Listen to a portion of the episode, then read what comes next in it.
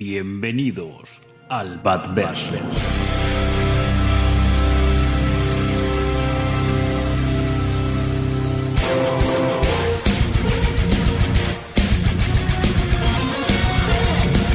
Soy Batman. Dime, ¿sangras? Sangrarás. Verás, soy Bruce Wayne y también Batman. No porque tenga que serlos. Ahora es porque elijo serlo. Si alguien tiene piezas negras, las necesito, ¿vale? Yo solo trabajo con el negro. Y a veces con un gris muy, muy oscuro. El miedo es una herramienta. Yo soy la venganza. Soy la noche. Soy... Batman. Soy Batman.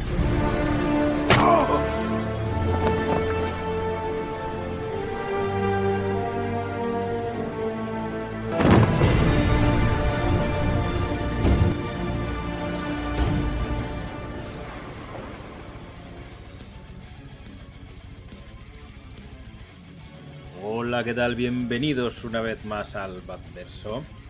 Y aquí estoy yo, Pablo Cozari, como siempre, al otro lado de la línea de la red, de, de internet, porque telefónica no es, eh, Jorge González. ¿Qué tal? Y vuestro seguro servidor, el príncipe payaso del crimen, aquí en un día, en un mes muy especial para nosotros los fans de Batman, porque en este junio de 2022, en el que estamos grabando el podcast, pues se celebra el ni más ni menos que el 30 aniversario del estreno de, bueno, pues una de las mejores películas de Batman y una de las mejores películas de la historia del cine. Me voy a venir arriba y para mí así lo es para mí, desde luego que es esta magnífica e inconmensurable, brillante, apoteósica Batman Returns. Batman vuelve en, en España, ¿no? Ahí estrenada un 19 de junio. Bueno, se manejan varias fechas de estreno, ¿no? Por esto de las. Sí, eh, porque yo tal, vi, bueno. yo vi una fecha que decía 26 de junio. Eh, lo que pasa Ah, es no, que eso sí que... sería en, claro, en España, probablemente. que eh, Bueno, no, no, en España llegó en julio. No. En aquella época había mucha diferencia entre los, Mm. entre los, em, o sea, los estrenos internacionales y los estrenos en Estados Unidos, ¿no? Era muy distinto. Sí, no es Yo como ahora claro. que ya sí, no hay un estreno, ya es muy raro que haya un estreno en diferido. Eh, de hecho, Claro. no sé decirte cuándo fue la última vez. No sé si por es la primera de Spider-Man de Holland, porque por esta garrulada del mundial o no sé qué, decidieron retrasarla y es decir, pues a mí no me importa esta gente, quiero ver mis mallas. Ah, mira. mira. Eh, alguna cosa de estas. Pero bueno, sí, eh, pero en este Batman, caso- dime. Sí, no, no, que era, Hmm. bueno, la fecha, digamos, la, la más comúnmente aceptada, vamos a decir, pues era ese 19. Sí, de hecho hay uno de los pósters de- que a mí me gusta mucho, que, que solo que, Oh. que solo se ve las, las digamos la- las orejitas del, del logo de Batman. No hay ningún texto. Bueno, el único texto que pone abajo es June 19, o sea, 19 de junio, es el único. Ay, ay. Eh, sí, pero yo vi, no, no me acuerdo ahora. Yo recuerdo que entré en IMDb porque cuando tú me dijiste de grabar el programa, di- vi por ahí 26 de junio. Dije, ah, pues como grabamos antes, pues lo programo para, para que salga esa fecha y tal. Pero claro, eh, no sé, no sé. Luego revisaré bien que esa fecha, porque ahora ya se. Luego dije, no, sí, es Sí. 19. Pero bueno, eh, ahora vamos a empezar con una pregunta, ¿vale? Jorge, príncipe payaso del crimen. Si tú tuvieras que elegir, ¿cuál te gusta más? Bueno, ya no elegir, porque elegir está feo, no hay que elegir. Eh, porque hay que elegir, pudiendo tener más de una cosa. Pero ¿cuál te gusta más? ¿Batman o Batman? Aunque sea por, lo, por, por décimas por- o por puntos. ¿Cuál crees que te. con cuál, con cuál elegirías tú? ¿A quién quieres más? ¿A papá o a mamá? Sí, ¿Qué dedo te quieres Yo- cortar, no. no? No, no, no, no te sabría decir, la verdad. Depende del día, depende de que- con qué pie me levante y demás. Eh, una me gusta, pues, eh, es muy difícil decidirse por, Mm. por una de las dos. Para mí las dos son, son un 10, son un 10 sobre 10. O sea, es que para mí estos son, son algo, algo único, son, están totalmente mitificadas en un pedestal de oro macizo. Y, y- y mira, claro, hombre, pues en eh, una, digamos, que sobresale mucho el, el toque personal de Tim Burton, obviamente, en esta secuela, ¿no? En, en Batman Returns. Y la otra, pues bueno, eh, eh, em, no mm, perdemos el sello personal de Tim Burton, pero quizá ganamos pues más mm. iconicidad batmaniana. Bueno, sí que, sí que tiene sello de dirección de Tim Burton, es una cosa curiosa. Es decir, es una, o sea, tú ves Batman, tú imagínate que eres alguien que conoces más o menos a Tim Burton, yo que sé, has visto Beetlejuice, has visto Dado Buenas Tijeras, has visto un par, ¿no? De estas. Y de repente te ves Batman y dices, es una película muy Barton. Pero es cierto que de Batman vuelve y dices, hostia, esta sí que es Tim Burton. Sí, sí, sí. Claro, eso es. O sea, perdemos, o sea, digamos que no es tan Tim Burton, ¿no? Hmm. Lo cual eh, depende de, de, quién sea el espectador, puede ser bueno o malo, ¿no? Hmm. y demás, pero. Mm, eh, pero sí es quizá más em, Batman más icónico, más convencional, ¿no? Que aquí, eh, sobre todo en los elementos eh, que rodean eh, eh, al, personaje de Batman, no, no en el propio personaje, pero sí en los elementos que lo rodean, especialmente en la representación de los dos antagonistas principales, pues se desvía mucho de la, de la iconicidad clásica ¿no? de, de Batman. De ambos personajes, sí. Bueno, de hecho, claro, has dado las... Lo cual, lo cual no tiene por qué ser necesariamente mal. Claro, claro. de hecho, yo, yo siempre digo, y, si no me habéis oído decirlo, pues ahora lo, sí, que yo prefiero que sean diferentes las adaptaciones. O por lo menos que tengan su propio tono, porque es exactamente igual que lo que me puedo encontrar en un cómic, ya lo tengo en un cómic, ¿no? Dame otra cosa diferente. Adáptame un medio, hazme algo. Hombre, me gusta que esté basado, pero no quiero leer exactamente la misma, no quiero ver exactamente la misma historia. Y bueno, por muchas de estas, la mayoría de razones que has comentado, yo de reconocer que tengo predilección por Batman Vuelve. Me gusta mucho Batman, pero es que Batman Vuelve siempre me ha encantado, siempre me ha vuelto loco. Eh, de pequeño es una cosa que te voy a decir ayer, hablando de otro tema, ¿no? Bueno, te lo leí eh, ayer hablando de otro tema, pero es cierto que a veces, eh, cuando yo era pequeño, quizá no sabría explicar cuál era el porqué, por qué me gustaba más Batman Vuelve que Batman. Claro, hoy de mayor eh, ya puedes un poco reflexionar o, llegar a, conclusiones. Una es esa, que, es una película mucho más Tim Burton de lo que, de lo que era Batman.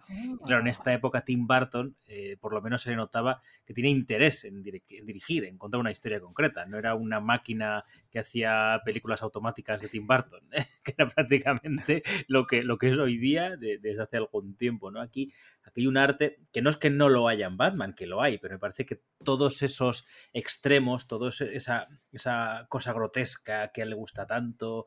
Em, de hecho, desde el más puro concepto clásico del freak está aquí, ¿no? De hecho, incluso hay un momento en el que se atreve a poner en, esa fiesta eh, una orquesta, eh, orquestitación de de, Super Freak, ¿no? Del tema de Super Freak, eh, lo, lo, mete en la fiesta, que es una cosa que siempre me ha hecho un poquito de gracia. Totalmente. Esta es nítidamente una, película de, Tim Burton, ¿no? Pero mira, me sorprende, me sorprende que ya desde pequeño tu favorita fuera Batman Vuelve, porque en mi caso, aunque ahora me es imposible decidirme por una de las dos, ¿no? Porque las dos son un 10, ya te digo, cada una por sus motivos, pero las dos son 10, pero de pequeño sí que tenía una preferencia muy clara por, por Batman 89, ¿no? Ahí sí que para mí de pequeño, pues Batman Vuelve me resultaba un poco extraña, inquietante, eh, eh, perturbadora, casi podríamos decir, ¿no? Y además, visualmente para un niño, pues pues, em, como niño, pues no me, no me parecía tan atractiva como el, eh, bueno, pues el propio colorido de hmm. Joker, en los más, más accesible para un niño, de, bueno, un niño ya mayor, ¿no? Estamos hablando ya de niños, pues eso, 9, 10, 11 años ya.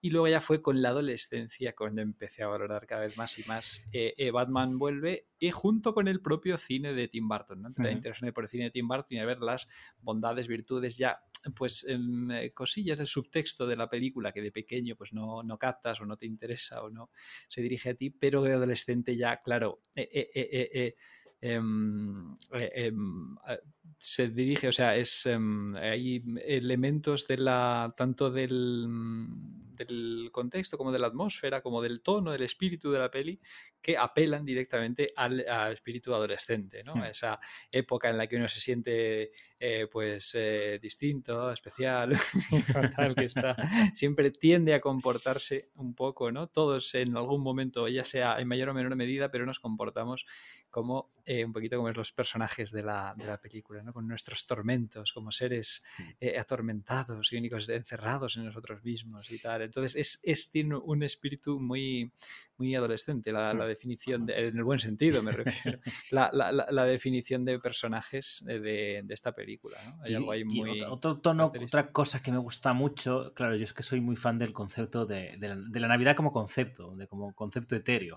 Entonces, claro, que sea una película navideña eh, le da un plus, eh, que eso a mí me gusta mucho. ¿no? Yo a, ayer en mi propio Twitter personal la describí como una, una fantástica fábula eh, gótica de terror navideña, que es un poco lo que tiene, ¿no? Tiene muchos elementos que, que tienes razón en muchas cosas, que es decir, eh, claro, es, esta fue un poco la clave de por qué Batman vuelve.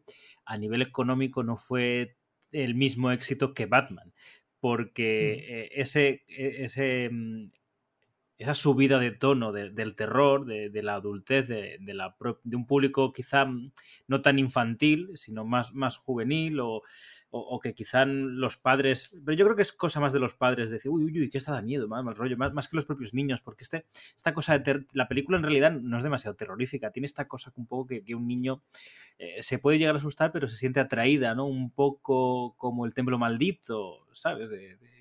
Eh, te puede dar miedo lo que coman sesos de mono, pero a veces te atrae esa cosa tan grotesca.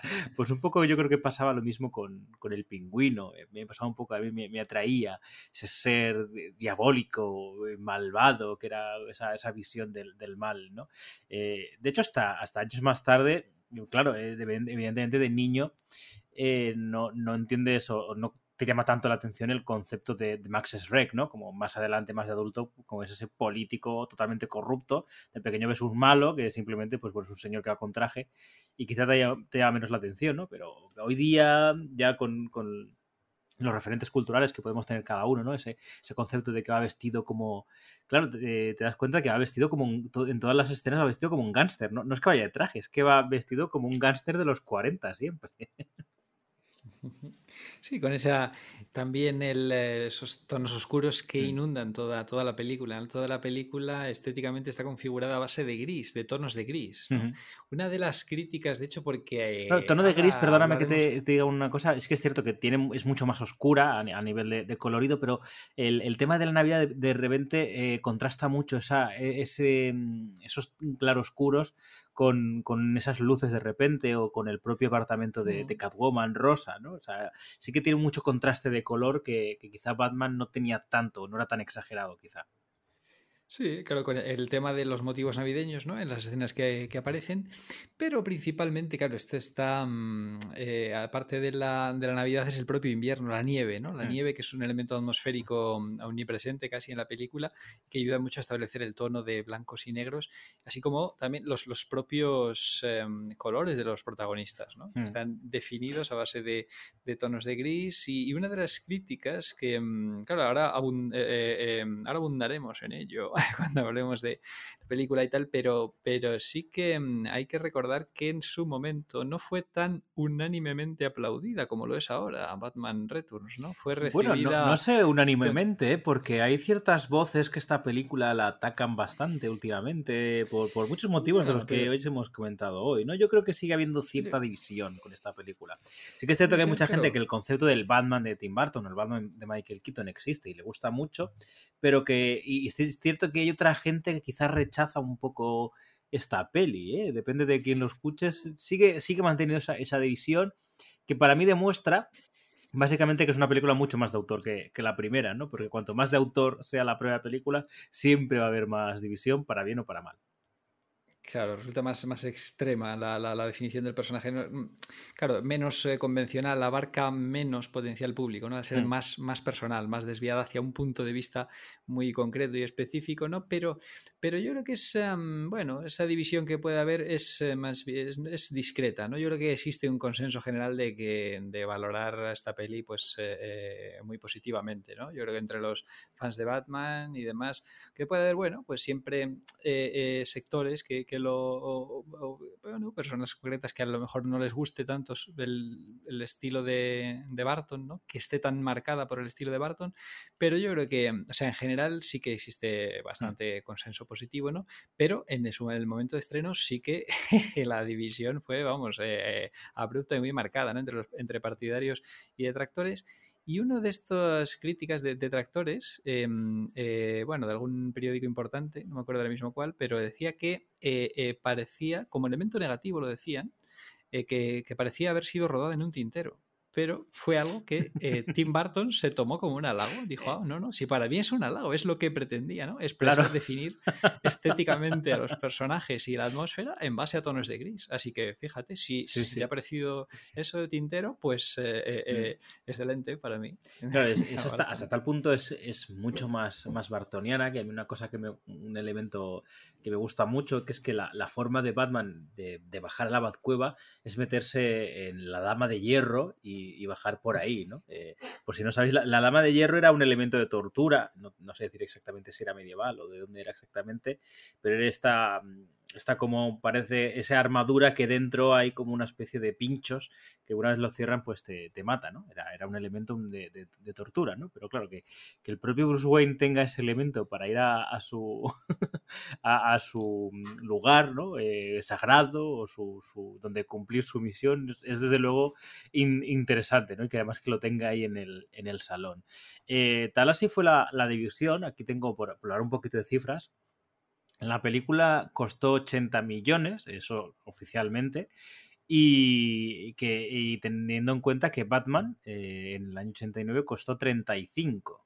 Eh, sí que es cierto que en el momento del estreno, eh, el, el, fin de semana de estreno fue de 45 millones y el de Batman fue de 40, o sea que el estreno fue mucho mejor que Batman. Claro, evidentemente ya había un referente, había mucha gente muy, muy fanática, eh, ya, ya, sabemos todos por, por, activa y por pasiva que el año 89 eh, la Batmania era, era un hecho y, y una de, por lo menos a nivel global yo creo que, que fue la más grande, por lo menos la, a nivel público general, aunque eh, es cierto que la trilogía El Caballero Oscuro ganara más dinero, pero a nivel importancia y de cultura pop yo creo que, que no ha sido superada esta, esta Batmanía. Y esto es una opinión personal que evidentemente, como todo, puede ser eh, rebatible. Pero en la carrera mm, se quedó un poco a medias, ¿no? Porque eh, recaudó 266 millones, mientras que Batman recaudó 411. O sea, un... Mm, Sí, desde luego no eran las cifras que esperaba Warner, ¿no? O sea, no se puede hablar ni mucho menos de, fracaso, o sea, pero vamos, en absoluto, quien diga,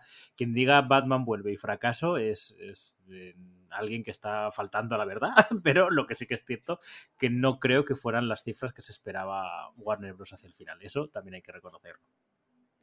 Claro, totalmente, ¿no? De hecho, de ahí viene, bueno, pues luego toda la, la, problemática de que, pues de que Warner no quisiera ya la participación de Tim Burton para una tercera parte y demás. Eso ahora hablaremos más profundamente. Pero sí, el tema de, en cuanto a la taquilla, eh, eh, claro, eh, Batman 89 había roto un montón de récords, había sido un bombazo impresionante y el tema este que comentas de la, de la Batmanía que jamás ha vuelto a ser emulada, no la considero yo una opinión personal, sino un hecho comprobable, ¿no? En cuanto a o sea, repercusión mediática de esa Batmanía sí. y de, al, al, nivel global es, eh, es eh, incontestable. O sea, ahí estaba por, absolutamente por, por, todas partes, ¿no? Eso es la parte en que Batman eh, se popularizó, o sea, en que más fuerte pegó en cuanto al público general, digamos, ¿no? Mm. La, es la, la, segunda gran Batmanía y la mayor de la, sí. de la historia, ¿no? La, recordemos que la primera fue, para mí, infame, ¿no? Para ti no tanto,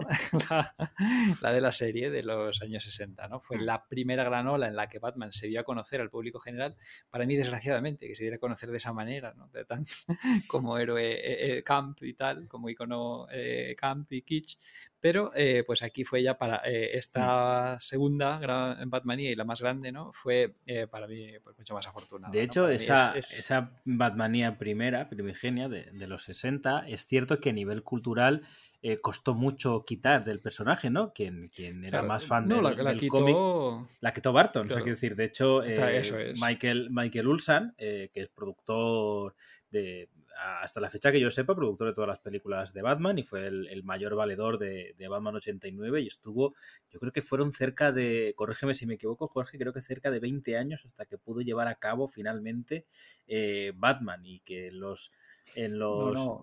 En los eh, despachos y en Warner le decían, no, no, eso está muerto, eso no, va a ningún sitio, eso no, no hay interés en ello. no, te corregiré porque, claro, 20 años es demasiado odisea. ¿eh? Fueron 10 que ya es una odisea para, para conseguir llevar a buen puerto una peli, ¿no? Porque empezó justo en el, 70, en el 79, al hilo del mega éxito de Superman The Movie. No, claro, 20, claro, claro, 89, 20 hubiera sido 69, sí, claro, Sería Michael Ulsan desde, desde muy pequeño, desde adolescente, diciendo, vaya mierda, Dan West.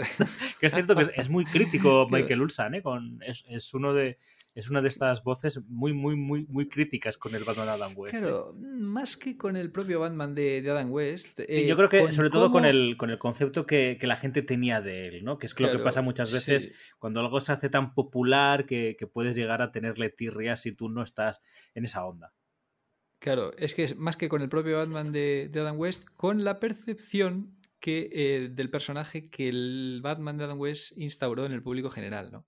Con la, claro, con la idea Mm, mm, que dejó al público general de lo que era el personaje y que fue muy difícil eh, desterrar, ¿no? Y de hecho, bueno, pues eh, eh, también durante toda la década de los 90 se arrastraban secuelas de, ese concepto, a pesar de que, claro, la, peli de Tim Burton, pues, y después la serie animada de Batman mm. también, que también tuvo una gran difusión, pues ayudó a cambiar por completo el, el, tópico, las ideas tópicas que el público general pudiera tener del, personaje, ¿no? Sí, sí, pero, pero mm. sí, más así. Y bueno, con el tema de la, de la taquilla, ¿no? Que decíamos, pues eso, Batman 89 eh, rompió récords de taquilla por todo el mundo, 250 mm, en Estados Unidos, eh, bueno, la, la, eh, la, peli que más recaudó ese año, con diferencia, y 400, 411 en Estados Unidos y 411 a nivel global, que fue la, la, segunda del año por detrás de una de, de la de Indiana Jones que tocara ese año. yo creo que la del 89, si no me equivoco, es la última cruzada. La última cruzada, ahí está. La última cruzada. Y entonces, pues claro, que como decías, 40 millones en el estreno, tal, pero. Y, Desde luego se, pues, se, ha, notado tu preferencia sobre Batman con Indie, en plan, bueno, la que tocara ese año. sí, yo no, no, la verdad que no, soy muy fan de, de Indiana Jones y tal. Pero. Pues mira, yo, hay un dato que, he descubierto hoy que no sé si lo sabes, y es que el, récord de, de, estreno, ¿no? Del, del, fin de semana de 45 millones que, que tuvo Batman Vuelve. Eh, que mm, ese récord lo tuvo, eh, pero durante solo un añito, porque la superó una película que yo sé que sí que tú eres más fan, que la superó Parque Jurásico. Hombre, claro, Parque Jurásico el año siguiente, pero, pero ¿quién lo superó? Entonces, o sea, al 92 eh, Batman vuelve, se convirtió en el mayor estreno de, la historia del cine hasta la fecha, ¿no? Con esos 45 millones. Después, en el 93, Batman, eh, Jurassic Park, ¿no? La superó. Y dos años después, en 1995, ¿qué película se convirtió en el mayor estreno de la historia hasta esa pues, fecha? Pues con esa felicidad con la que te, te he oído comentarlo, no debe ser otra que Batman Forever. Sí, querido amigo, querido amigo Pablito, efectivamente, ahí se alzó Batman Forever con ese eh, título honorífico para sorpresa de todos los implicados, ¿no? Pero bueno, esa es otra historia, ese es mm. material para otro podcast. Exacto. Y así que vamos a, a seguir con, con Batman Vuelve, que, claro, eh, eh, claro, la expectación era máxima, ¿no? Después del, mega éxito de, de, Batman 89, pues ahí todo el mundo acudió masa al cine y consiguió este récord eh, histórico de 45 millones. Pero, claro, el hecho de que aún superando el récord del fin de semana de, mm, de Batman 89 aún superándolo, la recaudación global en Estados Unidos e internacional fuera bastante inferior a la de Batman 89, nos habla de cómo luego el boca a oreja fue dispar. ¿no? Hmm. Eh, eh, eh, claro, hay gente que salió muy contenta, pero gente que no era, que, que desde luego este cambio en el tono y en la atmósfera por parte del propio Barton, pues no era lo que esperaba. ¿no? Entonces fue recibida de forma muy muy dispar por los aficionados y tal. Y entonces, fíjate, o sea, 100, casi 100 millones menos en Estados Unidos, 160, y eh, 150, eh, 150 eh, millones menos globalmente, 266. O sea, mm. una, una, bajada importante, ¿no? Sí. Y, claro, defraudó completamente las eh, previsiones. O sea, aunque no es una cifra para nada mala, ¿no? Era una de los sí, a ver, simplemente es, de, expectativas. claro, que tú dices que defraudó, claro, las expectativas de Warner teniendo en cuenta la, recaudación de Batman 89, ¿no? las expectativas que se pudieran haber hecho los ejecutivos y por eso pues em, eh, se plantearon luego el cambio de tono tan marcado ¿no? Eh, con, ya con Joel Schumacher en, Batman Forever. Hmm. Claro, lo que decimos, en esta época, viendo el, éxito apoteósico de Batman, evidentemente, pues Warner Bros. quiso confiarle a Tim Burton un nuevo proyecto y, como ya hemos dicho, le dio más libertad, le dio más libertad creativa y, mm. bueno, pues Tim Burton le das una mano y un dedo y se coge la mano entera, ¿no? Eh, que, hizo bien, hizo bien, porque ya te digo que a mí es, ese... Es decir, eh, a, un nivel... Mm, si decimos, Batman vuelve, es fiel a los cómics, en realidad la pregunta real que responder sería, ¿a qué cómic? Pero es cierto que como, que como base eh, lo que coge son los conceptos y los lleva a su mundo, a su mundo de, circo extraño, estrafalario, del, fenómeno, del, huido, del que no es aceptado por la sociedad, lo lleva a ese extremo de terror. Eh, claro, entonces aquí a nivel de, producción sé que tú tienes muchos más datos que yo, entonces es interesante que los vayas haciendo ahora porque sí que en un principio se cuenta con, con Sam Ham para que repita a los guiones, pero al final, bueno, todavía está acreditado, por lo menos como, como historia, o sea que algo debió quedar, o por lo menos por el trabajo hecho se le, dio ese agradecimiento. Pero al final fue eh, Daniel Waters quien, quien escribió el guion, con, con varias reescrituras de, de por medio, con apariciones que iban y venían, tanto de, de dos caras, como en esta película ya se planteó Robin, ¿no? De hecho, si no me equivoco, eh, se le pide el, rediseño de Tim Drake, de que al final que se les pidió a, Norma, eh, a Bayfrogel y a Adams, ¿no? Que al final el que, el que se quedó es el de Adams. Eh, fue un poco porque intentaban meterlo en esta película, lo que pasa que al final no, no fue, no pasó. Así que háblanos un poco eh, brevemente de esos reescrituras, de esos conceptos y de esas idas y venidas en, en, el guion, porque yo he leído algo tan loco como que en uno de los guiones de Soundham los intereses o los objetivos del pingüino y Catwoman era una búsqueda del tesoro. Efectivamente, no, no, no, es tal cual, una búsqueda del tesoro. ¿no? Entonces, sí, sí, sí, claro. Eh, bueno, como hemos hablado en esta introducción, que sepáis que todo esto no es más que una introducción de momento, pues, pues, em, claro, aquí eh, Tim Burton gozó de mucha mayor libertad creativa. ¿no? Ya tenía un nombre, Tim Burton, pero es interesante mm, eh, hablar un poquito sobre el proceso que llevó a Tim Burton a conseguir toda esa eh, manga ancha ¿no? por, por, parte de Warner y cómo se fue gestando la, eh, la, producción de esta, de esta Batman Returns, en principio conocida como Batman 2, ¿no? porque claro, enseguida eh, Sam Ham se pone a trabajar en un guion para, para la secuela y claro, después del mega éxito de Batman, pues em, de Batman 89, Warner confía en tener a Tim Burton de nuevo a, a los mandos de, de la dirección de la, mm, de la, secuela, pero amigo, Tim Burton es un poco reacio a, hacer secuelas, ¿no? Además, fue para él una experiencia de rodaje, la de Batman 89, que describe como una pesadilla, ¿no? Que uf, había muchos cambios sobre la marcha, tenía muchas presiones, no era un director novel en aquel momento, recordemos que era su tercera película, ¿no? Eh, Batman 89 y sometido a tremendas presiones, ¿no? Al hacerse cargo. De hecho, le gustan tampoco las secuelas, que es la única que tiene. Claro, claro, es la única. es que no, no quería, además, y, claro, tampoco quería enfocarla como, como, secuela, ¿no? Que es el motivo por el que rechaza de plano el guion de, de, Sam Ham, este guion inicial, que sí que era mucho más continuista con la primera parte y del que quedaría muy poco, ¿no? Muy, muy poco al final. De hecho, yo creo que.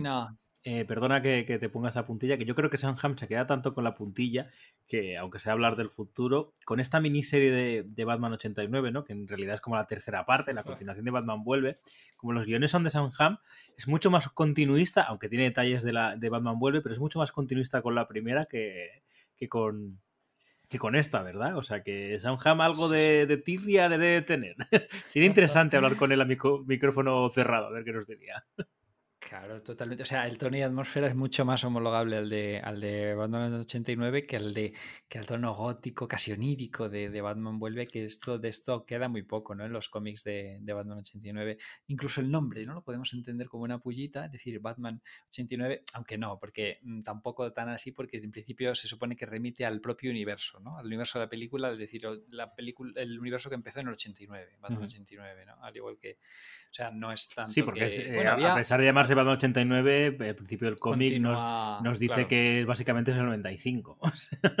Sí, sí, es una, es una un, Batman 3 alternativo, ¿no? Sí. Eh, el Batman 3, claro, que obvia los acontecimientos de, por si alguien no lo sabía todo, eh, y demás, ¿no? Eh, Obvia los acontecimientos de, de Batman Forever y Batman y Robin, ¿no? Que se supone que transcurren en otro universo y continúa los de Batman Returns, aunque el tono es, eh, claro, por supuesto continúa el tema de Catwoman y tal, aunque el tono es mucho más homologable, pues eso, a, a, a Batman 89, ¿no? Y demás. Y entonces, eh, pues sí, aquí teníamos a a Sam Ham, eh, que es muy, es, eh, es, muy curioso ¿no? ver eh, las, las, ideas de, de Sam Ham para, para, la secuela de, de, Batman, ¿no? de Batman 89, y ver cómo era pues em, mucho más continuista con ella desde el punto de vista en el que um, teníamos a Vicky Bale. Vicky Bale era un personaje muy importante en esta, en esta película, ¿no? Pues, y claro, es que el concepto de, el propio concepto de Batman, de Sam Ham, el que iba a tener, es choca frontalmente con el que después eh, plasmaría eh, Tim Burton, ¿no? Porque aquí vemos eh, un Batman más humanizado, ¿no? Se supone que ya su relación con Vicky Bale le ha, ha suavizado su, su, personalidad y tal, y es más abierto, más cercano. Es, además, en, en, principio la ciudad le aclama como su héroe y demás, lo cual choca frontalmente sí. con el Batman de Barton, que está aún más encerrado en sí mismo que en la primera parte, ¿no? Que es un freak, un, un, un personaje atormentado, ensimismado en, en sus traumas, eh, de forma mucho más eh, marcada, es mucho más cerrado, hecho, mucho es más una de las cosas... hermético.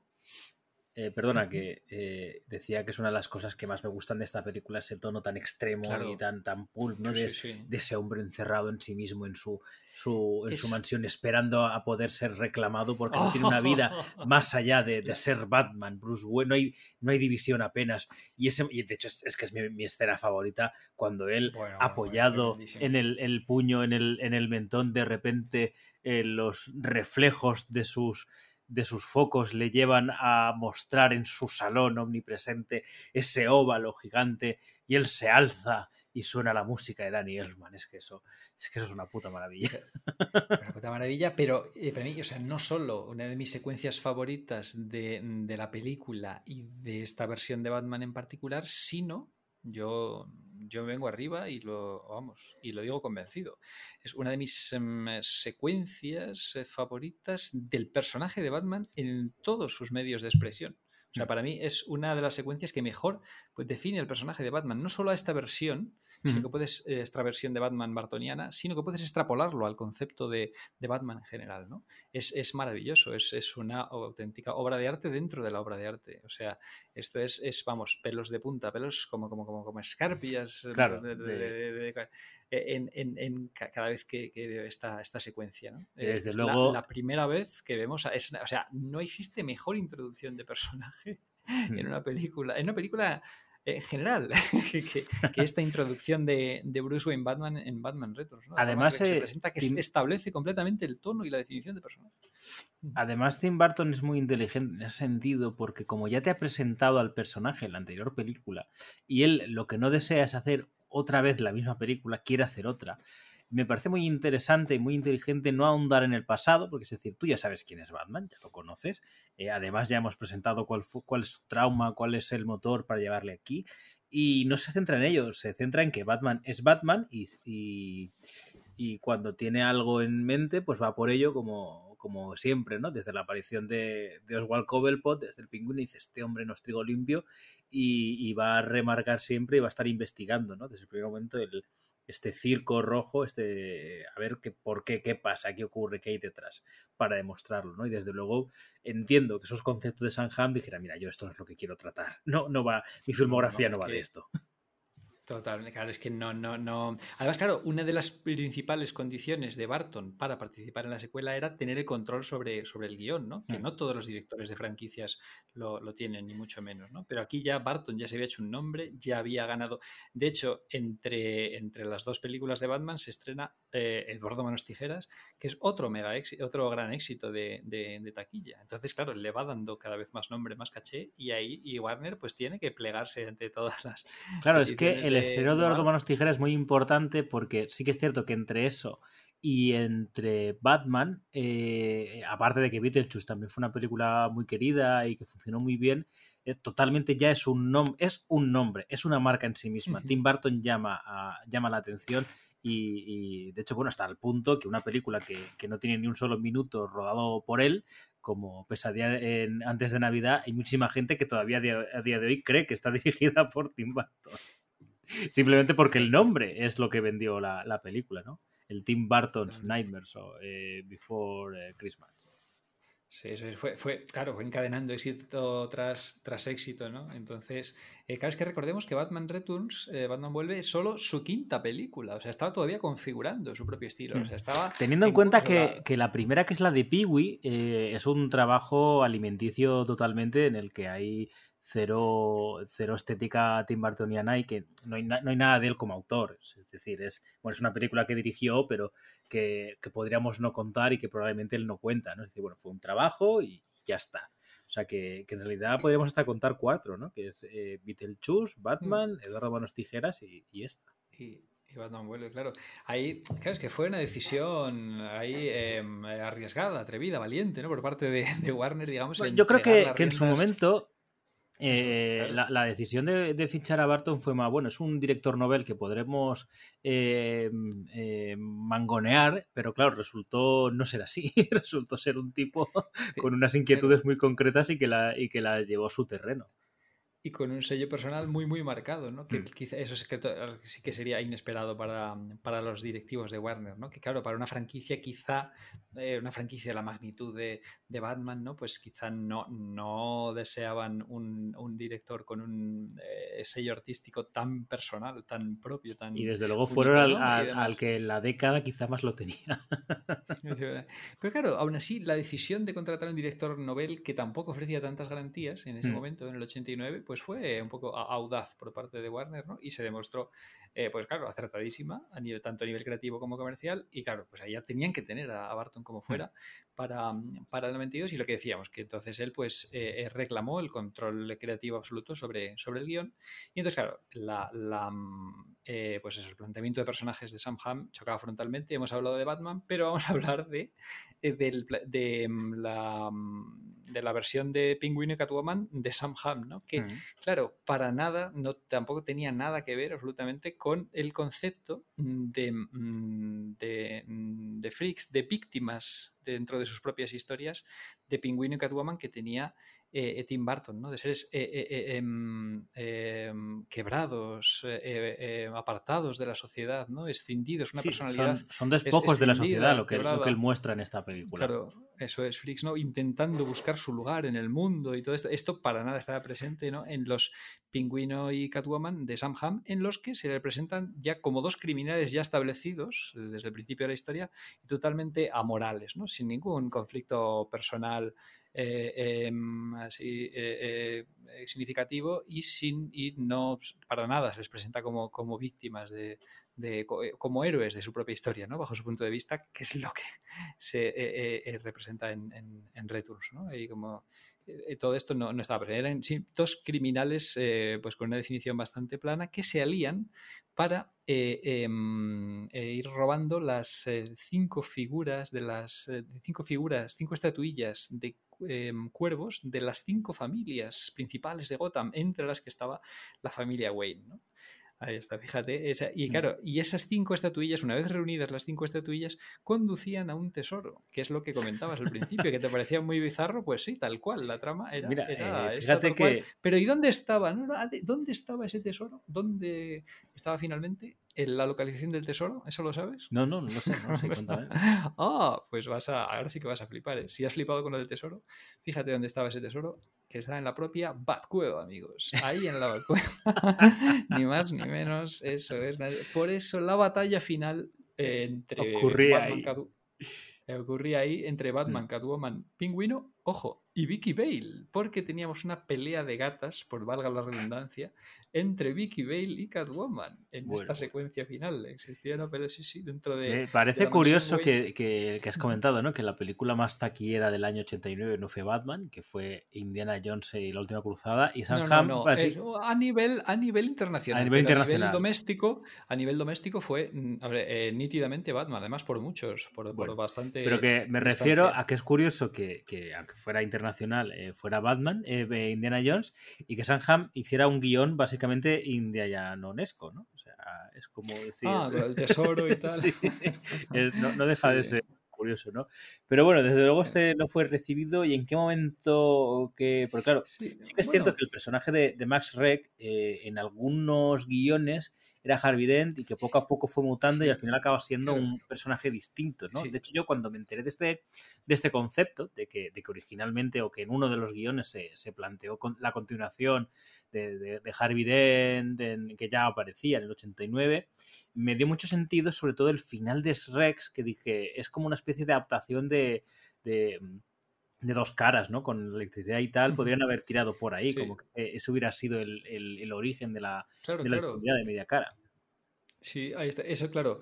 Bueno, antes de, mm, de entrar ya con los em, esbozos de guion de Daniel Waters, yo quiero comentar, ahora, ahora, ahora comentamos lo de, lo de dos caras, pero luego comentaré también es que hay mucha amiga ahí en la- el guion de, de Sam Hamm que yo creo que, que resulta muy curioso, muy... Sí, pues cuenta, adelante, adelante. Morboso, mo- mo- muy, es curiosidad morbosa la que genera, ¿no? Pero no, pero el tema de, por, por terminar, por, por rematar lo de dos caras, sí, sí, o sea, diga, eh, Harvey Dent estaba presente en uno de los primeros esbozos de guion de Daniel Waters, que es el guionista que entra mm, en juego ya cuando eh, Tim Burton rechaza a Sam Hamm y entonces eh, em, eh, pues em, propone a Daniel Waters como el principal guionista para revisar el guion de Sam Hamm del que quedarían muy pocas cosas y ya pues se empieza a Sí, articular casi un básicamente- autor nuevo. Y en uno de eso y, y en uno de los primeros esbozos está presente no está todavía Max Schreck y está en cambio Harvey Dent que cuyo final eh, en, la, en la película es el mismo que sufría Max Schreck, no ese accidente eléctrico que ahí le acabaría convirtiendo en, en dos caras. ¿no? Y después ya muta la idea, al final se cambia la idea de Harvey Dent por eh, Max Schreck, por un, personaje que sea netamente antagonista, pero que seguirá algunos de los patrones de, de Harvey Dent y entonces tiene su mismo, su mismo final. Que decía que básicamente yo creo que de Soundham queda que salen eh, Penguin y Catwoman y vamos, yo creo que... Sí, que, no, que alguna cosilla, sí. Mm, Alguna Eh, cosilla más queda, ¿no?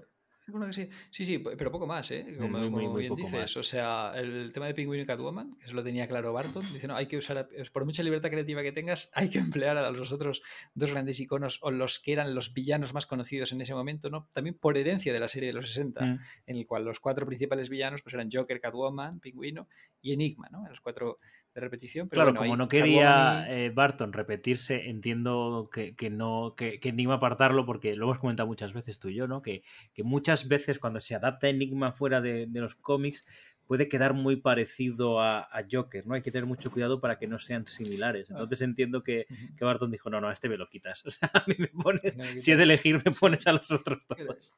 No, pero eso más bien era imposición de Warner, que era, o sea, porque eran los dos siguen villanos más conocidos por el gran público, no más icónicos, la gata y el pingüino y tal. ¿verdad?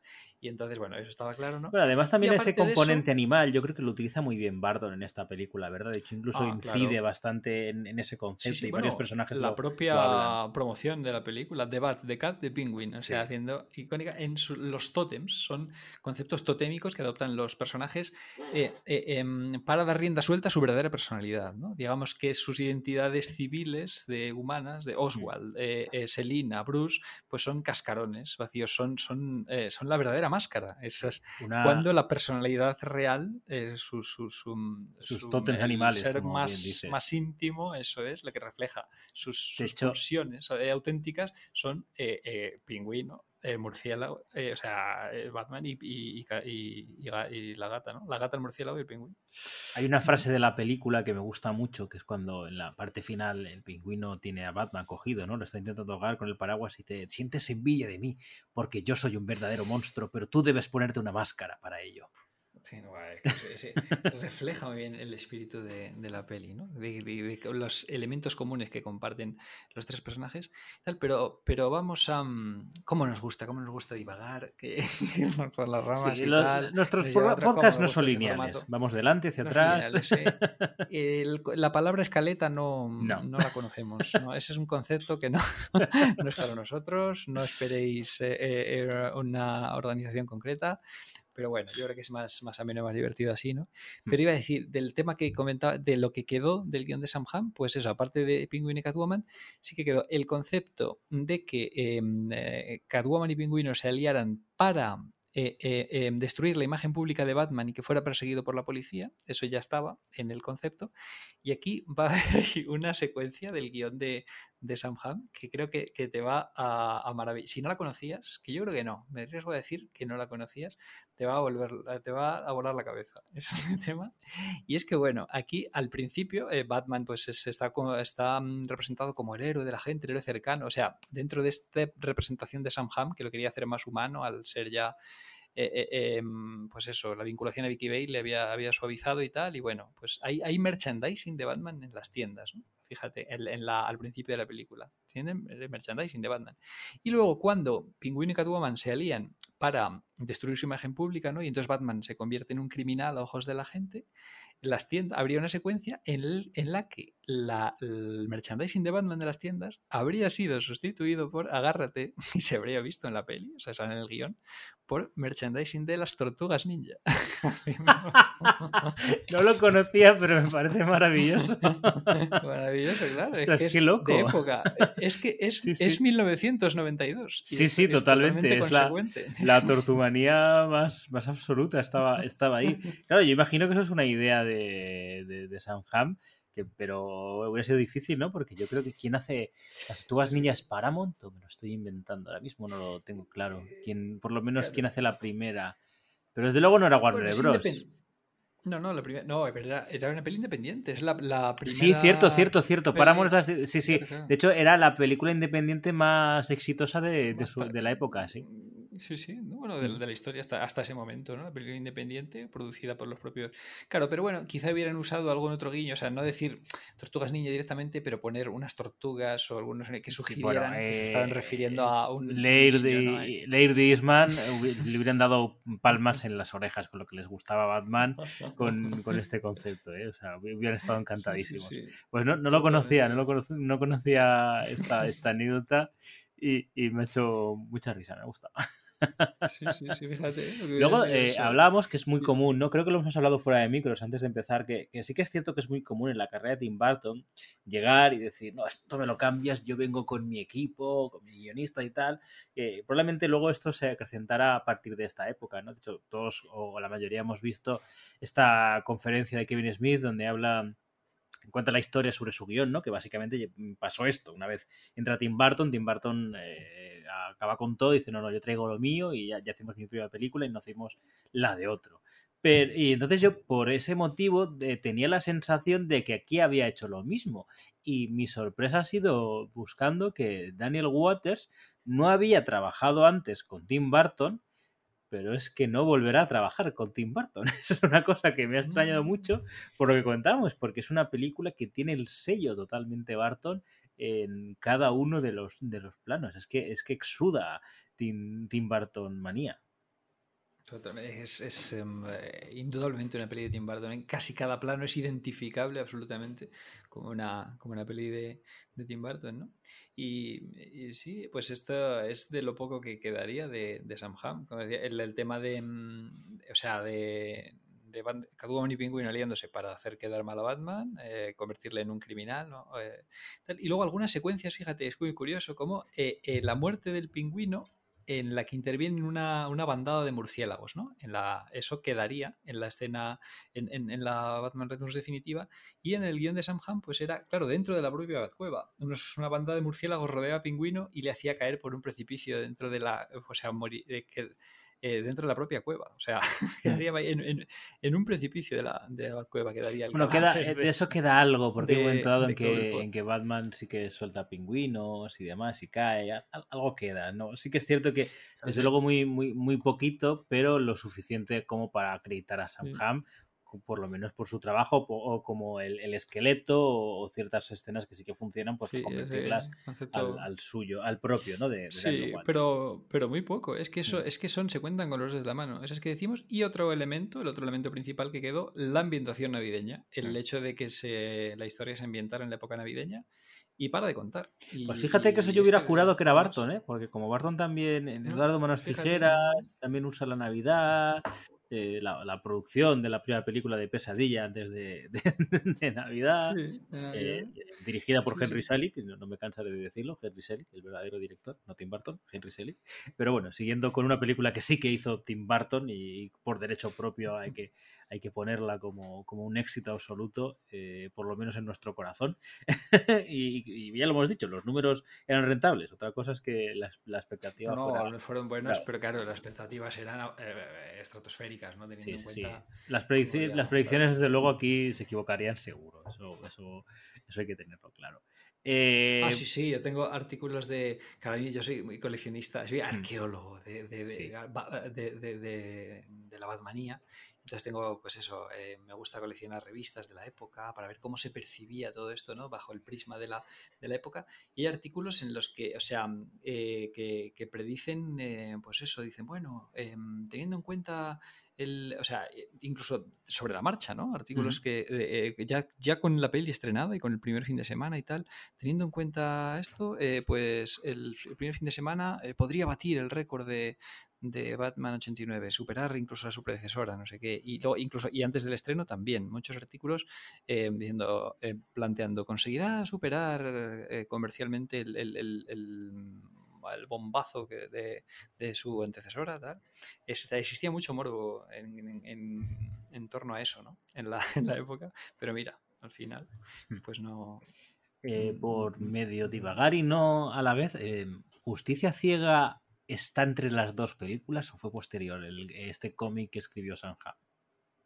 Claro, pues eh, yo creo que eh, eh, paralelo, porque la publicación Mm. es en el, el propio año 89, con motivo del 50, era una de las em, partes de la celebración del 50 aniversario de Batman, que se produjo en el propio año 89, ¿no? Fíjate qué gran celebración. O sea que probablemente mientras estaba estrenando la película, le- Warner le mandó escribir algo, ¿no? Como Sí. elemento de, de- de promoción.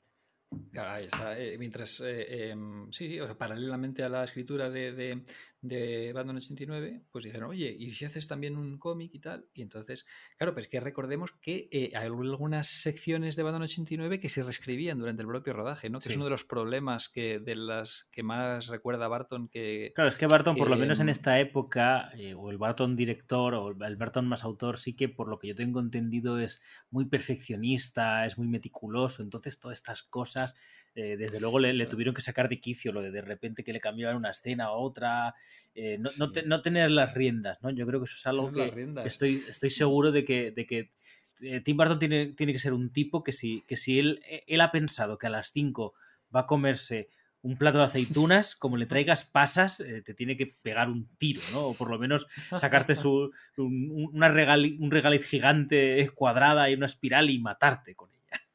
Claro.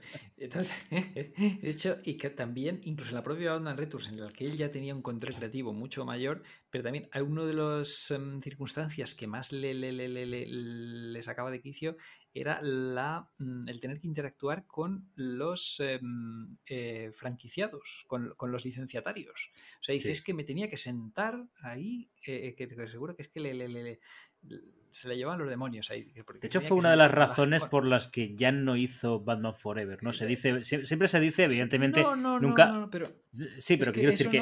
que, que se- me refiero eh, que se dice como la gran razón. Y evidentemente lo que yo iba a decir es que no es la gran razón. Siempre hay más razón. O sea, Tim Burton ya no tenía ganas y, y- y desde luego fue un cúmulo de muchas cosas por las que no acabo diciendo. Es, ese es un tópico. No, no, no, no. Ahí sí que no, ahí estamos desvi- Porque no, no. eh, el motivo principal por el que no hizo Batman Forever es porque no quiso Warner. Fíjate, o sea, la paradoja, la gran es que ese es un tópico mil veces repetido que no Hmm. se corresponde eh, con, la, con los hechos, ¿no? En palabras del propio, del propio Barton. La, para- la gran paradoja de todo esto fue lo que costó a lo que le costó a Warner convencer a Barton para la secuela, porque Barton, o sea, porque Barton era totalmente Sí. reacio a las secuelas, le costó convencerlo para las secuelas y paradójicamente Barton sí quería eh, eh, hacer la tercera parte para completar, para, para, mm, eh, rematar el desarrollo del personaje de Batman y tal, sí estaba interesado en la tercera parte, pero ahí era Warner la que le frenaba.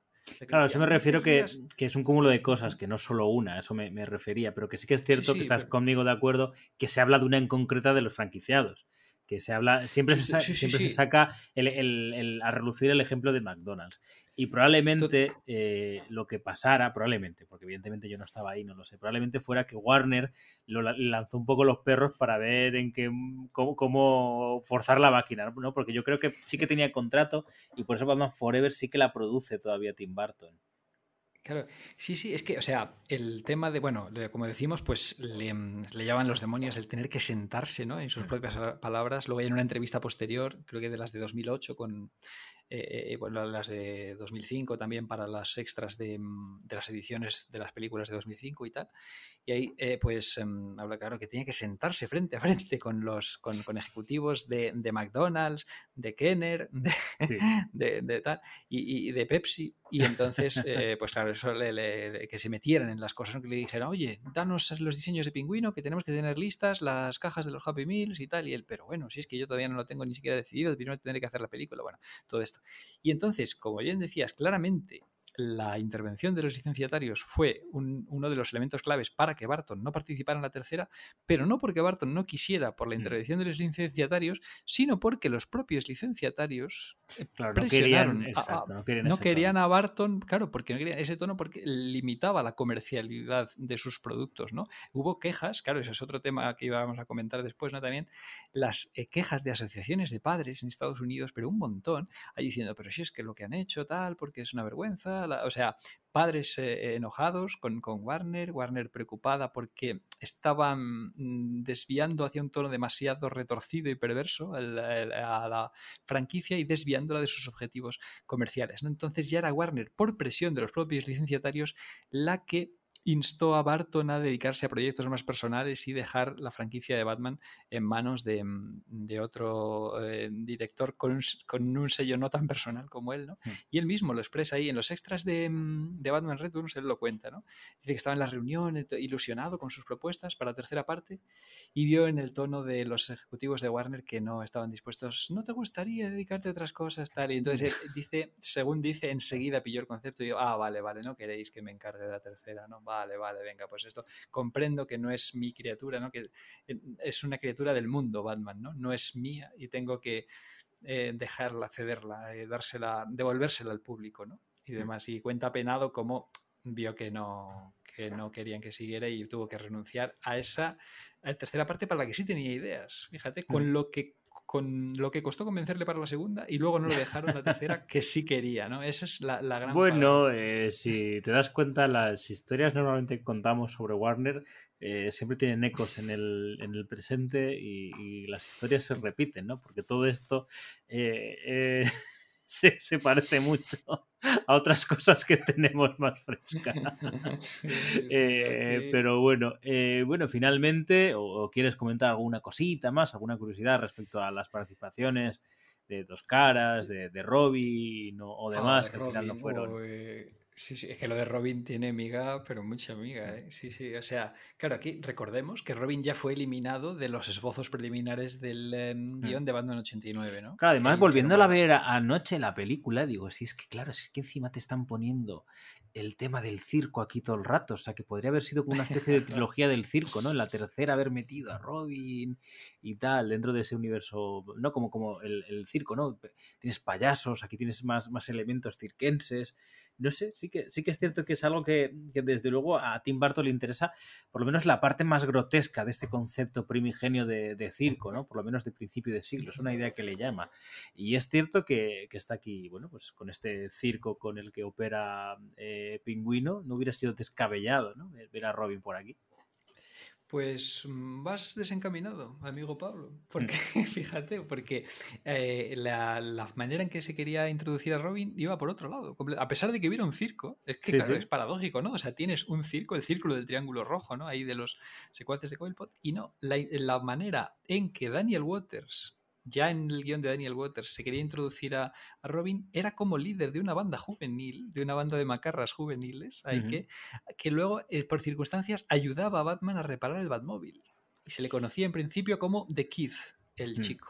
Pero claro. esto era, pero es que claro, esto es, esto es ya con Daniel Waters, porque con Sam Hamm también estaba Robin, también estaba, o sea, el personaje de Robin era una constante en todos los esbozos preliminares de Batman Returns, pero ahí era un enfoque distinto. Ahí Robin era eh, eh, era más joven, tenía, iba a tener como 13, 14 años, y era parte mm, de los sin techo de un caso, eh, eh, claro, es que hay que remontarnos a que Vicky Bale al principio de la peli está investigando eh, pues una, un pelotazo inmobiliario de un, de un promotor inmobiliario pues um, turbio, ¿no? Y, y, amoral y tal, ¿no? El tipo muy noventero ese concepto. Y entonces uno dentro de los sin techo está Dick Grayson, que era parte de esos sin techo mm. y defiende, ¿no? Es el, pues eso, el, el, joven aguerrido que defiende a los pobres. Eh, eh, desde luego yo creo que buscaban mucho parecerse al, bueno, con este, estos conceptos de amalgamas, ¿no? Buscaban un origen similar al de, al de Jason Todd, por lo menos al, al Jason Todd post-crisis. Y sí. curiosamente estos conceptos que dices son muy parecidos a cómo introdujeron a Tim Drake en el universo eh, animado y, y, demás, ¿no? Es bueno, que... y el propio, el propio eh, Dick Grayson de Chris O'Donnell en Batman Forever, que tenía, o sea, que tenía el nombre y el origen de, de Dick Grayson, ¿no? El origen circense sí. y el nombre de Dick Grayson. Eh, descubre el por sí mismo que Batman, eh, que Bruce Wayne es Batman como Tim Drake y tal, pero su personalidad eh, rebelde, eh, macarra, eh, eh arisca con Batman, era completamente la de Jason Todd. O sea, era, mm. para mí es una de las genialidades de por qué yo tanto defiendo el enfoque de, de, Robin, de Batman Forever, no así el de Batman y Robin, pero, pero sí el de Batman Forever, porque era un híbrido, para mí, un híbrido muy inteligente de las tres versiones de Robin que existían hasta ese momento. ¿no? Mm. Y se mantuvo.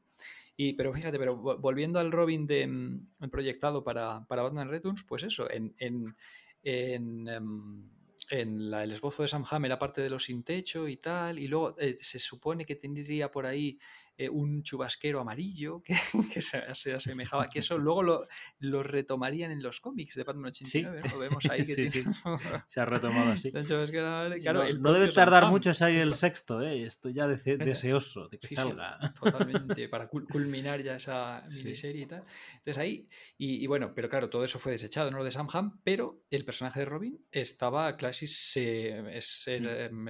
estaba prácticamente seguro que iba a salir, y aquí viene la gran anécdota, ¿no? Que estaba tan seguro, o sea, estaba también en los primeros esbozos de guion ya bajo Tim Burton con Daniel Waters, ¿no? Con un enfoque totalmente diferente, como este líder de una banda eh, de una banda chunga callejera juvenil eh, con habilidades mecánicas que ayuda a lo del eh, a reparar el Batmóvil y, y demás, y que o sea, está tan segura la presencia de Robin que se llega a contratar a, un intérprete, o sea, a un actor para representarlo y, y, fíjate, muchas de las polémicas que tenemos hoy en día, ¿no? Con el tema de, de los cambios de raza, de personajes y mm. tal, pero que a mí, fíjate, siempre me parecen fuera de todo sentido, totalmente carentes de sentido, porque digo, mira, esta polémica eh, eh, de, eh, se acabó en 1989. O sea, esto, en 1989 esta polémica ya no tenía sentido. Y estamos aquí treinta y pico años después a que sí que le cambian la raza a tal personaje. Porque ya tuvimos a Harvey Dent, bajo la, eh, con la apariencia del bueno de Billy D, del gran Billy D. Williams. ¿no? Porque ahí dijo eh, Tim Burton, bueno, pues eh, si es el Apolo de Gotham, pues quién mejor que el, que el, el, que el, el Apolo de Corus. Gentleman de Ciudad Nube. Eso, de, de, de, Cloud City, ¿no? De, de Bespin ahí. El, el gran, el Gentleman Billy D, ¿no? Ahí ya lo puso. Pues aquí quería repetir la jugada y mostrar a un, a un eh, Robin, también negro, afroamericano. Sí, que era que Diamond Wayans, ¿no? Eh, Marlon, Marlon Wayans, que era de la familia de los Eso, Marlon, Marlon, Marlon. Damon es el mayor. Era en Nueva Claro, es que hay un montón de, de Wayans, Sí. ¿no? Porque la familia Wayans y estuvo Marlon Wayans contratado para, para ejercer de Robin, pero contratado de verdad. ¿Por qué? Sí, sí. O sea, contratado con todas las consecuencias porque la gran, la, la gran anécdota, ¿no? La risa es que estuvo cobrando royalties por su participación en la película, que finalmente no se produjo. O sea, el contrato ya estaba firmado Hmm. eh, eh, en el momento en que fi- finalmente se desechó su participación porque mm, se consideraba que se saturaba la película demasiado, con demasiados personajes, y finalmente se decidió que no, que no apareciera Robin, pero el contrato ya estaba firmado, por lo tanto le correspondían los royalties.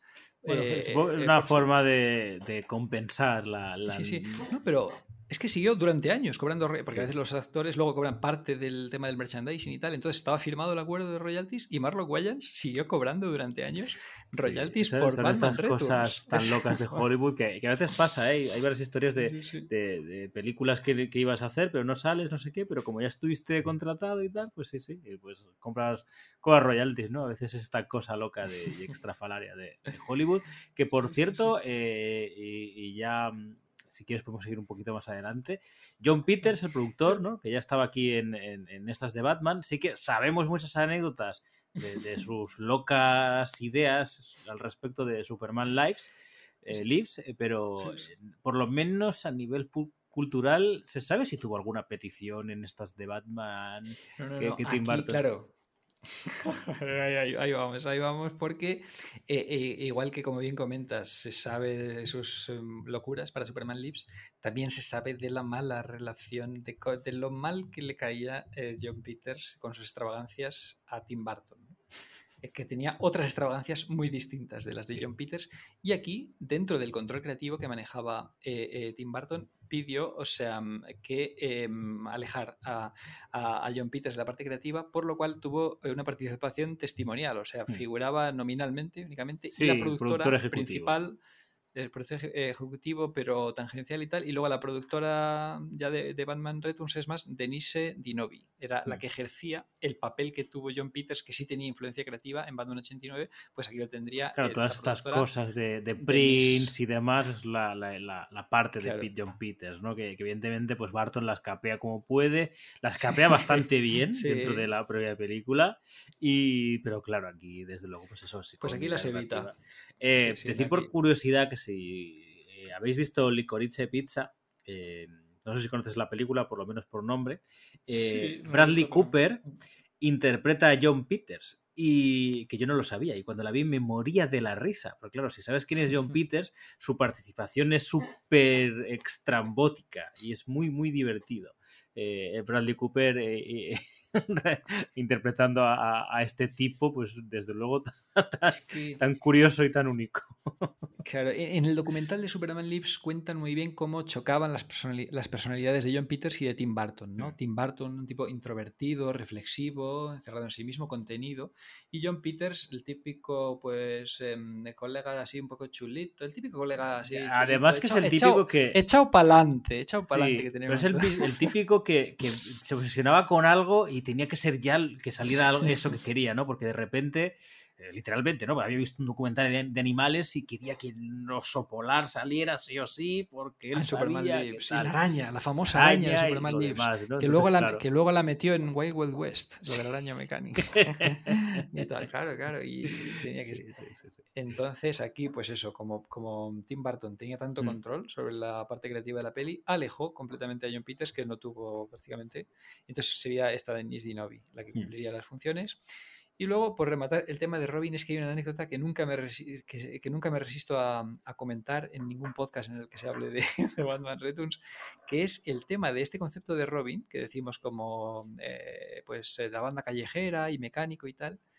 Eh, eh, si queréis tener una idea de lo que sería, ahí se ve representado, yo creo que, o sea, esto en una figura articulada de, de Batman Forever, de Batman Forever, en el que vemos a Chris O'Donnell con un atuendo, o sea, bajo el epígrafe Robin, pone allí Street Biker Robin, con toda sujeta en la caja de la figura, pero no tiene, es un pandillero noventero, incluida ci- cinta de cinta en la frente y tal, con un chaleco noventero, todo noventero, y una camiseta con una R gigante.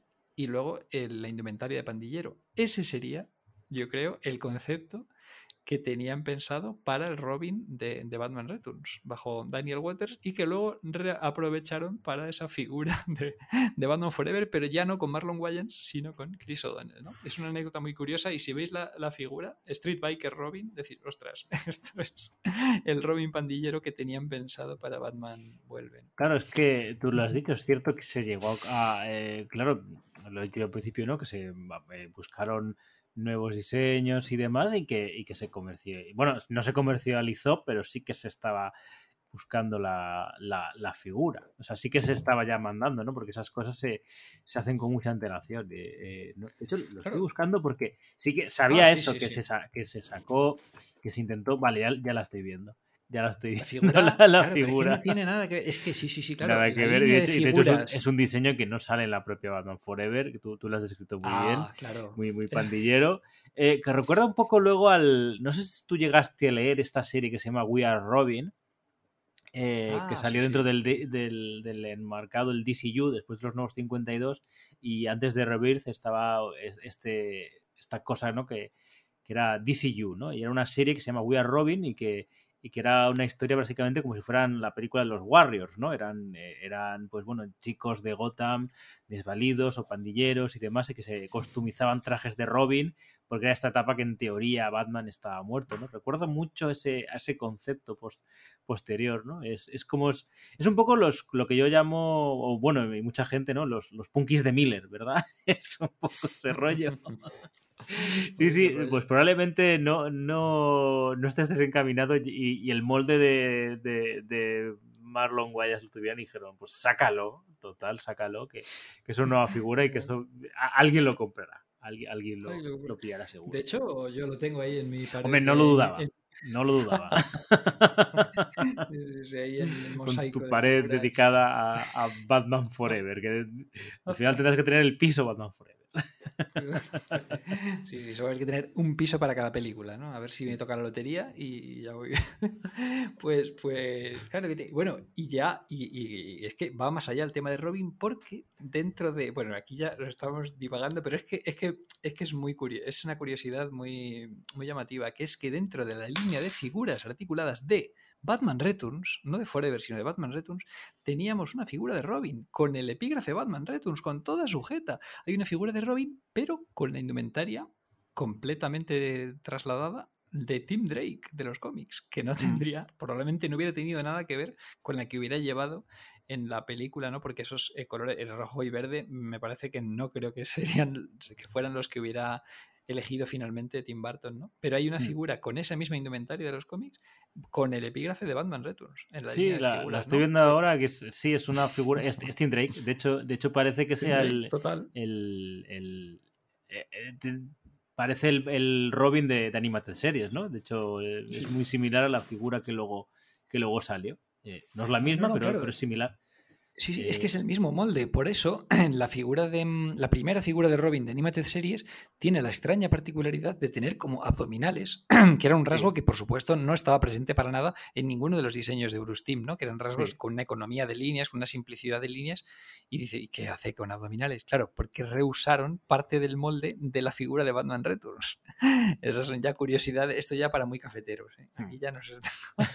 Pero bueno. Pues bueno, vamos a, volver. Sí, a ver, esto es curioso y, contaba, contaba, contaba con ello, contaba con que, con que tú sacarías estas cositas de, de preproducción y demás que siempre son, son interesantes, ¿no? Saber eh, estas cosas, ¿no? Porque muchos sí que sabemos la, participa o la participación de Marlon Guayas o que estaba eh, ahí, pero bueno, siempre es interesante estas cosas de saber un poquito, un poquito más allá, que de hecho, eh, volviendo a esta serie, que en cuanto acabe, pues hablaremos de ella, dibujada por Joe Quinones, y que a mí me encanta este, este dibujante, pues sí que le da un poco ese aire a Marlon Wayans, ¿no? Continuando, siendo mm. continuista, por lo menos con los conceptos pretéritos de preproducción de, de Batman, de Batman Vuelve.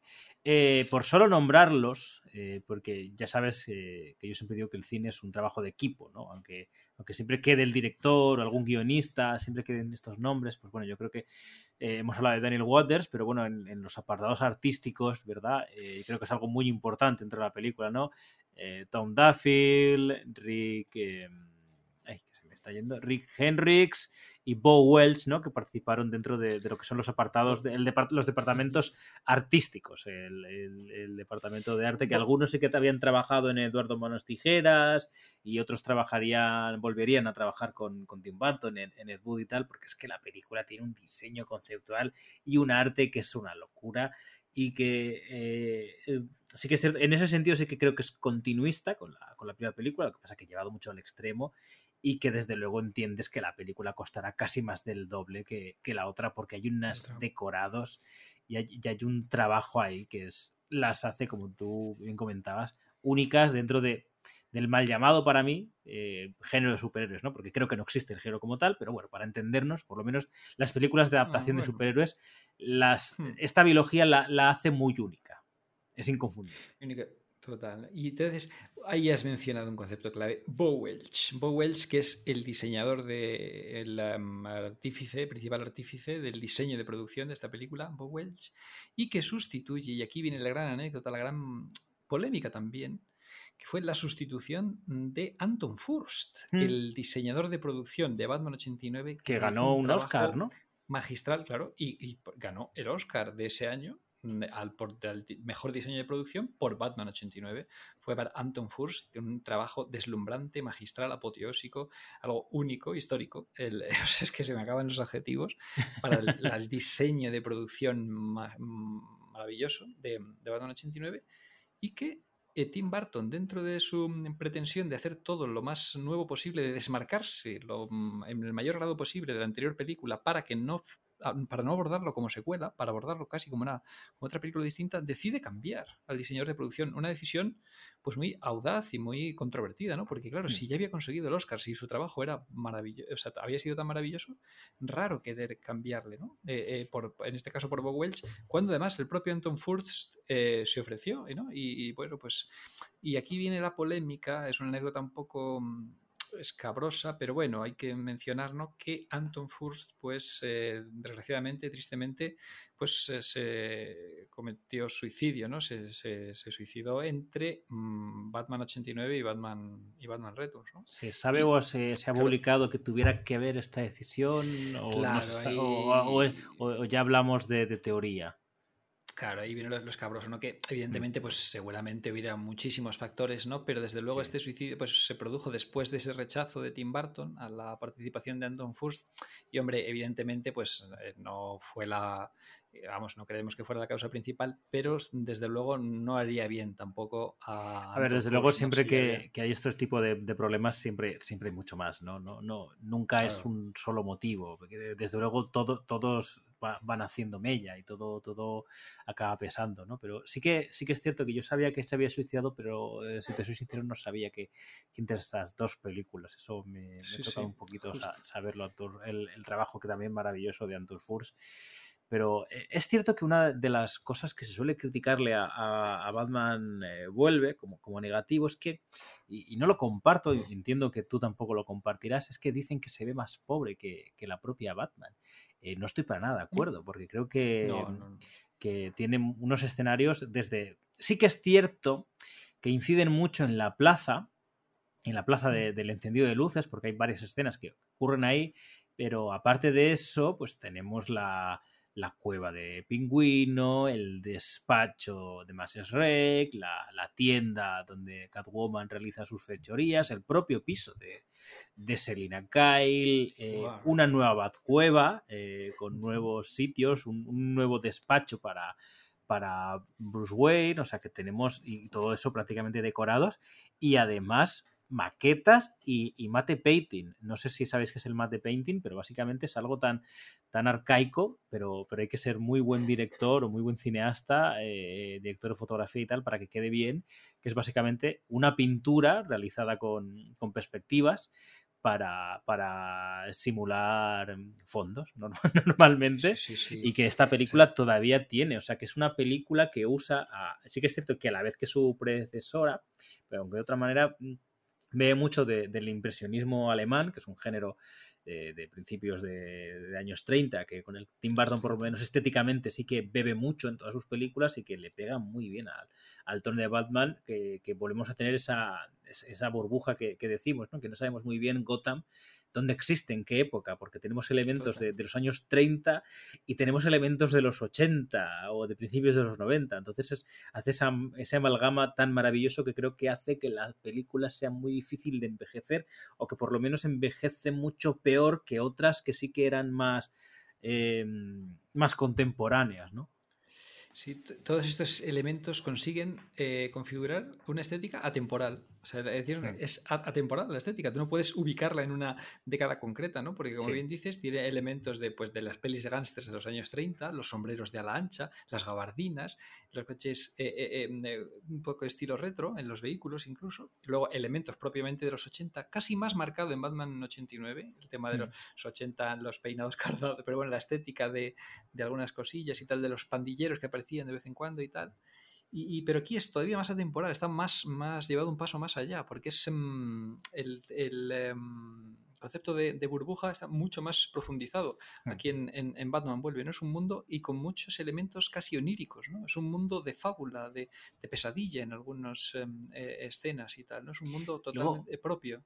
Utiliza Totalmente. mucha, muchas, en varias escenas Tim Burton utiliza una técnica que es muy difícil de realizar, que es superponer eh, varios fotogramas uno por encima de otro, ¿no? O sea, eh, él, por, por poner un ejemplo concreto, él graba desde un punto concreto, valga la redundancia, la escena del, del discurso del alcalde, pero por otro lado ha rodado ese, ese plano subjetivo de las manos eh, monstruosas de, de pingüino mientras está agarrando los barrotes de, de la, de la alcantarilla, dando esa sensación de, de cárcel, ¿no? de, de prisión todavía, que tiene que deliberarse pingüino, y esas dos escenas las superpone una encima de otra para que parezca el, el mismo punto de vista, que, que en realidad eso eh, no deja de ser una retroproyección o, o como una especie de croma, pero como con un nivel artístico diferente, ¿no? Es otra forma de, de hacerlo y que al final eh, yo, yo no es que tenga nada en contra del CGI per se, pero sí que es cierto que cuando intentas hacer las cosas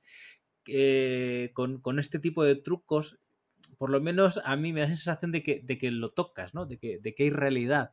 Y, y sí que hay un acabado para mí un poquito más único. Totalmente con todas estas técnicas, ¿no? Y además, el tema de las miniaturas. Claro, muchos de los escenarios están construidos a escala real, ¿no? Con esas esos, eh, estatuas eh, colosales, ¿no? Representando, eh, eh, pues, em, sí, col- colosos. eh, De hecho, yo creo que esta película, corrígeme si me equivoco también, eh, yo confío en ti, eh, siempre para que me corrijas, en el que hay muchísima más, eh, hay muchísima más estatua, ¿verdad? Y muchísima más gárgola que la anterior película. Es algo, Sí, un sí, concepto claro, que, le- claro, es que que a Tim Burton le gusta más, o de repente rostros pétreos en- dentro, dentro de un edificio. Total, y y claro, y al Tim Burton y al propio Bob Welch. Aquí también Hmm. las entrevistas de, bueno, las guías, los libros de la época, las entrevistas de las revistas de la época, lo comenta mucho. Eso, Bob Welch que em, eh, tenía mucho interés por reflejar estas em, eh, eh, em, estatuas eh, de, de- de colosos, ¿no? De, heredados un poco, fíjate, de la, de la arquitectura. Para reflejar, él quería transmitir una sensación em, de, opresión, una sensación opresiva para los ciudadanos, ¿no? Como que Además, ahí en la plaza de Gotham son dos colosos eh, em, em, como con actitud de, de pesadumbre, moviendo un gran engranaje, ¿no? Como que les cuesta Mm. mover, como que están siendo mm, manipulados, ¿no? Los ciudadanos, para transmitir esa sensación de que son de que están siendo manipulados por poderes más allá de su control, ¿no? Los dos gigantes manejando los engranajes de la ciudad, que son, eh, fíjate, eh, hasta, hasta ese punto, Sí. eh, eh, la traslada que se basaba parece, en la arquitectura soviética en parte, por el tema de los, de los colosos y tal, del bloque oriental que llaman, vamos, del tema soviético y tal, y, y de la Feria Mundial. El tema de las ferias mundiales eh, tan, eh, eh, del siglo XX, ¿no? el tema de la Feria Mundial, que también era muy típico la representación de un, de un concepto concreto a un nivel, a un tamaño mucho más grande y tal, ¿no? Esa era la estética de Feria Mundial que también trasladaban aquí. O sea, representar algo a, a- a una escala mucho mayor. Y entonces eso daba una sensación opresiva sobre el conjunto de la ciudad y para, y para los habitantes ¿no? de, de, de Gotham. Sí, sí. Entonces está lleno de, de estatuas, destacando sobre todo estas dos de la plaza de Gotham, Mm. que presidían la plaza Gotham, los colosos manejando los Sí, sí, además van como una especie de sí. martillo industrial gigantesco que parece que se avanzan uno contra otro. Sí, sí, como es que es, maravilloso. Es que el arte de la película y encima en medio ese árbol de Navidad, ¿no? Entre esos grises, esa oscuridad, eh, moviéndose. Hasta tal punto Tim Burton no quería hacer nada similar a lo que ya había hecho, que un punto interesante que ya se repetiría, eh, bueno, excepto en Dark Knight Rises, que sería la única película que ha repetido traje respecto a otra eh, de Batman, también un poco por esa libertad creativa de Nolan, que, que no le, vio sentido cambiarlo la primera por, por un nivel eh, de, técnica y de, producción y de viabilidad, ¿no? Para lo que quería rodar, pero luego no le vio sentido cambiarlo la tercera, ¿no? Pero bueno, dejando de, divagar, el, traje es totalmente diferente y a mí es que siempre me ha gustado más este traje de Batman Vuelve que el, que el del propio Batman. Aparte de que el logo es mucho más estilizado, para mí es más bonito el, logo del óvalo, ¿no? Con estas patitas que le metió Tim Burton, que parece que, que de hecho eh, no gustaron demasiado porque la propia promoción del film no tenía esas patitas, se, eliminaban. Ese tono de ese, como, como el traje es un mazacote y seguía siéndolo, eso, esas líneas rectas a mí siempre me han gustado mucho, ¿no? Y que no emulan tanto un, un cuerpo, que es algo que a mí, que eso de que se noten los abdominales tengan como forma abdominal, no me termina de gustar aunque entiendo que era por intentar hacer una similitud con, las armaduras romanas, pero me gusta mucho ese bloque, ese, ese hombre tanque, ¿no? Porque además el, traje de Batman, ya, ya lo, hemos comentado muchas veces, ¿no? Tenía muchas, había muchos problemas, una problemática para que Michael Keaton se moviera de, de forma fluida y entonces hacen un extremo sobre ello, ¿no? De esa de ese problema crea una virtud y es que Batman tiene un estilo que prácticamente en esta película es como una especie de tanque, ¿no? Eh, un poco casi casi como el primigenio Darth Vader, que su sola presencia no, hacía falta que realizara demasiados movimientos, ¿no? Con tres golpes era capaz de derrotar a un villano y seguir andando el bat giro famoso, ¿no? El tema de que Batman tuviera que moverse en bloque porque el hecho de que la pieza de la, la, capucha esté unida a la pieza de los hombros, pues no le permite eh, girar el cuello con demasiada facilidad, entonces se mueve en bloque, ¿no? Cuando quiere mirar hacia, hacia otro lado y demás. Incluso cuando quiere mirar hacia arriba, se, agacha de forma muy extrema hacia detrás, ¿no? lo hace todo tan exagerado que, funciona por eso mismo. Pero claro, se convierte el, el, em, el vicio en virtud, ¿no? Mm. Eh, se hace de la necesidad virtud y, el, y, el, y al final mm, eh, le dan una, apariencia imponente estos, mm. ese tipo de movimientos, ¿no? Que hacen más, más imponente, más amenazador y tal, y quedan muy bien en pantalla. fíjate, aquí estamos en total, aquí me muestro, en total desacuerdo contigo. Ya, ya, ya lo sabía. El tema de los trajes, Pero aquí era el objetivo este, como, como decías, el, el, el, objetivo era el cambio de una apariencia orgánica, de la apariencia orgánica del Batsuit, del, del traje de Batman 89, por una apariencia mecánica. Aquí totalmente, o sea, se elimina el tema de los abdominales y tiene una apariencia mecánica como de armadura, ¿no? Hmm. No es un traje muscular, sino una armadura, para integrarse más con la arquitectura de, del, con, el entorno. ¿no? Esa era la, intención de, Tim Burton y de Bob Ringwood, que es otro de los pocos, o sea, solo sobrevivieron, hablábamos de que Tim Burton quería cambiarlo todo con respecto a la primera parte, ¿no? Para no dar impresión de secuela, pero sobrevivieron dos importantes creativos muy asociados a, a Barton, que son, claro, Danny Elfman, ¿no? que también compondría la, banda sonora. la que sigue siendo a día de hoy, y le pese a quien le pese, la banda sonora oficial de Batman. Da igual los Batman que vengan y las bandas sonoras que, vengan, unas muy buenas, eh, que a mí me gusta mucho la, de Zimmer, y, incluso la de Yankee Excel tiene, tiene su gracia. Pero es que la de Elfman es la de Elfman. La de Elfman para mí siempre será la, la, más icónica y más representativa, y la que mejor captura la, esencia del, personaje, ¿no? aunque se adapte más a esta visión, pues eso, fantasmagórica, siniestra de Barton, pero creo que se puede extrapolar a todo el concepto de Batman en general. Pero incluso la, banda sonora aquí de, de Elfman hace una banda sonora muy, muy interesante, en el que mezcla esos, unos toquecitos lúgubres y como él, mismo por, por sus propios vicios, ¿no? Eh, es, muy dado a poner como sonidos de campanitas y tal. El tema de navideño le viene, le viene muy bien, ¿no? Y hace el, tema del nacimiento del pingüino y, los, y el tema de Selina. Me gusta mucho, hace una banda sonora muy, muy bonita. La verdad es que son unos temas que me gustan escuchar, separados de la primera película. Pero estamos hablando del traje Sí, sí, yo me he desviado un momentito, pero ahora volvemos al traje, que a ti no te gusta tanto. No, es que, la, es que la banda sonora hay que profundizar ahí, claro, luego. Pero el traje, claro, a mí me gusta, eh, nos resulta, eh, pues eso, eh, eh, menos estilizado, ¿no? Y bueno, el tema, eh, pues eso, de- también decía que, mm, que eran, o sea, dos de los pocos asociados a Barton que, que siguieron para, la- para Batman Returns con respecto a 89, pues fueron Danny Elfman y Bob Ringwood, que era el encargado del diseño de todos los trajes y, y demás, y que aquí optó por este otro enfoque, no más mecánico, más hierático, más hermético, claro, que va acorde con el tono de la película, ¿no? Aquí es, es Batman está más encerrado aún en sí mismo y tal, entonces por eso en vez de darle ese aspecto mm, pues más orgánico, pues aquí más de, de máquina directamente, ¿no? Está tan, tan encerrado en sí mismo. En y- Forever, sí. Sí, No, déjame que eso- termine este y ya, la- ya la sigues. Está tan encerrado en sí mismo que cuando habla con Max Schreck, y esto quizá puede que sea un debe en general para mí de, de las películas de Barton, que no hay diferenciación ni siquiera eh, a, a cara al público entre Bruce Wayne y Batman, ¿no? O sea, sigue hablando de, de que quiere capturar al pingüino y de que quiere demostrar que es culpable. No, no, no hay diferencia. Este, este personaje es, es quien es y va por lo que va.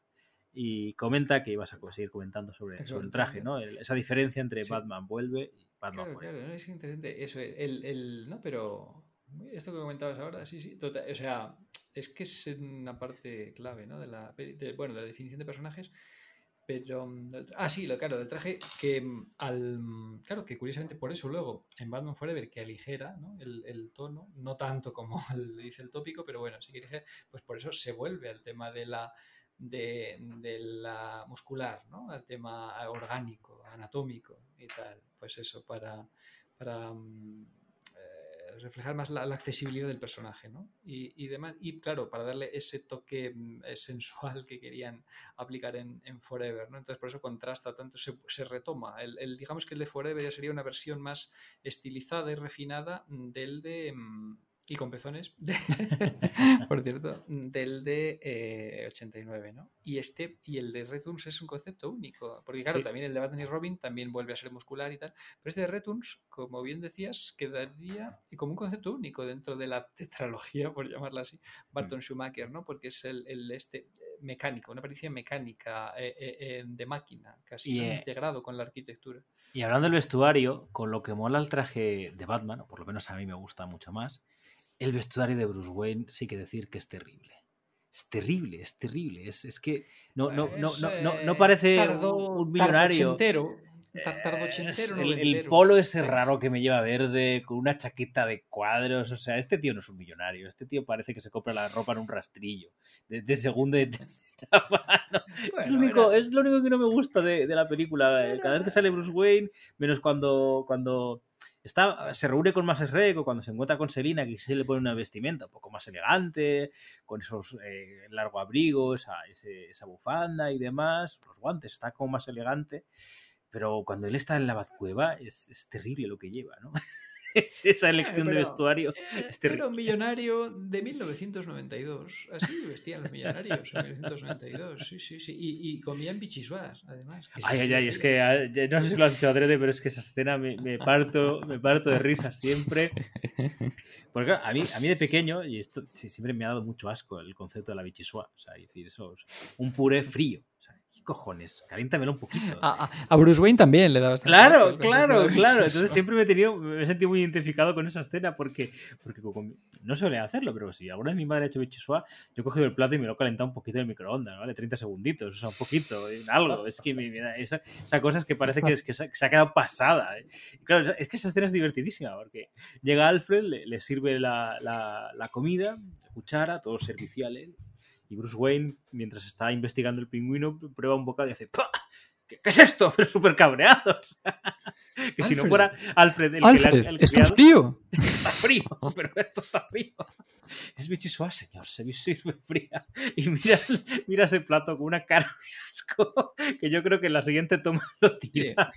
Pero se lo sigue comiendo. Dice, es sirve fría. Ah, vale, vale, que sirve Eh, fría. Le, venga. le- pega, le pega como. le- se mete otra, otra cucharada en la boca, pero pone una, una cara de asco que yo creo que no se lo termina ese plato. Y dice, mira, ya, ya, ya me un bocadillo o lo que sea.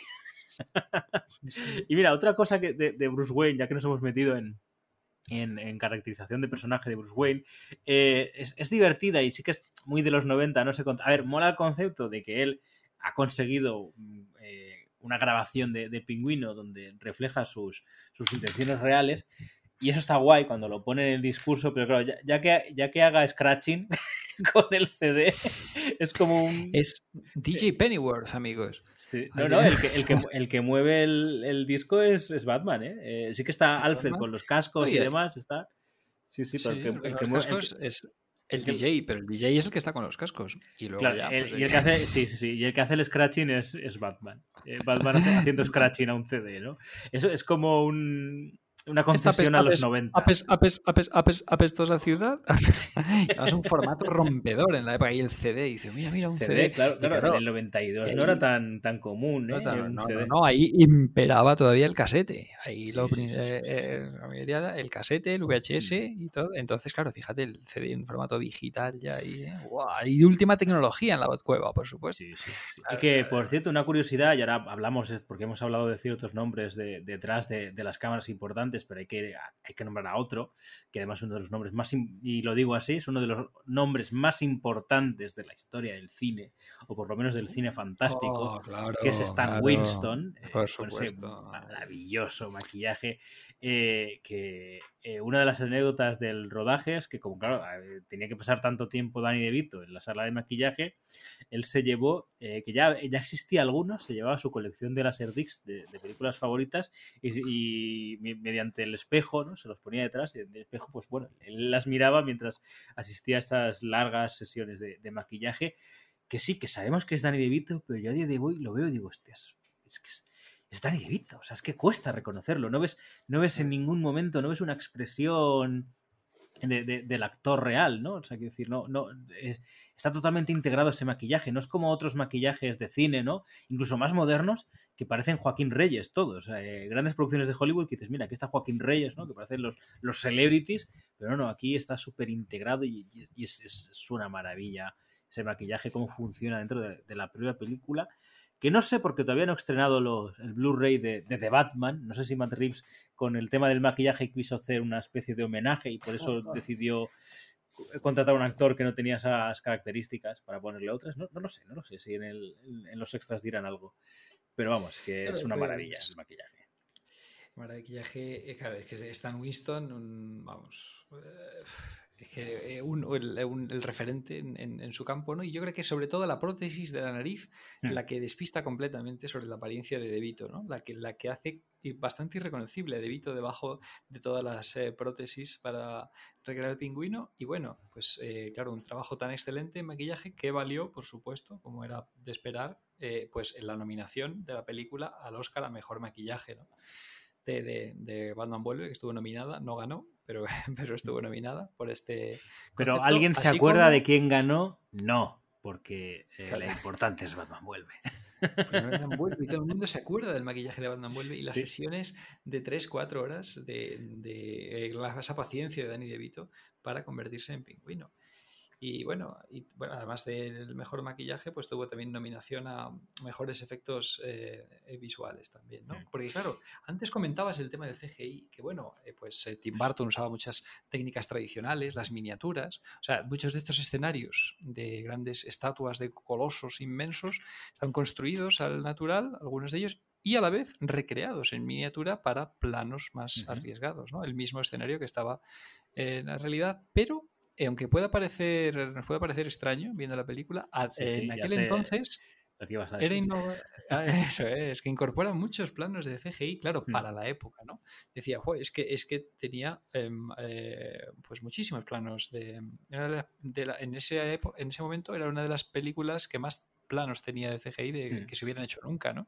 Claro, está, pero eso sí, muy bien integrados dentro de la peli, que apenas se nota que Sí, sea no, no- eh, no eh, se CGI, notan. De hecho, incluso a día de hoy, si, eh, si te dicen que son que son eh, animatrónicos o algo, te lo podías llegar a creer, pero está, está muy bien integrado. Sí que es cierto que, claro, en esta época, como era una tecnología muy, muy nueva, se tenía mucho cuidado en, en utilizarla. No, no así en los 2000, que en- la industria se volvió loca y ya usaba CGI para cosas como, como la Catwoman de Halle Berry andando, que fuera CGI. ¿Pero qué dices? O sea, tienes a Halle Berry, grábala andando, no, no hagas un CGI de eso.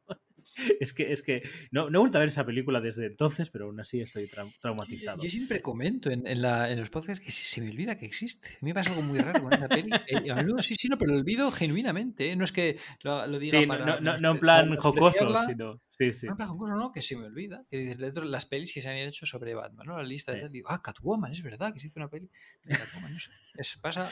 Y se hizo un año antes que esta Batman. Begins, ¿eh? Que O sea, Batman Begins, claro. sí, sí, sí. Por o sea, eso Batman Begins iba. Eso ahora no nos acordamos, pero yo a No, no. Batman Begins iba cauto, iba con. Claro, y Christopher Nolan. ah, yo no era también, ¿eh? es- Yo, yo ¿Quién no. es Christopher Nolan ahora? Claro, es que no ofrecía tanta garantía Eh, como yo había visto- hoy en día. Yo había visto Memento, pero no era consciente de que eh, era el mismo director, ¿sabes? O sea, quiero decir, yo había visto Memento, pero no sabía que el director de esa película había hecho Batman Begins.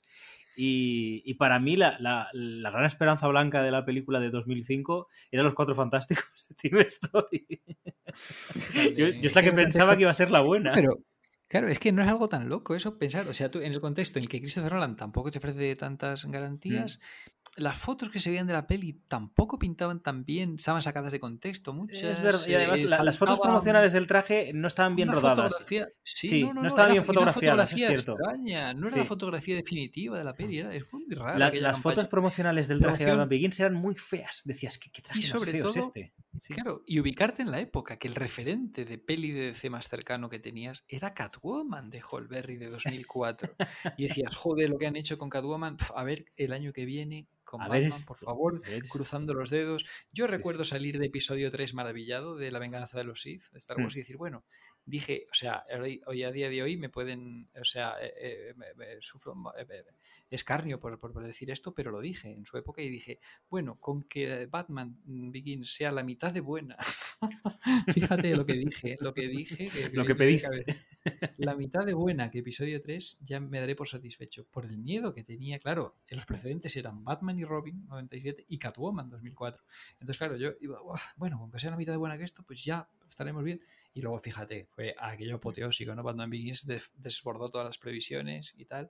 Pero claro, íbamos muy cautelosos. En Sí, sí, sí, sí. Yo creo que no fui ni al estreno. Yo fui semanas después. Dije, venga, Ah, vamos, no, yo- hay, hay que verla. yo Vamos a fui al ver. estreno porque había que- era Batman y tal, pero no las tenía todas conmigo, ¿eh? Fíjate, y, y claro, salí maravilladísimo. Sí, sí, sí, sí, sí.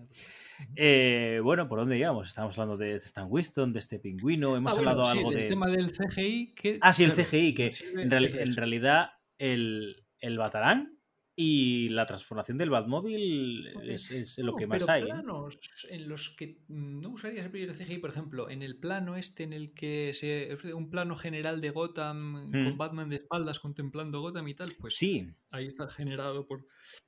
pues hubiera jurado esto. que eso era un mate painting. Fíjate, pues ahí. Sí, que, que se, eh, se ve la, la- puede ser. la- No, no. Ah, yo leí que había escenas que combinaban técnicas. ¿eh? Ah, Combinaban claro, eso técnicas puede ser clásicas también. con CGI. Sí, sí. de Mate painting en el fondo. combinaban, luego que CGI combinaban. para modelar, combinar una forma De muy hecho, de con. Y que les valió, entre- porque decíamos, él también la nominación a mejores efectos visuales, ¿no? Para los Oscar, Hmm. que tampoco ganó, pero. Pero nadie se acuerda de cuál ganó. Eh, otra vez más. Eh, el, el ganador moral sigue siendo Batman. Pues, Batman, Batman vuelve. Eh, que es pues, curioso, ¿no? Lo de que en esta época, como se era muy cauto con la técnica, se hacían técnicas mixtas, ¿no? Se, mezclaban, como así pasó con, con Parque Jurásico, ¿no? ¿no? Que fue, el, eh, desde luego, el, el punto clave para el CGI es Parque Jurásico, ¿no? Es donde, donde se dan eh, literalmente pasos de, de dinosaurio, ¿no?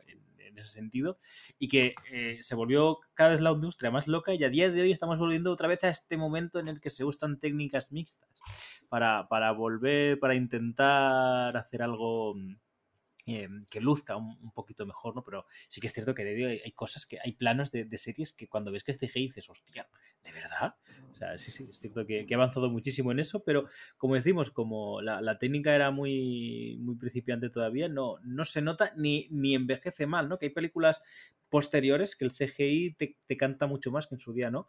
Y aquí todavía, todavía esas, esas escenas están, son vigentes y no, no hay ningún problema con ellas. Claro, yo, eh, eso ayuda mucho a que la película estéticamente Hmm. en- no es que envejezca bien ni mal, es que no envejece. Es que, Claro. eh, pero es eso sumado a la estética atemporal de la que Sí. hablábamos antes. Que sea una estética que no puedes ubicar en una época mm, temporal concreta del, mm, del mundo real, sumado al uso, a la combinación de, bueno, uso puntual este de técnicas digitales y la combinación de mm, técnicas eh, eh, tradicionales físicas, ¿no? Para recrear entornos y tal, hace que, que, no envejezca, que sea una mm. peli que cuestas, em, que no puedes situar en, en, tiempo ni en espacio, que es algo atemporal, es una burbuja, es un universo propio, único, mm. es una auténtica y jodida maravilla estética. maravilla estética que nunca jamás envejecerá. Es un mm, prodigio. Porque a, ese nivel sí que en 89 se nota un poquito. Hay entornos, no, o mm. sea, también es en general una estética temporal, pero sí que hay entornos un poco ochenteros, ¿no? Por ejemplo, cuando están en la mansión Wayne y sale ahí el alcalde jugando a la ruleta y tal. Ostras, eso es una escena típicamente ochentera con los peinados, el pelo cardado. y, también lo, que decía de, la música la música de Prince a ah, veces eh, saca. Lo que pasa es que como Tim Burton es muy inteligente y la usa en los desfiles y, con cosas relacionadas con Joker, dices, bueno, pues el personaje le pega que usa esta cosa que está fuera de tono, ¿no? En esta, en esta película por, la propia eh, concepción y creación del personaje. Eh, hasta tan punto se mezclan conceptos que, claro, el tema de los, de los pingüinos fue, fue complicado, ¿no? Porque evidentemente siempre trabajar con, con animales no, no es lo mejor, porque evidentemente pues, pues un animal no, tiene esa capacidad, aunque pueden haber animales muy bien entrenados, pero es difícil. Entonces, hay una mezcla entre animatrónicos, disfraces y algunos pingüinos reales. Pero es maravilloso, eh, todas esas escenas de, de pingüinos. Y además ese concepto que a mí me vuelve loquísimo, es que me encanta, que son ese plan de los pingüinos con misiles, con las bombas, con los casquitos. Es que es, que es algo que está fuera de, de, toda realidad y de, de, toda lógica. Y es quizá lo que he de reconocer que aunque, eh, insisto, ya lo sabéis quien escucha habitualmente el podcast, que me gustó mucho de Batman y soy muy fan de, muy fanático de las películas de, Nolan y el Batman de, Affleck me, me parece interesante pero me gustaría que se volviera más eh, a este tono más fantasioso, aunque insisto, no creo que sea realista de Batman, eso quiero dejarlo claro, que no lo es, por mucho que, este eh, se repita mucho, ¿no? que el Batman de Nolan y de, Matt Reeves es realista, ahí parece lo menos realista del mundo, las cuatro películas en, conjunto, pero desde luego esta película no lo intenta y no, le da ningún tipo de verisimilitud. Eso, eh, ninguna película de Batman es realista, pero sí hay algunas que tienen afán de verosimilitud, como por supuesto la trilogía de Nolan, que eso, en declaraciones del propio Nolan, era uno de sus mm. principales empeños, ¿no? Sacarle de la atmósfera fantasiosa de las pelis de Barton y Schumacher y, e integrarlo en un mundo verosímil, en el que tuviera una. Eh, que muchos elementos de fantasía tuvieran una explicación mm, mm. verosímil o plausible, por lo menos que pudieras eh, O por lo menos en, ese universo que él crea. Verosímil eso es, que tengan cierta consistencia interna, ¿no? Que no la hay ni se pretende en las pelis de, Barton ni de, ni de Schumacher, ¿no? Era el objetivo. Y también, eh, pues, eh, forma igualmente marcada también en, en, The Batman, de Matt Reeves, ¿no? También existe esa pretensión, ¿no? De, de, la verosimilitud. Claro, en Zack Snyder no sería. Claro, al vincularse más a la temática superheroica, pues no puedes tampoco atarlo tanto a, la, a, referencias tan claras al mundo real, ¿no? Porque estás interactuando con personajes con superpoderes y tal, entonces no está tan clara la tendencia. Pero, pero aquí en, los elementos de, O sea, elementos como los pingüinos explosivos de, Batman Vuelve, hmm. claro, son elementos absurdos y grotescos, eh, eh, eh, surrealistas, absurdos, si queremos, pero que funcionan estupendamente dentro de la atmósfera gótica, surreal, onírica, casi en muchos casos onírica, del universo propio de Barton. O sea, es que esa escena... se integran perfectamente en su atmósfera. Esa escena en la que el pingüino está dándole un discurso a sus lacayos, que son los pingüinos, ¿no? que, es, prácticamente como una escena de sacada de un discurso de, nazi, de los movimientos y la forma en la que está puesto y todo.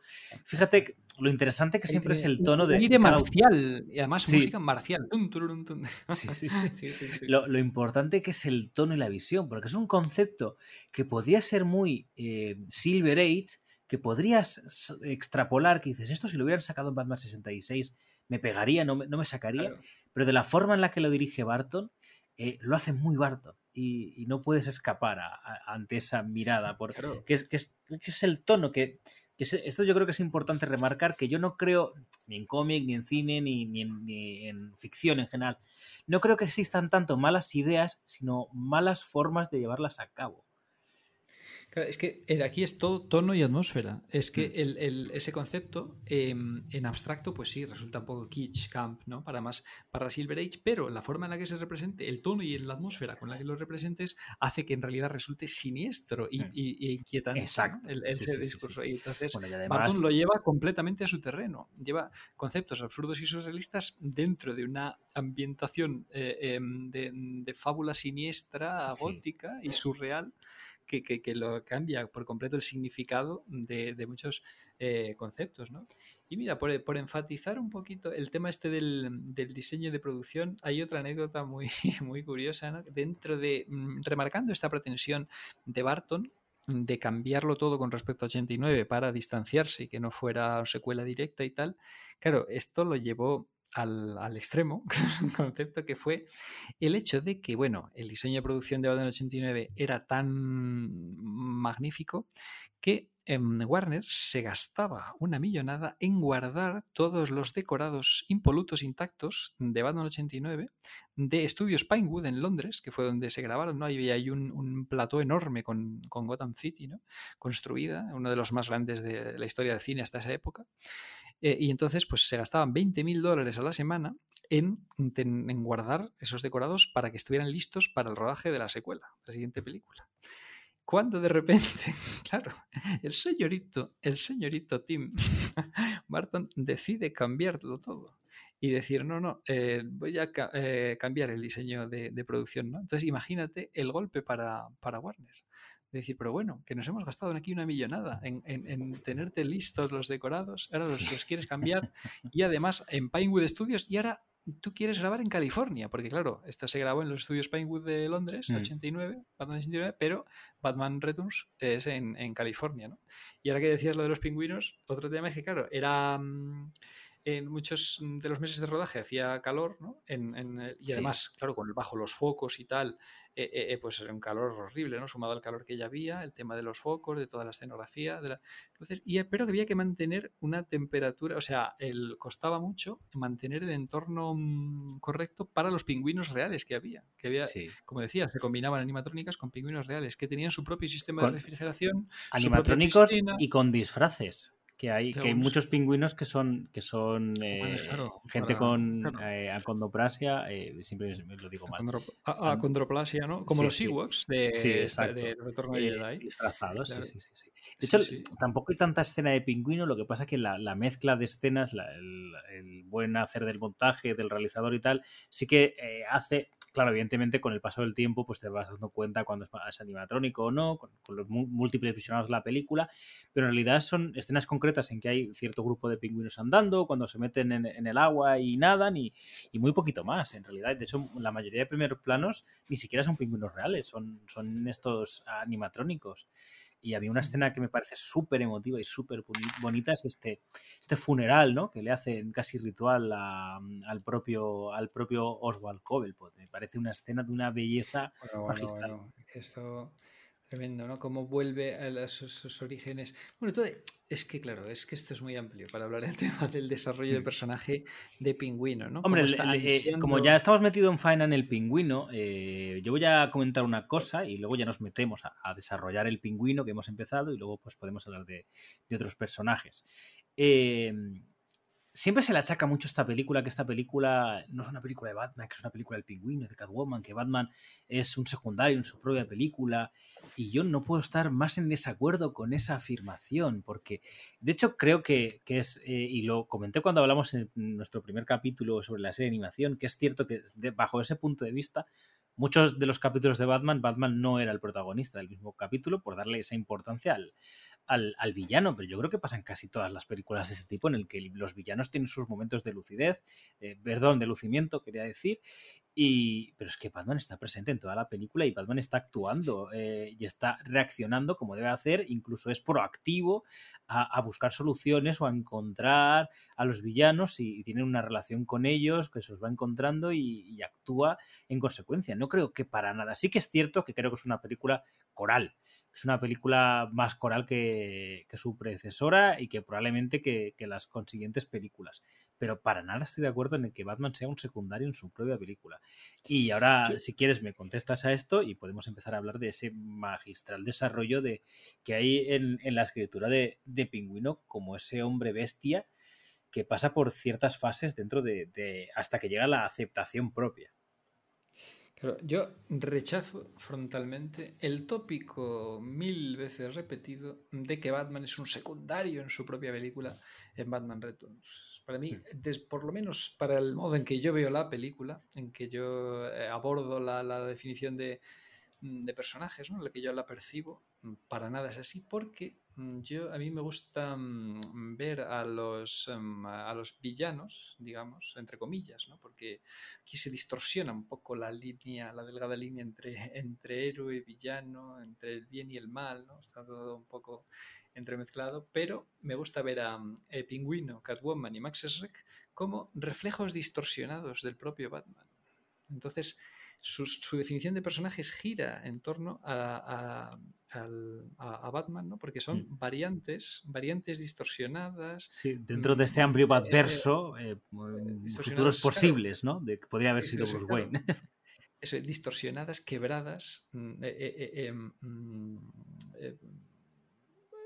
del, del, del, del, propio concepto de, de Batman los, los, tres, ¿no? Los tres tienen elementos que comparten eh, eh, eh, con Batman y que mm, mm, aquí vendría otro enfoque que yo a veces me gusta mucho aplicar a esta peli, que es como una especie de cuento de Navidad siniestro, como el cuento de Navidad de Charles Dickens, en el que a Mr. Scrooge, que es una figura que podemos asociar con Batman, sobre todo con este Batman tan, tan huraño, tan, huraño, tan hermético, tan monolítico, ¿no?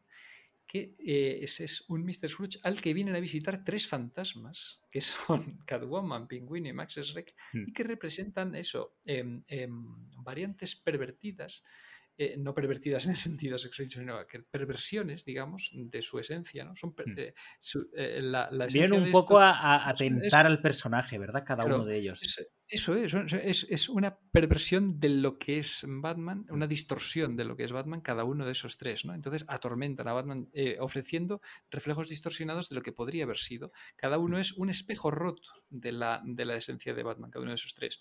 Claro, Pingüino, pues se hace mucho énfasis en los paralelismos con Batman, ¿no? Que es de su misma edad, que nacieron a la vez, que si usted hubiera nacido, se lo um, echa en cara. Si no lo hubieran tirado al, al, río, sería claro, compañero suyo de clase. Eh, compañero suyo, tal, los dos eh, eh, claro, la notoriedad ¿no? de, de, de, de, los dos en la sociedad de Gotham y tal. Esto, eh, hay pingüino. Luego, Max Schreck, pues están claros los paralelismos con, con, con, Batman y Bruce Wayne en este caso. ¿no? Sí, es el, el con millonario. Wayne. Claro, es sobre todo con Bruce Wayne, por el tema del, del, millonario, pero esta vez con ansias de manipular al, a la sociedad de Gotham y tal. Y Catwoman, claro, pues otra vigilante, claro, pero en un contexto que, distinto. Exacto, porque Catwoman sí que cae eh, lo que no cae Batman, que es en la venganza personal, más allá de, de la justicia, en la que ella en teoría busca ese esa compensación a, a, al mal que le, que le hizo Max, Max X-Rec a, a ella. Y también sale a combatir, pero sin un control, sin la contención de Batman. ¿no? Sí. Es, eh, Catwoman es más el concepto de un... De, de dejarse llevar por el... Son, eso es, pulsiones muy similares a las de Batman, pero a las que se da rienda suelta sin ningún autocontrol fer, eh, y más como el autocontrol férreo de Batman, ¿no? Con una misión, con una obsesión concreta que le guía, eh, que, que guía toda su existencia y le conduce en directo hacia sus objetivos y le mantiene dentro de un camino. En cambio, el, en, en, Catwoman está también esa, mm, ese impulso, esa pulsión por combatir el mal, ¿no? Por, por no por tanto combatir suelta. el mal, es que, a ver, por es combatir, que es, bueno, es raro la, la, no, no, pero él sale también a defender a las chicas, ¿no? Lo primero que hace es eh, sí. eh, eh, defender a una chica del abuso que está sufriendo y tal. Entonces, pues se ve identificada como víctima, ¿no? Para ella claro. es la víctima de su, de su propia historia. Entonces, es, quiere es, salir a re...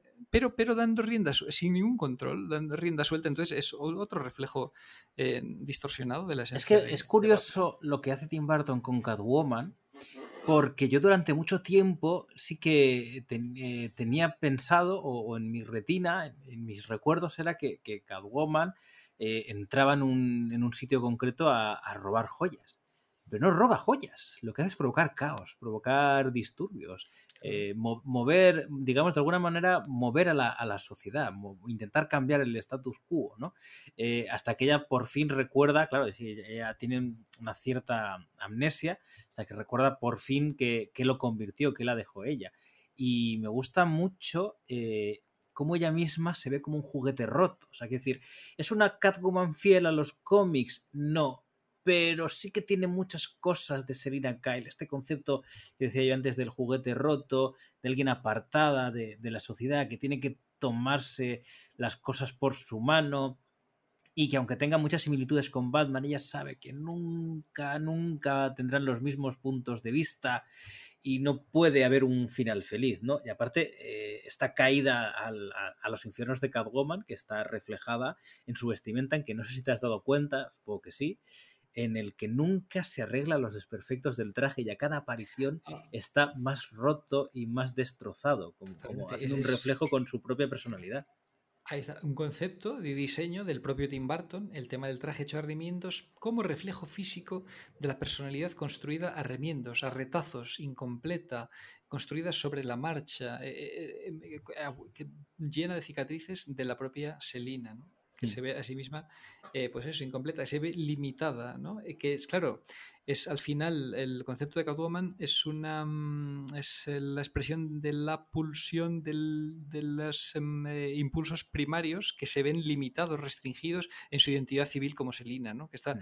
eh, totalmente constreñida ahí a vivir una vida eh, totalmente regulada, em, limitada completamente y todo vuela por los aires cuando adopta el tótem de Catwoman. ¿no? Todas esas mm. limitaciones y restricciones vuelan por los aires y ya por fin puede dar rienda suelta a sus impulsos, ¿no? Ese es un poquito el, concepto. De hecho, esta Catwoman, eh, para mí no es la más fiel, pero desde luego creo que es la más icónica. Es imposible ser más icónica que, que Michelle Pfeiffer.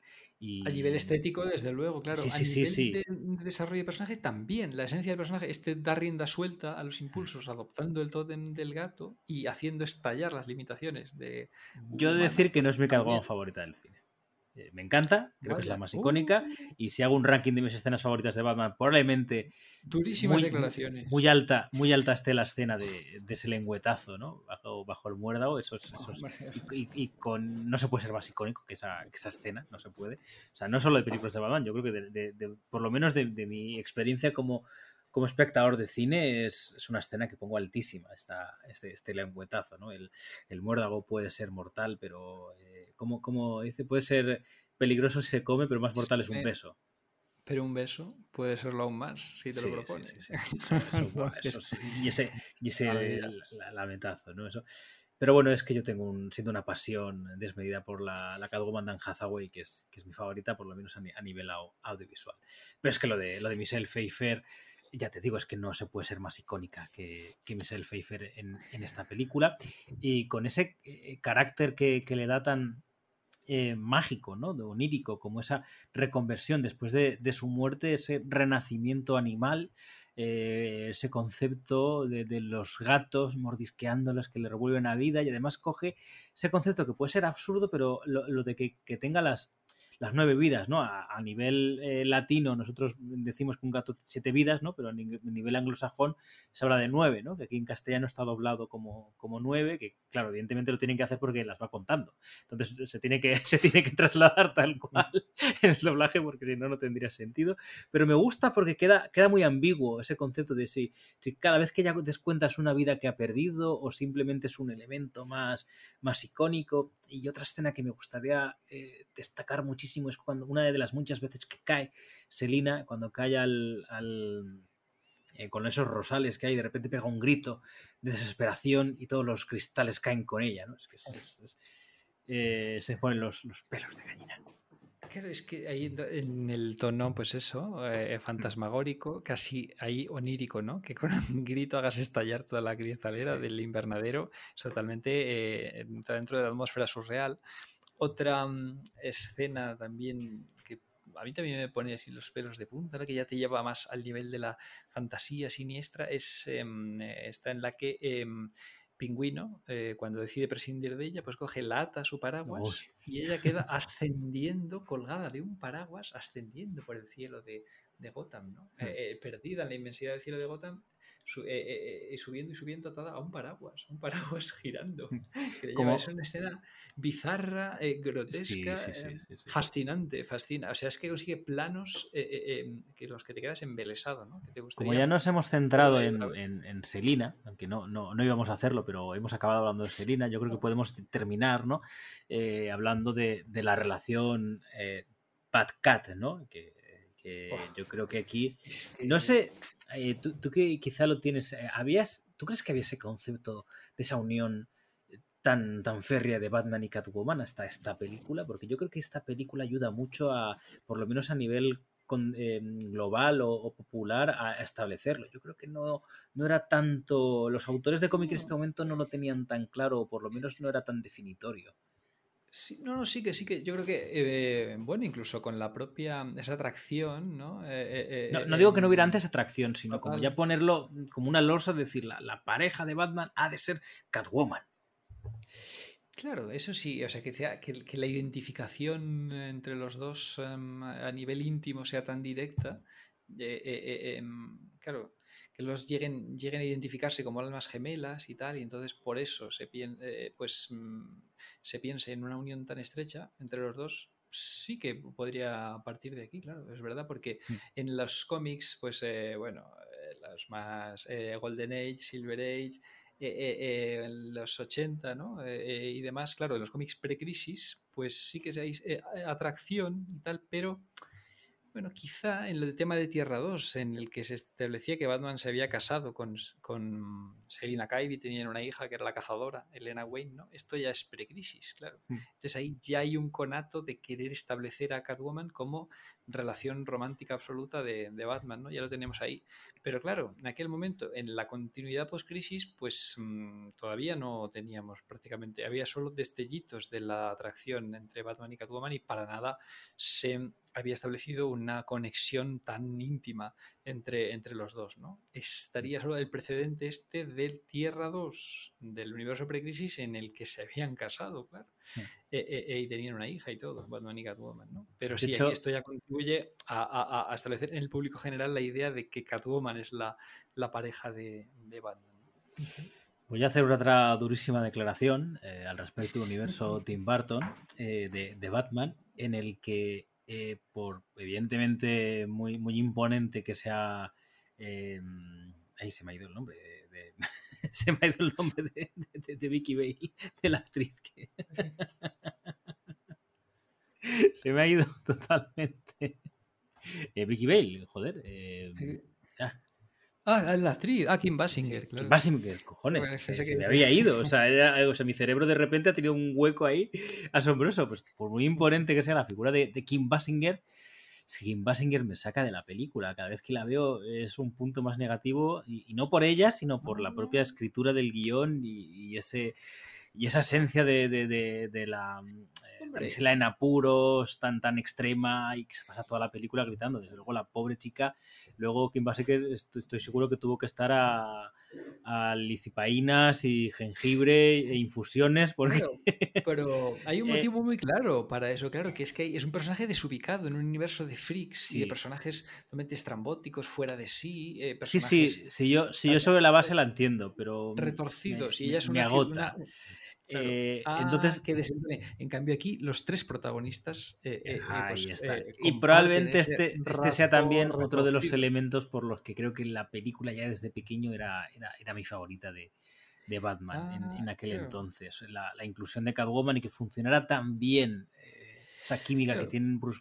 Porque además Bueno. eh, hablamos durante toda la película, eh, hacemos referencias a, a- a lo animal, ¿no? Dejarse abrazar, la propia propaganda de la película, los taglines, pero es una atracción animal la que sienten eh, Batman y, y Selina, ¿verdad? Es una atracción que el propio Bruce Wayne incluso se le ve que, que no sabe por qué se siente atraído de esa manera tan, tan, tan pasional hacia ella, algo que, que- que no ha sentido nunca. O sea, eh, así como en Batman, eh, creo que acaban juntos porque el guion y porque el, los conceptos y la época eh, dice que tiene que acabar con, con una chica, eh, aquí sí que noto que, que- que de verdad son dos personas que, que aunque no se hagan bien o aunque tengan ese- esos elementos tan dispares y tan diferentes, hay una tragedia romántica ahí detrás que a mí me gusta mucho.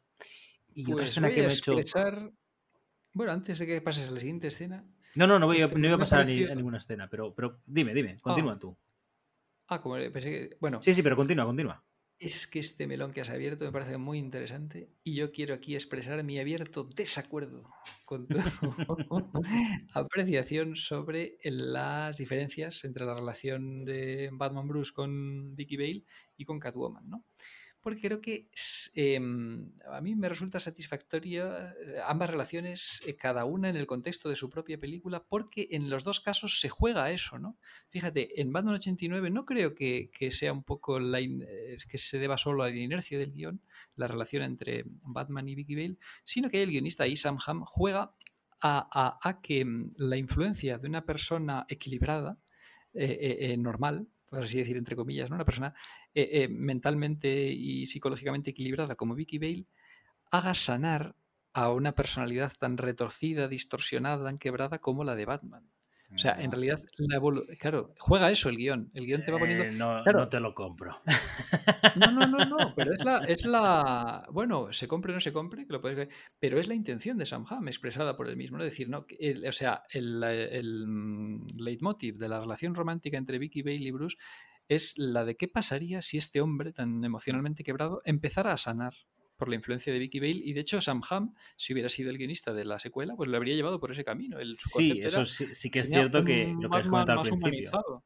Claro, y en cambio, en Batman Returns, bajo la perspectiva ya de Tim Burton, bueno, y de Daniel Waters, ¿no? Del guionista, claro, se juega a todo lo contrario, se juega a, a, mm, que Batman se relacione con una figura eh, em, romántica con la que se identifica completamente y Mm. se juega a que se retroalimenten en uno al otro porque son almas gemelas que se identifican plenamente el uno en el otro y se retroalimentan de una forma eh, salvaje y entonces lejos de ayudarle a, a sanar la influencia romántica de, de ayudarle a sanar y a normalizarse y a humanizarse a una personalidad tan quebrada como la de, como la de Batman, al contrario, se retroalimentan, se eh, identifican el uno en el otro y entonces, claro, es por eso, por lo que al final también, ese maravilloso final en el que no pueden acabar juntos, en el que yo no puedo vivir conmigo misma, como dice Sí. eh, Sa- Selina. Entonces, yo creo que está, o sea, tiene sentido, la aunque son relaciones muy diferentes, tienen sentido dentro del propósito de cada guion, de cada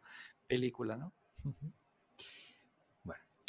Pues eh, habiendo un total eh, desacuerdo en, en ese punto, no hace falta que sigamos, porque ya, ya, hemos, ya hemos expuesto cada uno nuestra, nuestra visión, ni, ni ninguna desacertada ni ninguna acertada, ¿no? No, no, no, claro, son di- más, eh, diferentes. visiones, enfoques de cómo cada uno ve el... Hmm. eh.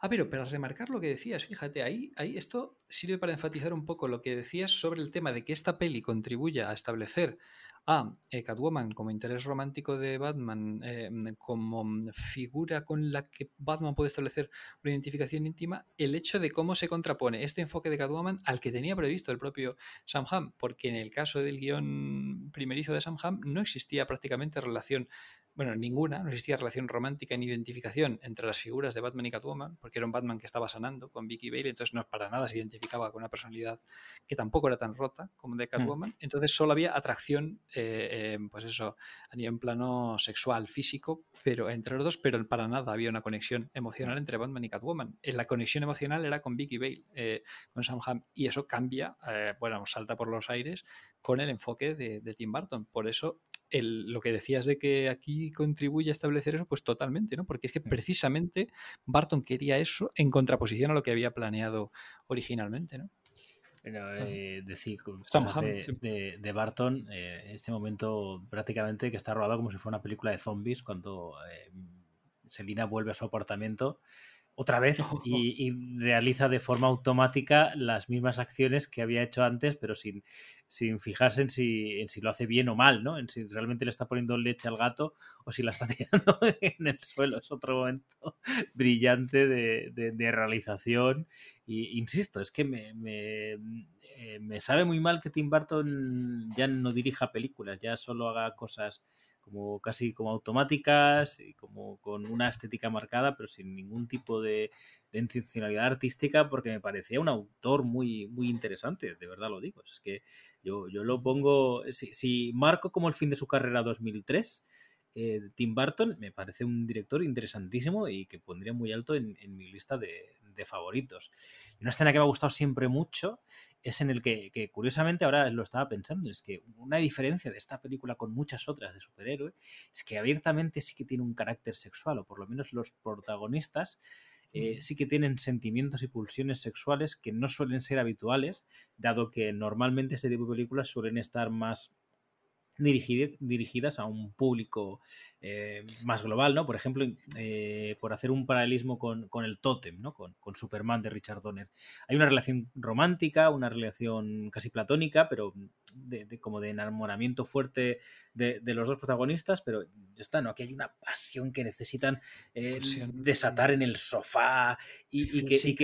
Y, perversa, que fue uno de los principales motivos de, polémica, de, la que hablábamos. Y que y que no termina esta, esta, esta relación sexual porque, porque, y eso me parece muy, muy cómico y, muy divertido, porque se encuentran, cada uno encuentra las cicatrices del otro que, de su pelea, de su primera pelea, de la pelea eh, previa. Y eso es un concepto que siempre me ha gustado muchísimo y escenas muy sugerentes, ¿no? Con una, de, una sensualidad, bueno, y sexualidad también perversa, ¿no? Y, Incluso en el caso del pingüino, grotesca y, básica. Eh, es que si quieres ya podemos eh, volver al, pingüino, si, si quieres decir algo tú antes de, de pero, pero, quiero remarcar esto, que una cosa que me hace mucha gracia, que es que el pingüino está totalmente salido toda la película. Es un ser diabólico que. Ir remarcando lo de, la, sexualidad está, vamos, desbordada de pingüino y ya eh, eh, eh, grotesca, o sea,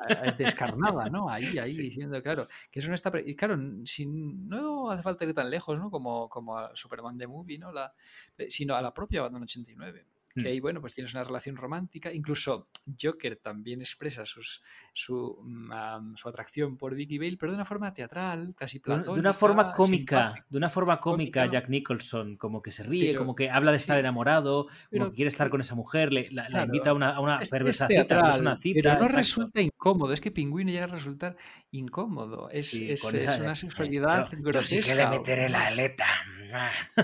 No sabía cómo manejo mi aleta. Exactamente una chapa. Sí, exacto, exacto. Es que es, desagradable, ¿no? De hecho, de hecho esta es la cosa más excitante que un ejemplo tendría jamás. al, contrario, al contrario que a mí, esta película siempre eh, ha, provocado repulsión a mi madre. Y siempre que yo la veía de niño, a mi madre me dejaba verla porque era niño y me gustaba, pero, pero no, no, no era nada fan de esta película. Incomodan los padres que, que, que son ocurría en, el 89, ¿no? Y mm. aquí sí, sí, sí. Eh, de hecho, en, los artículos en inglés se usa un término que es eh, kinky, con los dos K con Y, para reflejar el tipo de, personalidad. Mm. lo sugerente que llega a ser en el terreno. Eh, no, pero kinky no, no, es tanto sugerente, sino como cerdete. Es que es, sí, un poco más, referido al, pingüino. Mm. Claro, claro, está. Bueno, y la propia Catwoman también lamiéndose. pero, pero Catwoman es más, es más, sex, es, más sexy, no, no es tan kinky, es, es sexy. Teatral también, ¿no? Con sus movimientos sinuosos, felinos. Sí, además cuando, cuando se empieza a lamer y se limpia, todo, todo muy extravagante, muy extremo, pero. Y, y, tú mismo como espectador te sientes un poco sucio porque, porque te está gustando todo, todo eso, ¿no? Bueno, decir una, una curiosidad con que es muy sabida, no, no deja de ser, hablando de Batman Vuelve, tenemos que comentarla, que es que eh, la propia Michelle Pfeiffer se metió el, pajarito de verdad, era un pajarito real, el de la jaula, y ella se lo metió, y esa escena es real, eh, que claro, eso había que tener mucho cuidado porque era un pajarito de tamaño tan, tan diminuto que un mal movimiento y se lo podía haber tragado con el la, consecuente atragantamiento de, la actriz. Bueno, bueno, Sí, sí, podría haber acabado muy mal. Hizo muchas cosas Michelle Pfeiffer y tomó clases de manejo del látigo. ¿eh? Que, que además hirió, en una de las escenas hirió a uno de los especialistas y se sintió muy mal ahí Michelle mm. Pfeiffer y dijo, ay, madre. Pero que, que mm, el tema este de cuando va descabezando a los maniquíes con el e, látigo y tal, es ella misma la que lo mm. hace. Además, en los extras se ve la toma definitiva y cómo le aplauden todos los miembros. además, creo que fue la primera, ¿no? O sea, a la primera descabezó las tres cabezas. Claro, después de haber practicado y tal, pero una de las Mm. primeras tomas ya, ya Sí, le- sí, la, sí. la valió como, como definitiva, ¿no? Y Mm. luego cómo se aleja eh, eh, dando saltitos sobre el látigo y tal. Bueno, es que es totalmente felina. Es que, claro, decías antes que a nivel icónico, es que vamos, yo estoy totalmente. Bueno, para mí sí es mi favorita de las eh, Mm. Catwomans. Otro punto de disensión. Compa- Mm. es mi, mi favorita de las Catwoman cinematográficas y desde luego icónica no le puede. Eso ya es, mm, es incontestable, ¿no? Que hay en términos de iconicidad nadie le, le hace sombra, ¿no? En, en Mira, términos yo por, mucho que por mucho que Hathaway sea mi favorita, si he de tener un póster de Catwoman eh, fílmico, será el de Michelle Pfeiffer. Ahí tengo yo un door poster de estos alargados, ahí coronando la puerta del Eh, como, salón. como buen kinky que, que eres, pero no, no un kinky castizo, aunque tampoco un poco kinky también eres, ¿eh? Bueno, un poquito, hay que- De las dos, eres un, kinky anglosajón y un kinky castizo. Volviendo al pingüino, porque es que es muy interesante cómo, cómo tratan Baldon y, y Daniel Waters a este, a este personaje, cómo, cómo, cómo varían sus objetivos, ¿no? Cómo, cómo empieza siendo un personaje perverso que acaba sin darse cuenta siendo manipulado por, por Max y cuando, y cuando descubre esta, esta atrocidad o cuando se destapa la pantomima, que cuando Max ve que ya no puede sacar nada del pingüino, dice, bueno, pues vuélvete a tu alcantarilla, que total a mí ya, ya me da igual todo, ¿no? O sea, ve- veo que, que inicialmente hay una... eh, claro, él se ha criado, eh, Oswald Cobblepot se ha criado donde se ha criado, pero sí que creo que hay una intencionalidad real, más allá de provocar este caos y, el poder y, y moverse, sí que quiere saber cuál es su origen. En esos, en esos inicios, cuando habla con Master Rec, veo, veo verdad, no, no, no está intentando nada malo. Lo que pasa es que luego sí que se deja llevar por este poder y luego eso ha- habla mucho del personaje como en un momento dado se, se presenta y quiere que lo conozcan como Oswald Cobblepot y en otro momento dado dice, no, yo soy el pingüino, el pingüino es mi nombre y abraza ese ser que es grotesco, ¿no? Esa- eso que le, le interesa mucho a Tim Burton, que es la gente que es diferente, la gente que no es aceptada y la gente que, que abraza esa, esa, esa propia diferencia como, como algo único y personal. Y, y la, eh, eh, y además la, la dualidad, ¿no? que es Mm. un concepto que gusta mucho a Tim Burton, pero también presente en la propia esencia de, de, mm, del universo Batman. Sí. por eso, claro, por eso mm, conviene, por eso remarcamos tanto, eh, estamos tan de acuerdo, y yo creo que es algo incontestable, en el hecho de que a pesar de que sean versiones en apariencia, en superficie, en, en- en, eh, alejadas de los, de los cómics, sí que mantienen la, la esencia del concepto, por, Mm. precisamente por, por motivos, o sea, por elementos como este, como el de la dualidad, que es un concepto omnipresente en todos los en toda la mitología de Batman y que aquí se traslada de forma sublime a todos los personajes principales. Y en el caso de Pingüino, ¿no? Pues vemos, percibimos la dualidad entre la personalidad que él proyecta hacia la sociedad, ¿no? La personalidad con la que él quiere ganarse el cariño de la sociedad, la de Oswald Cobblepot, proyecta, y la personalidad real, sus impulsos primarios, lo que realmente eh, eh, eh, siente y, y- y los em, impulsos que reprime, que son canalizados a través del tótem, volvemos a mencionar el tótem, de pingüino, ¿no? el tótem animal del pingüino, que es el que canaliza sus impulsos y es el que al, al final renuncia a esa proyección pública, a buscar su lugar en el mundo, que es su primera intención noble, digamos, en cierto sentido, ¿no? de buscar su lugar en el mundo, renuncia a esa mm, personalidad reprimida de Oswald Cobblepot para dar rienda suelta a la personalidad real mm, canalizada a través del tótem animal del pingüino. Es que es, este primero, no soy un animal, soy un hombre. Mi nombre es Oswald Cobblepot. Para después un pingüino es un ave que no puede volar. yo soy un hombre. Y luego al final, pues al contrario, ¿no? Eh, eh, yo no soy un hombre, soy un animal. Mi nombre no es Oswald, es pingüino. Es todo ese eh, viaje eh, eh, que experimenta, ¿no? Eh, em, y que bueno, esta frase en concreto está inspirada por, em, em, por David Lynch, ¿no? Ahí la tomé un poquillo, fue un poco homenaje al el hombre de Fante de, de David Lynch, ¿no? Sí, sí, sí, concepto sí. es- Eh, por eso digo que yo sí que noto que, que él cuando acude a, a, a Max Rec, es decir, qui- quiero saber quién soy, quiero, quiero un lugar en el mundo. Estoy muy de acuerdo con lo que tú estás, estás comentando, ¿no? Entonces es un viaje eh, muy interesante eh, y sutil, porque son cosas que no están verbalizadas tanto, sino que simplemente un poco pues atender a la trama, atender a los intereses de, los personajes, ¿no? Y, esta unión es, curiosa, es, es una unión chula que entiendo que en un momento dado decidieran a nivel de guion eh, diferenciar a Harvey Dent con Max Record, por lo que hablabas de, no sobrepasar con, con, personajes, ¿no? Porque si además, si, este personaje ya era Harvey Dent, ya lo típico, ¿no? Pues ya se buscarían otras cosas o, ya no puedes hacer exactamente lo mismo porque el personaje es diferente, y no, sería tan sucio, tan amoral, ¿no? Porque Harvey Dent, aunque, aunque tienes algo que, nos atrae, ¿no? A, los dos, que tienes a punto, que, siempre estuvo ahí de saber si es la transformación o si siempre tal, pero claro, más es abiertamente es un cabrón, entonces eso no, no es Harvey Dent, ¿no? Entonces entiendo que esa, esa reconversión y, es muy interesante ese camino del, del pingüino, darse cuenta. Y no solo, da, pequeñas pistas, ¿no? Porque no solo, eh, aparte de, ese, de, esa pulsión sexual que hablábamos tan, tan extravagante y que, que demuestra tan abiertamente, cuando le, le toca las narices y, le muerde la nariz, ¿no? A este, a este yuppie noventero, que, que desde luego se, se merece un final hasta, hasta más cruel. Porque, porque es, asqueroso ese tío, con esa cara de gilipollas que va ahí tocando los huevos al pingüino. No hay espejos en las alcantarillas, eh, Oswald. Además, bueno, es, un punto así, así cómico, ¿no? Que, volvemos a lo mismo, al final es, es el tono.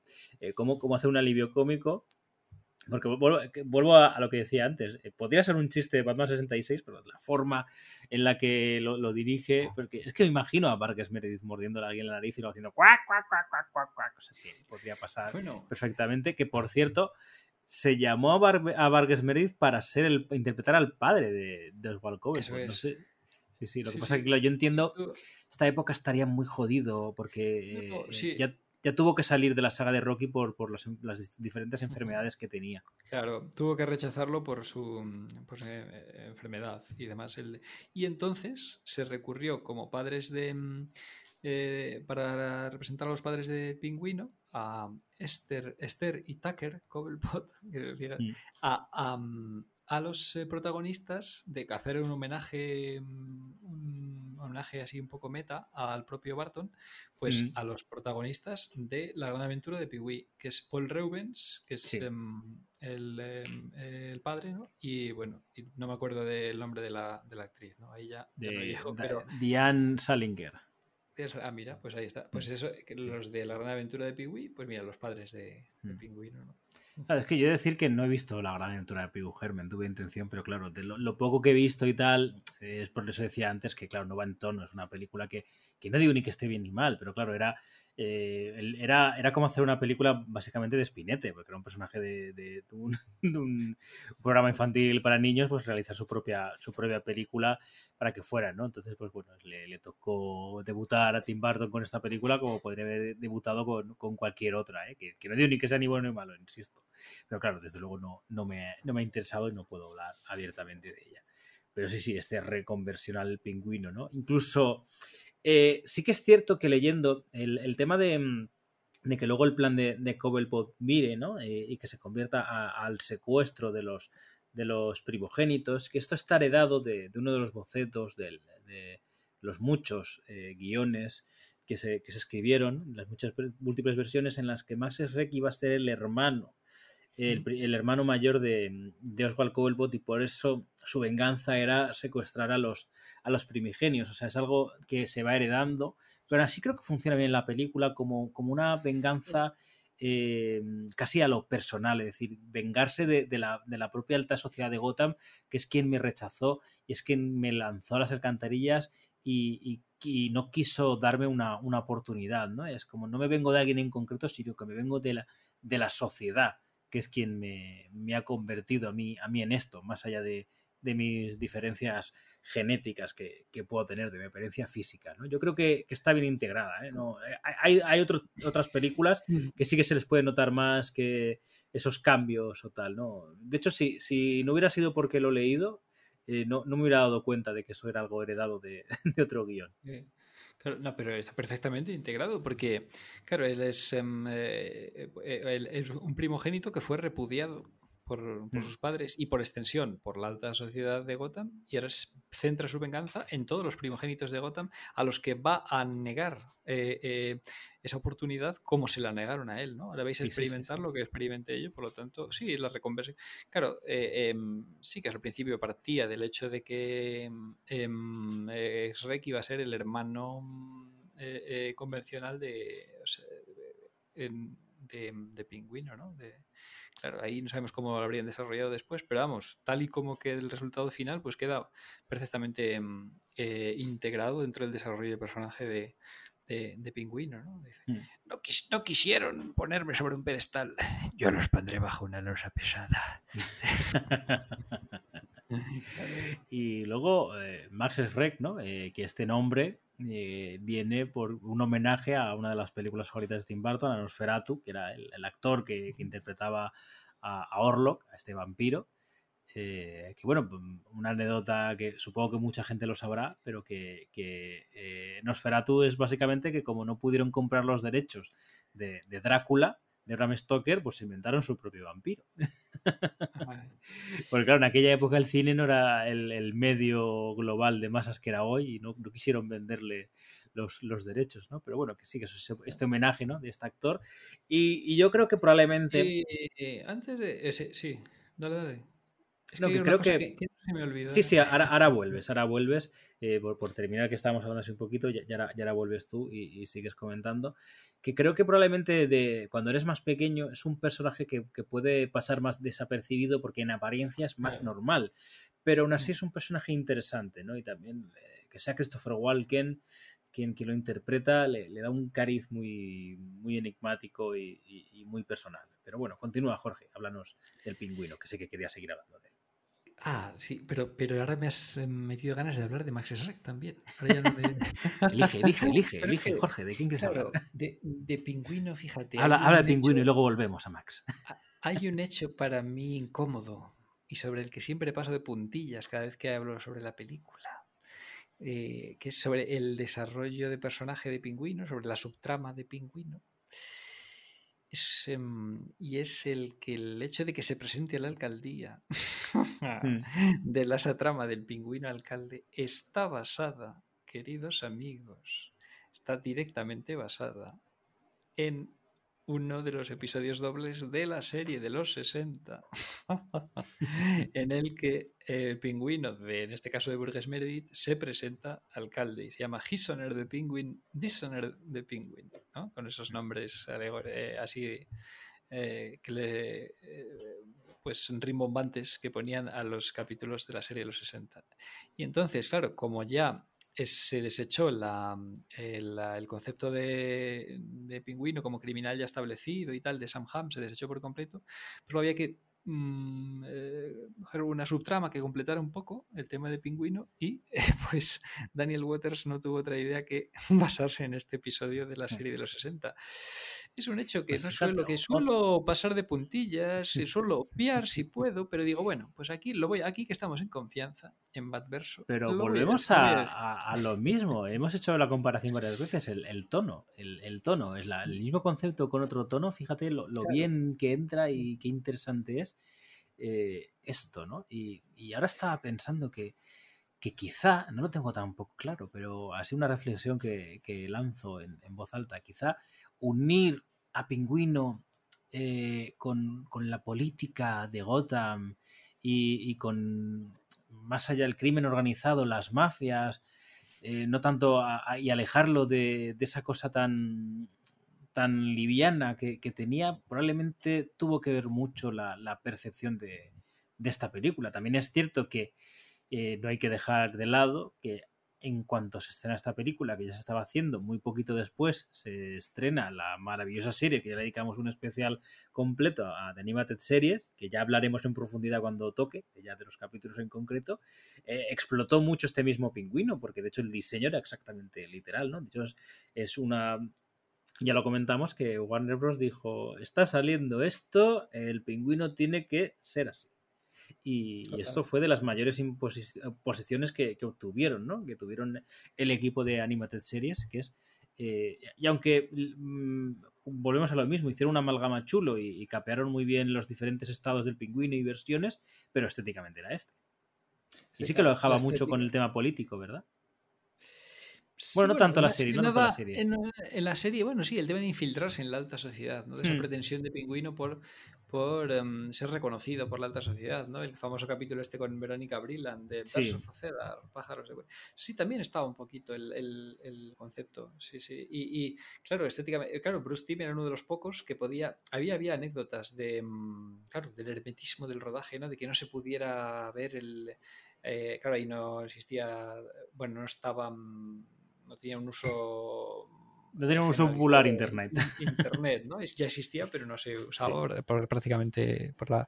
Ent- Entonces era más fácil ocultar un, un- un elemento como este, ¿no? El aspecto final de, del pingüino y tal. Pero aún así había que tener un control férreo sobre las visitas al, al rodaje. Y entonces, claro, por eso molestaba a veces a Tim Burton que fueran los representantes de las licencias allí a ver cómo era el pingüino. Y dice, estos luego se van.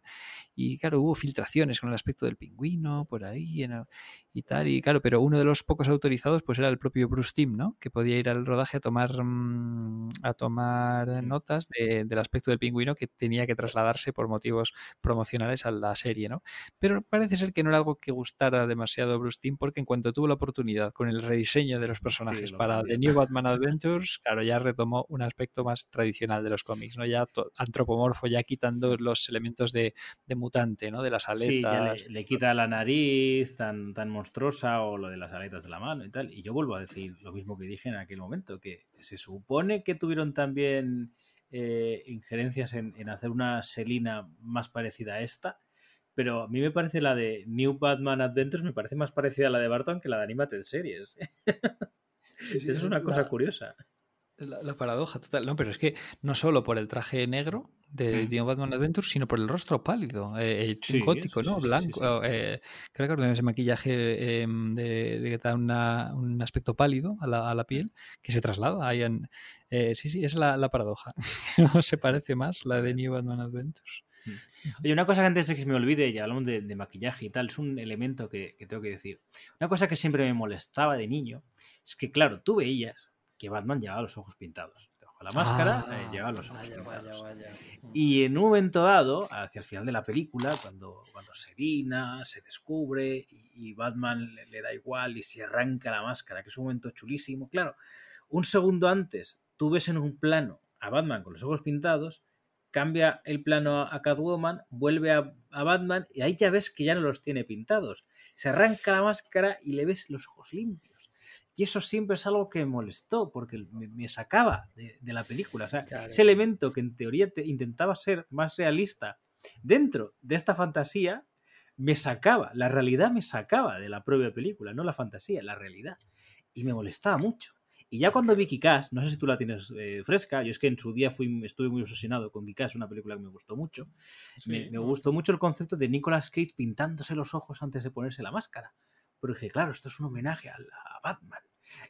Y bueno, de hecho, el propio personaje de Kikas de Nicolas Cage en la película es un homenaje clarísimo a, a, a Batman. Sí. Y cuando Matt Reeves le puso los ojos pintados de fuera de la máscara, dije, por fin, por fin, este elemento se me hace realidad. Está integrado ya dentro de la propia, Sí.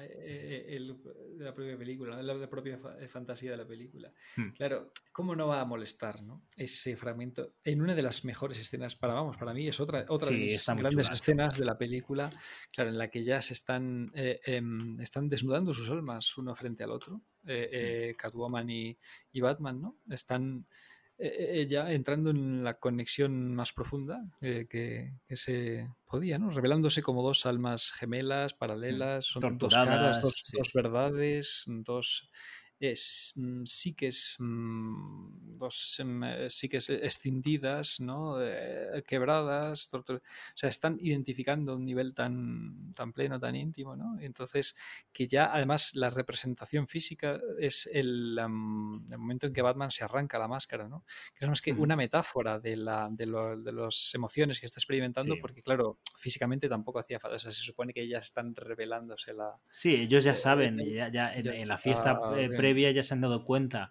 quiénes Claro. son, ¿no? De hecho, es- esa es una escena muy bonita cuando los dos se abrazan y dice, ¿de verdad tenemos que pelear juntos? O sea, no, es que, ¿quieres pelearnos? es que está sí, muy bien desarrollada toda esa sí. conexión, pero luego además como mm, metáfora, ¿no? Como representación física, de ese hecho, el momento en que Batman se arranca la máscara, pelos de punta, de nuevo, pelos como escarpias, pero tal. Entonces un momento tan mágico, tan fascinante, tan, tan, tan emotivo, que claro, se vea ensombrecido, aunque sea levemente, por ese mm, fallo de, de Raccord, ¿no? es que Bueno, fallo de récord buscado porque se hizo adrede. Buscado, o sea, claro. evidentemente es algo que se, que se quiso hacer claro. adrede que cuando se le arrancara que no se vea los ojos. Como claro, intentando ver que, que lo que veíamos era, era la máscara le tapaba totalmente el ojo, cuando evidentemente es mentira. Es un porque truco, además en ¿no? esa Es escena, e- esos pequeños microsegundos que se ven a, a- a Michael Keaton arrancándose la máscara, te ves que ya no lleva el maquillaje.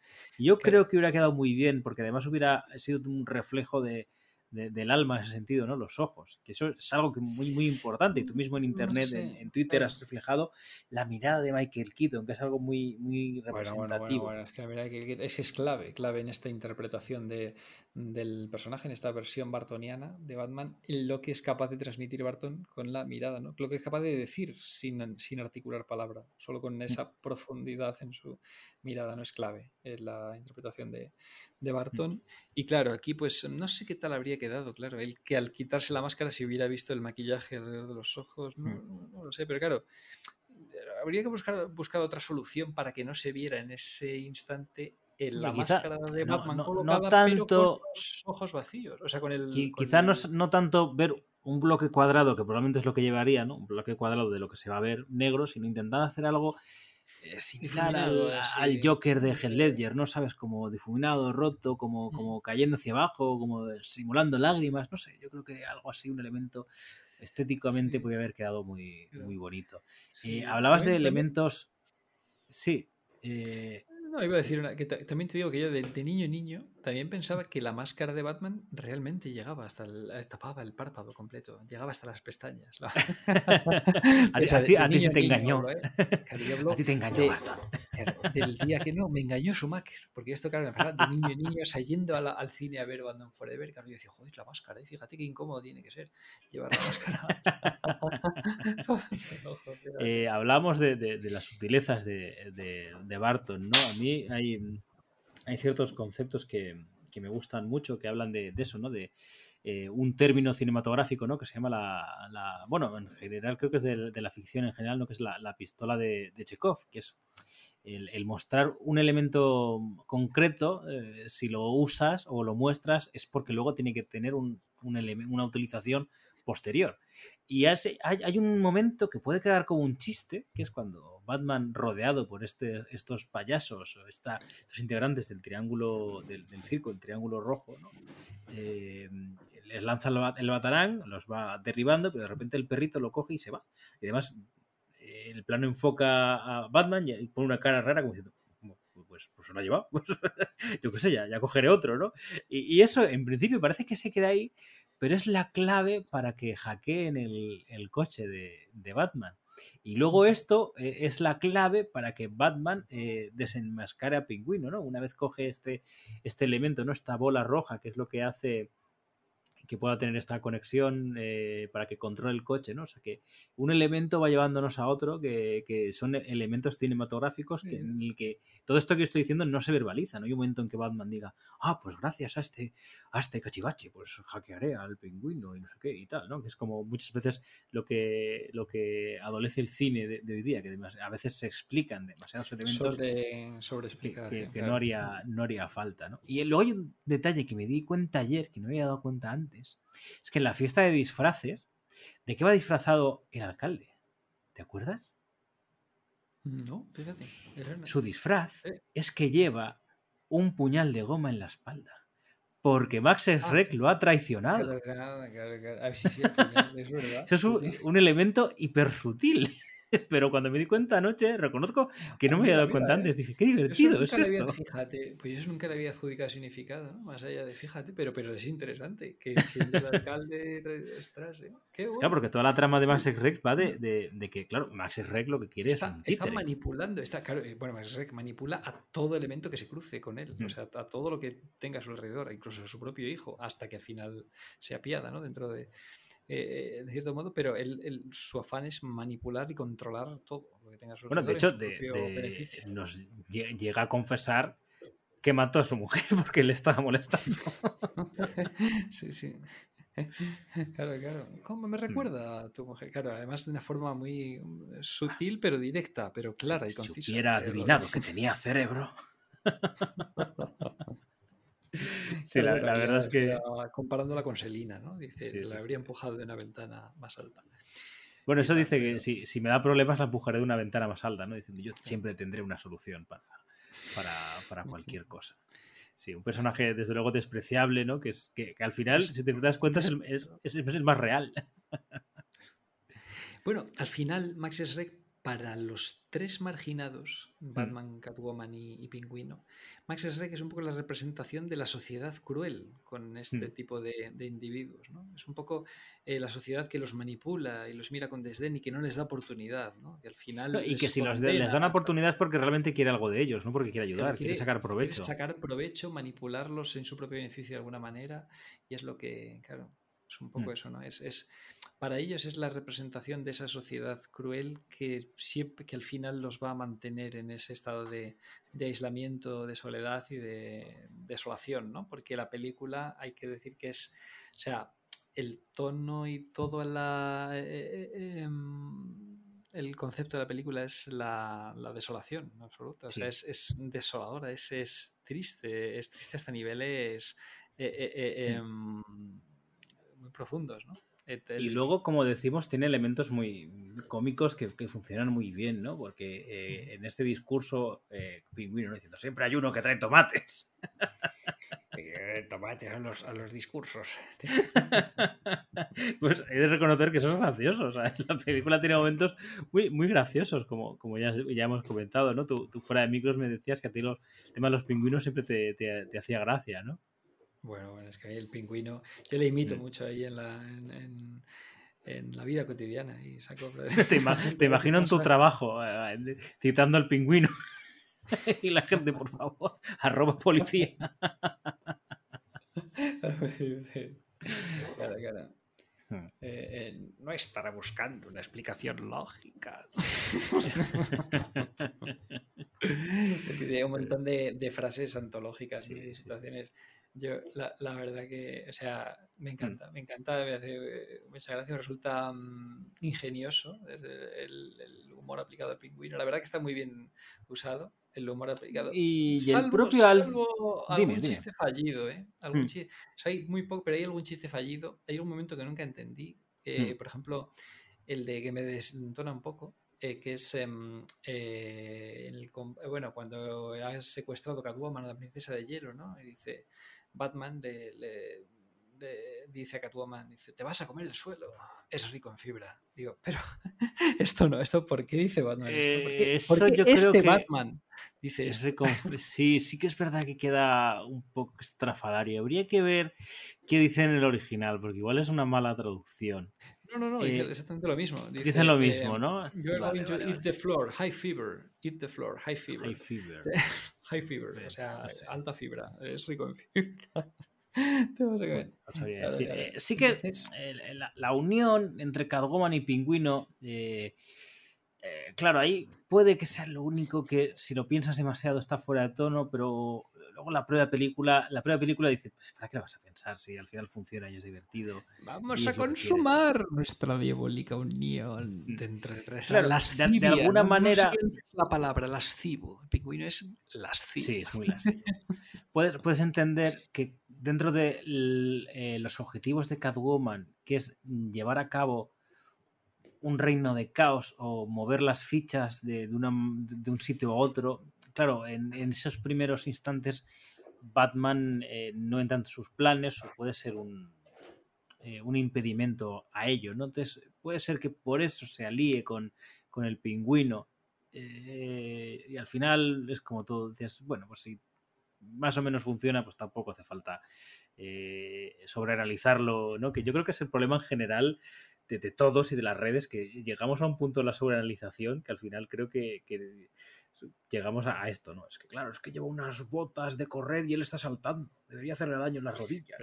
Yo qué sé. Todo en esta así. película es que si, si no conviene hacerlo en general en el mundo Mm. del cine y sobre todo en, en entornos de, de fantasía y de Mm. ficción tan extrema como puede ser pues el mundo de, de Batman, pero y mucho más en esta película. En esta película cual tenemos una atmósfera eh, eh, surreal eh, eh, y, y- y fantasiosa, onírica en Mm. muchos casos, como, como venimos repitiendo, ¿no?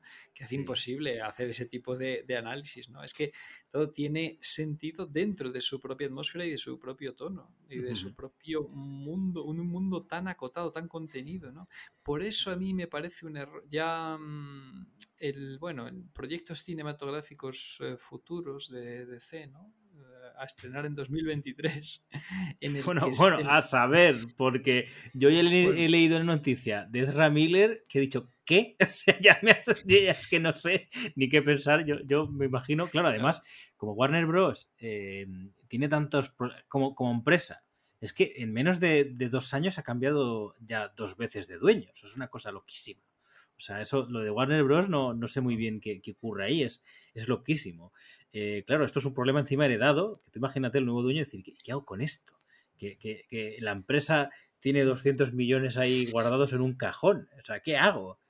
No, no, yo creo que no hay una solución fácil, ¿no? No, no sabría decir al final eh, qué va a pasar con esta película, pero, pero sí, continúa, continúa, que sé lo que vas a decir y más o menos estoy de Sí, acuerdo sí, contigo. sí, claro. Es por si alguien no se, se anda un poco despistado, pues hablamos de, de Flash, ¿no? Del próximo, suponemos, próximo estreno de Flash en el que aparecerá este Batman de Michael Keaton, pero claro, eh, probablemente fuera de su atmósfera y yo creo que eso puede ser un grandísimo error, el sacar a este Batman fuera de su atmósfera, porque es un Batman que funciona únicamente, que está diseñado específicamente para funcionar dentro de su, de su propia atmósfera, como hemos venido diciendo, onírica, surreal, siniestra, de fábula, siniestra, Gótica, gótica también podemos decir. sí, sí, sí. Totalmente, ¿no? Gótica. Entonces, el, el sacarlo de, de ese entorno mm, creo que puede ser. Sí, un- y meterlo en un, en un entorno más superheroico no, no, es, no es no. lo que este Batman eh,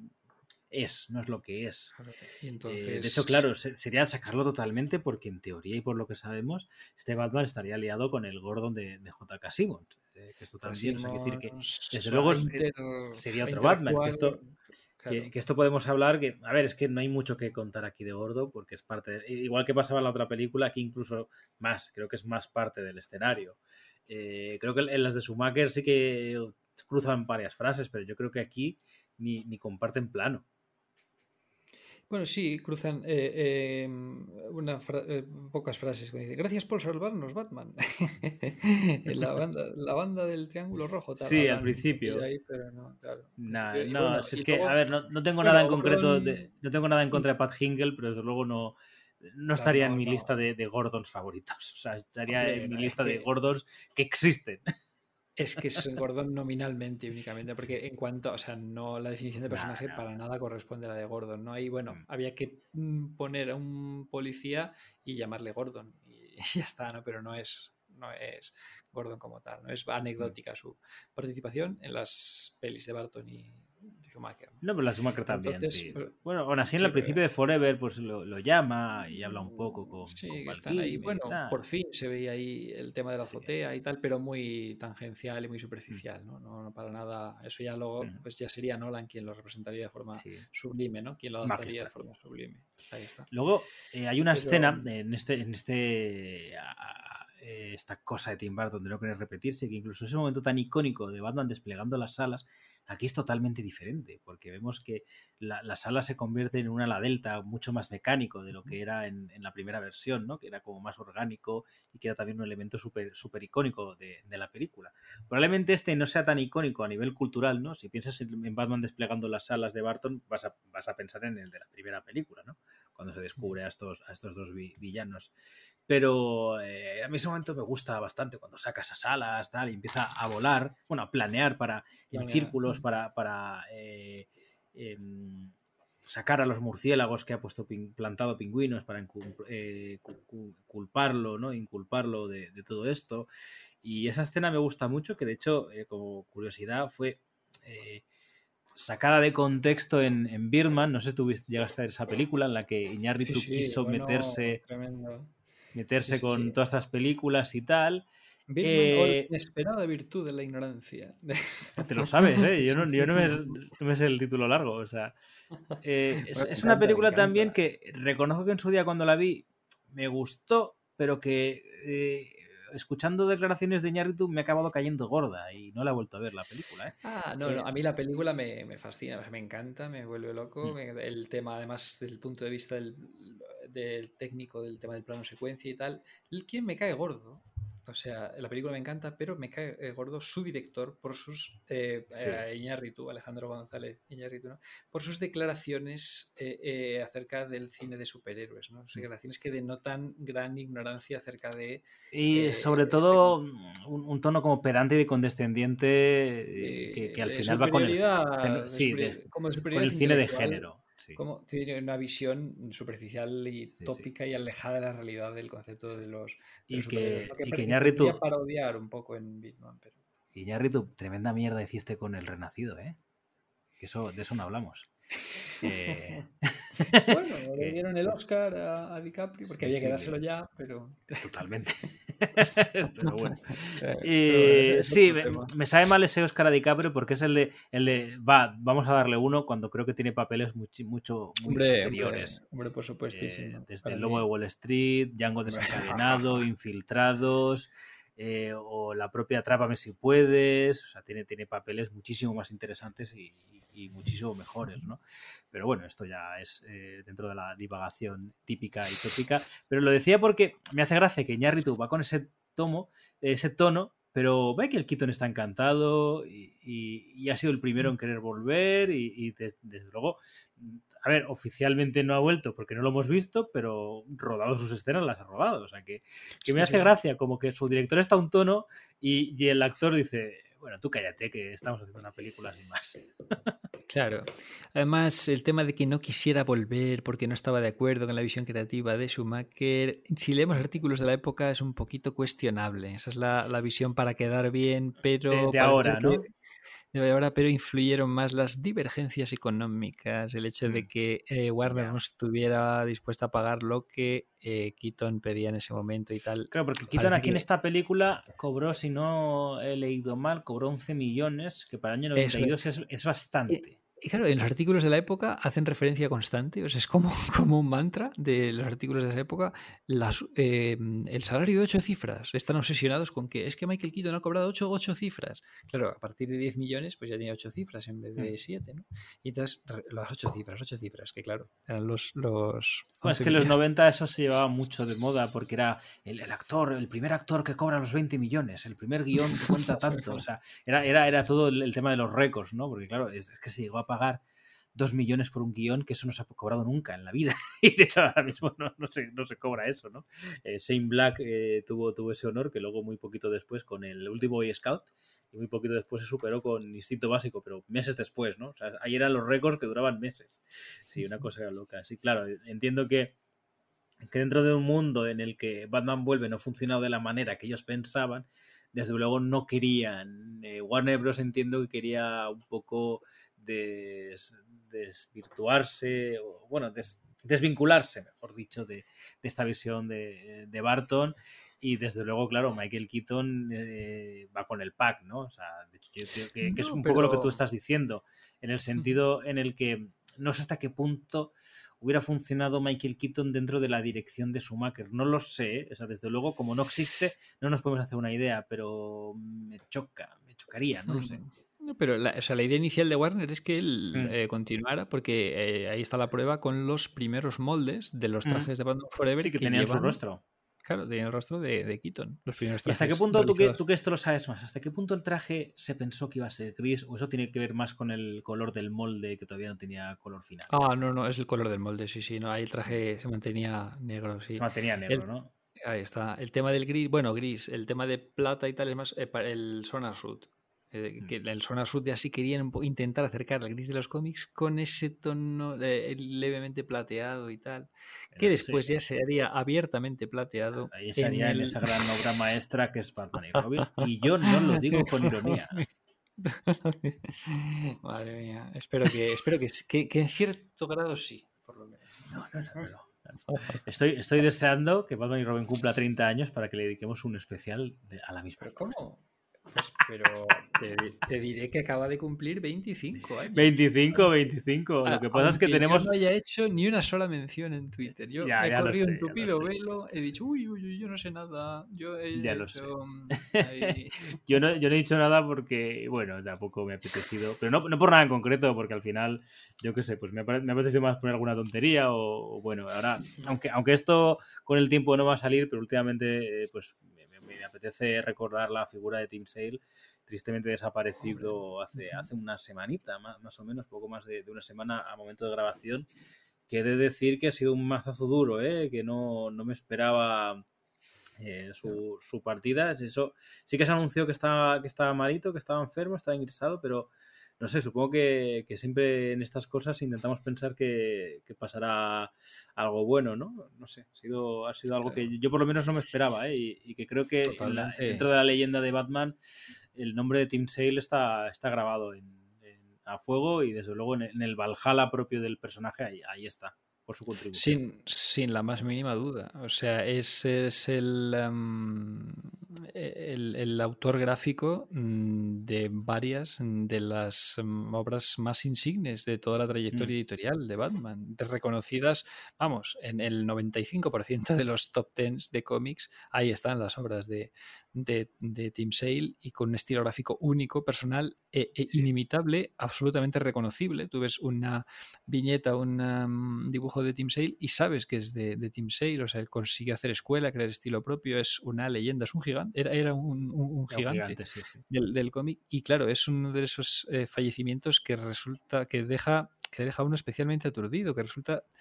eh, eh, todos, eh, pues siempre eh, cualquier fallecimiento de este tipo es, es triste, pero este especialmente por lo inesperado y lo temprano del fallecimiento, Mm. porque claro, en una edad con la que ya la, o sea, que uno no espera que vaya a, a Sí, fallecer. porque ¿no? O sea, además, claro, 66 eh, años. no, que, que no se me que no se me entienda mal, quiero decir, a ver, que fallece Neil Adam y desde luego sigue siendo una, una pérdida grandísima para, para el personaje y para la, la humanidad y para el, el noveno arte en general, porque la importancia de, de Neil Adams es, fue, fue capital para, para los autores y sobre todo para Batman, ¿no? De hecho, eh, tenemos algo en mente que ahí probablemente podremos avanzar más de Batman. Cuando, cuando no, no quiero avanzar nada porque est- está ahí en duda, ¿no? de, qué, de qué manera lo, lo podemos hacer. Tú ya sabes por dónde, por dónde voy. Eh, pero desde luego sí, pero, pero dices, bueno, pero Neil Adams era alguien que era, que era mayor, ¿no? Que rondaba ya los 80. Dices, bueno, pues yo qué sé, es una putada igualmente, pero, pero bueno. Eh, George Pérez lamentablemente también era una muerte anunciada, ¿no? Porque él mismo, eh, seis meses con anterioridad, dijo que tenía esa enfermedad y tal, pero lo de Sale es que fue como muy, muy de improvisto, ¿no? O sea, quiero decir que con esto no quiero restar importancia a, la, a, a estos dos fallecimientos también importantes para, para el, el cómic en concreto, ¿no? Pero claro, es que lo de, lo de Sale, desde luego, fue, ha sido un mazazo, sí. Totalmente. Especialmente, pues eso, eh, aturdidos y desconcertados. además es que nosotros, como le habíamos hecho este especial a Claro. su figura y a Loef, eh, más o menos no hace demasiado, como que teníamos encima muy fresca su, su obra, ¿no? Es fresco todo lo que. La, la magnitud de su aportación a la, a, a la mitología de Batman, ¿no? La magnitud inabarcable de, Mm. de su trabajo. Y lo teníamos más fresco imposible porque habíamos dedicado todos esos programas a las obras de Tim Sale. Así que desde aquí nuestro Sí. recuerdo eh, eh, eh, permanente y, y eterno a esta leyenda absoluta Sí, de, sí. del, del cómic americano y particularmente importante para el personaje de Batman. Y no solo para. Bueno, es que en mi caso es que todos mis personajes favoritos. De, de todos mis personajes favoritos, una de las historias más significativas para mí es, está dibujada por Tim Sale. ¿no? Daredevil, amarillo, Superman, las cuatro estaciones, eh, eh, Spider-Man, eh, blue, azul, y Batman, pues por supuesto, el Arrow Halloween, Dark Victory. O sea que es que, claro, es que Mm. es increíble la, eh, eh, la aportación de, de Tim Sale a, los, eh, a todos estos personajes. Pues sí, eh, nada, claro, pues eh, era, era inevitable, ¿no? Que dijéramos una- unas palabras, Totalmente. quizá no dedicarle un especial, porque en realidad ya lo hicimos, ¿no? Y yo creo que es más importante recordar más su obra que, que todo general, que es lo que al final eh, quedará vivo, ¿no? Su, su leyenda. Eh, y bueno, por no eh, divagar más, eh, ¿qué- qué- ¿quieres comentar alguna cosa más de, de Batman Vuelve? Nuestro programa ya dura más que la propia película. Eh, Y bastante más. Nos acercamos ya a las tres horas. Estamos entrando sí, ya en sí. la tercera hora de programa y quedan muchas cosas eh, por decir en realidad. Si Hmm. queréis que, eh, si pensáis que os pudiera interesar una segunda parte de este programa, hacednoslo saber, que siempre es grato hablar de Batman Returns, aunque bueno, hay que diversificar un poco el contenido también. ¿eh? También te digo que... que Sí, yo creo bueno. que, que como especial ha quedado bastante completo lo que hemos hablado. Eh, bueno, me gustaría comentar antes de, de cerrar el tema de, de el Batman matando esta película, que es donde cinematográficamente más abiertamente ha matado. O sea, o sea, decir, se puede, se puede justificar. Menudo melón, menudo melón Sí, quiere abrir sí, para terminar, ¿eh? Antes de. No, no, no, voy que- a terminar sin meterme en el fango. Hombre, hay, del que, Batman. hay que hablar de este melón. O sea, hay que hablar de este melón. Eh, tú, tú puedes, puedes justificar la- ciertas muertes de- del Batman de Bale, como que partes de lances de la batalla. Puedes justificar las de, las de Batfleck, como que, bueno, pues, eh, lo que hace es devolver los golpes, pero en realidad no está matando, sino, o sea, no está asesinando. Ha, ha habido causas, daños colaterales.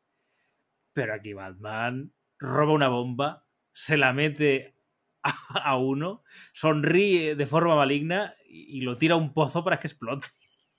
Pero no, no estoy- niego la mayor. Niego la mayor. tú puedes me negar lo que quieras. Me opongo, me opongo a la moción. Niego la mayor porque esa bomba, ¿quién nos dice que sea una bomba, que, la que es una bomba convencional que estalle? Esa bomba tiene aspecto de bomba caricaturesca, de bomba de mentira, de bomba marca Acme de los Looney Tunes. O sea, por lo tanto, a lo mejor esa explosión no causa la muerte y no hay cadáver y no debemos morir. Entonces, simple, lo ha lanzado al pozo, ahí sale un ruido como de explosión, pero caricaturesco. O sea, que no Mm. tiene por qué haber muerto. Como el lo mejor- coyote, ¿no?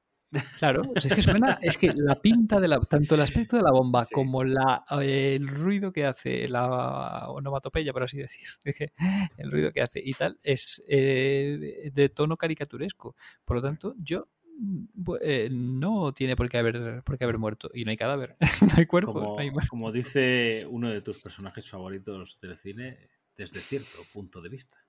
Desde cierto punto de vista, efectivamente. Aquí lo podemos aplicar totalmente. Yo Eh, no por tengo cierto, por, qué, una- por qué pensar que ha muerto. ese. Una curiosidad dentro de, hablando de los integrantes del circo, uno, uno de ellos es Doug Jones, que quien sea fan de Guillermo del Toro lo reconocerá porque eh, ha interpretado muchos de sus personajes, desde Eve Sapiens o, o el Fauno, o de- del laberinto del Fauno, o el hombre este eh, sin ojos, ¿no? que tiene los ojos en las palmas de las manos. O sea, a Guillermo del Toro le encanta coger a este hombre y, y maquillarlo por encima. Y, y, bueno, también ha aparecido en unas series nuevas de, de Star Trek y fue, fue el que interpretó a Estela Plateada en, en la, en la película de 2007, si no me equivoco, la de Cuatro Fantásticos y, y Silver Surfer. O sea que es, aquí daba su- uno de sus, sus primeros pasos como, como extra en cinematográfico, está, está ahí metido. Una, una curiosidad más. Sí, sí, uno de los, de los payasos, payaso del, delgado de la banda. Sí, de hecho está acreditado así como payaso delgado, literalmente. Payaso delgado, sí, sí. Y bueno, y lo otro de los más destacados es el organillero, que es Vincent, Vincent Schiavelli. Claro, sí, que ese es un, un act- un actor hiper reconocido en, la, en, películas de, de género. Ha salido en, en- multitud de, de películas, desde, desde películas de Bond, eh, en Ghost ta- ta- también salía, o sea que era un rostro de estos también muy, muy característicos. Es el típico actor que te suena de todas las películas, pero probablemente no sepas cómo se llame, ¿verdad? Total, totalmente. Pero si Mm. tienes la guía de eh, Batman Returns, el libro de la película de ediciones 5, pues ahí sale. Le dedican un Eh, por apartado cierto, por cierto, eh, eh, no vamos a acabar nunca. Eh, por cierto, hablando de, de esta época y de, de libros, de cómics, o sea, tremenda adaptación que tuvo esta película, un concepto que se ha Hombre, perdido y que no entiendo cómo se ha perdido, porque la, o sea, nombres, nombres de altura, o sea, si la adaptación de Batman 1989 estaba escrita, estaba dibujada por Orwell, ¿no? Eh, por si Orwell. ¿no? Jerry Orwell. Orwell, eso, Orwell. Eh, eh, aquí la segunda, esta, la de Batman vuelve, adaptada y dibujada por José Luis García López. O sea, ya hablamos del Olimpo de dibujante de superhéroes. Eh, y que la mayor, bueno, y mucha parte del material promocional dibujado por, por el mismo José Luis García López. Eh, ah, sí, sí, sí, no, no. Era la guía de estilo de. sí, claro, la guía de estilo. el promocional de. No, de DC, y, pero, también para el material mm. promocional de Batman. Sí, sí, de Batman. Y, bueno, y, de Forever también estaba ahí. Y, bueno, y, algún dibujito hay de Batman y Robin, ¿eh? Que el, que el, el Bane que dibuja él es hasta digno.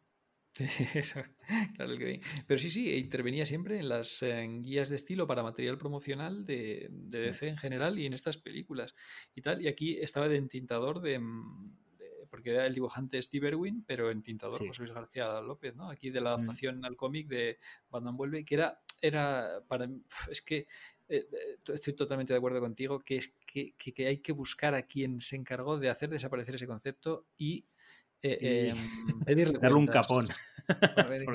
pero ¿por qué habéis abandonado esto? Si era maravilloso. Si además era un modo de llegar al público más general, ¿no? Que a lo mejor ha mm. traído por la peli, pillaba un cómic, El cómic de la peli y tal. era maravilloso ver escenas de la película reinterpretadas en, viñetas. Por, estos artistas, en viñetas y por estos artistas de este calibre, ¿no?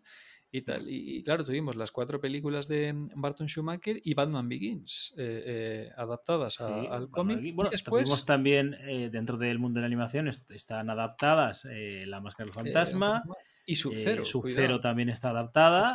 Y Batman Beyond, que es la que me falta. Me falta la de Batman Me falta Batman Beyond, eh, el regreso del Joker, ¿no? La de Joker. Sí, sí, sí. Esa también, también se adaptó.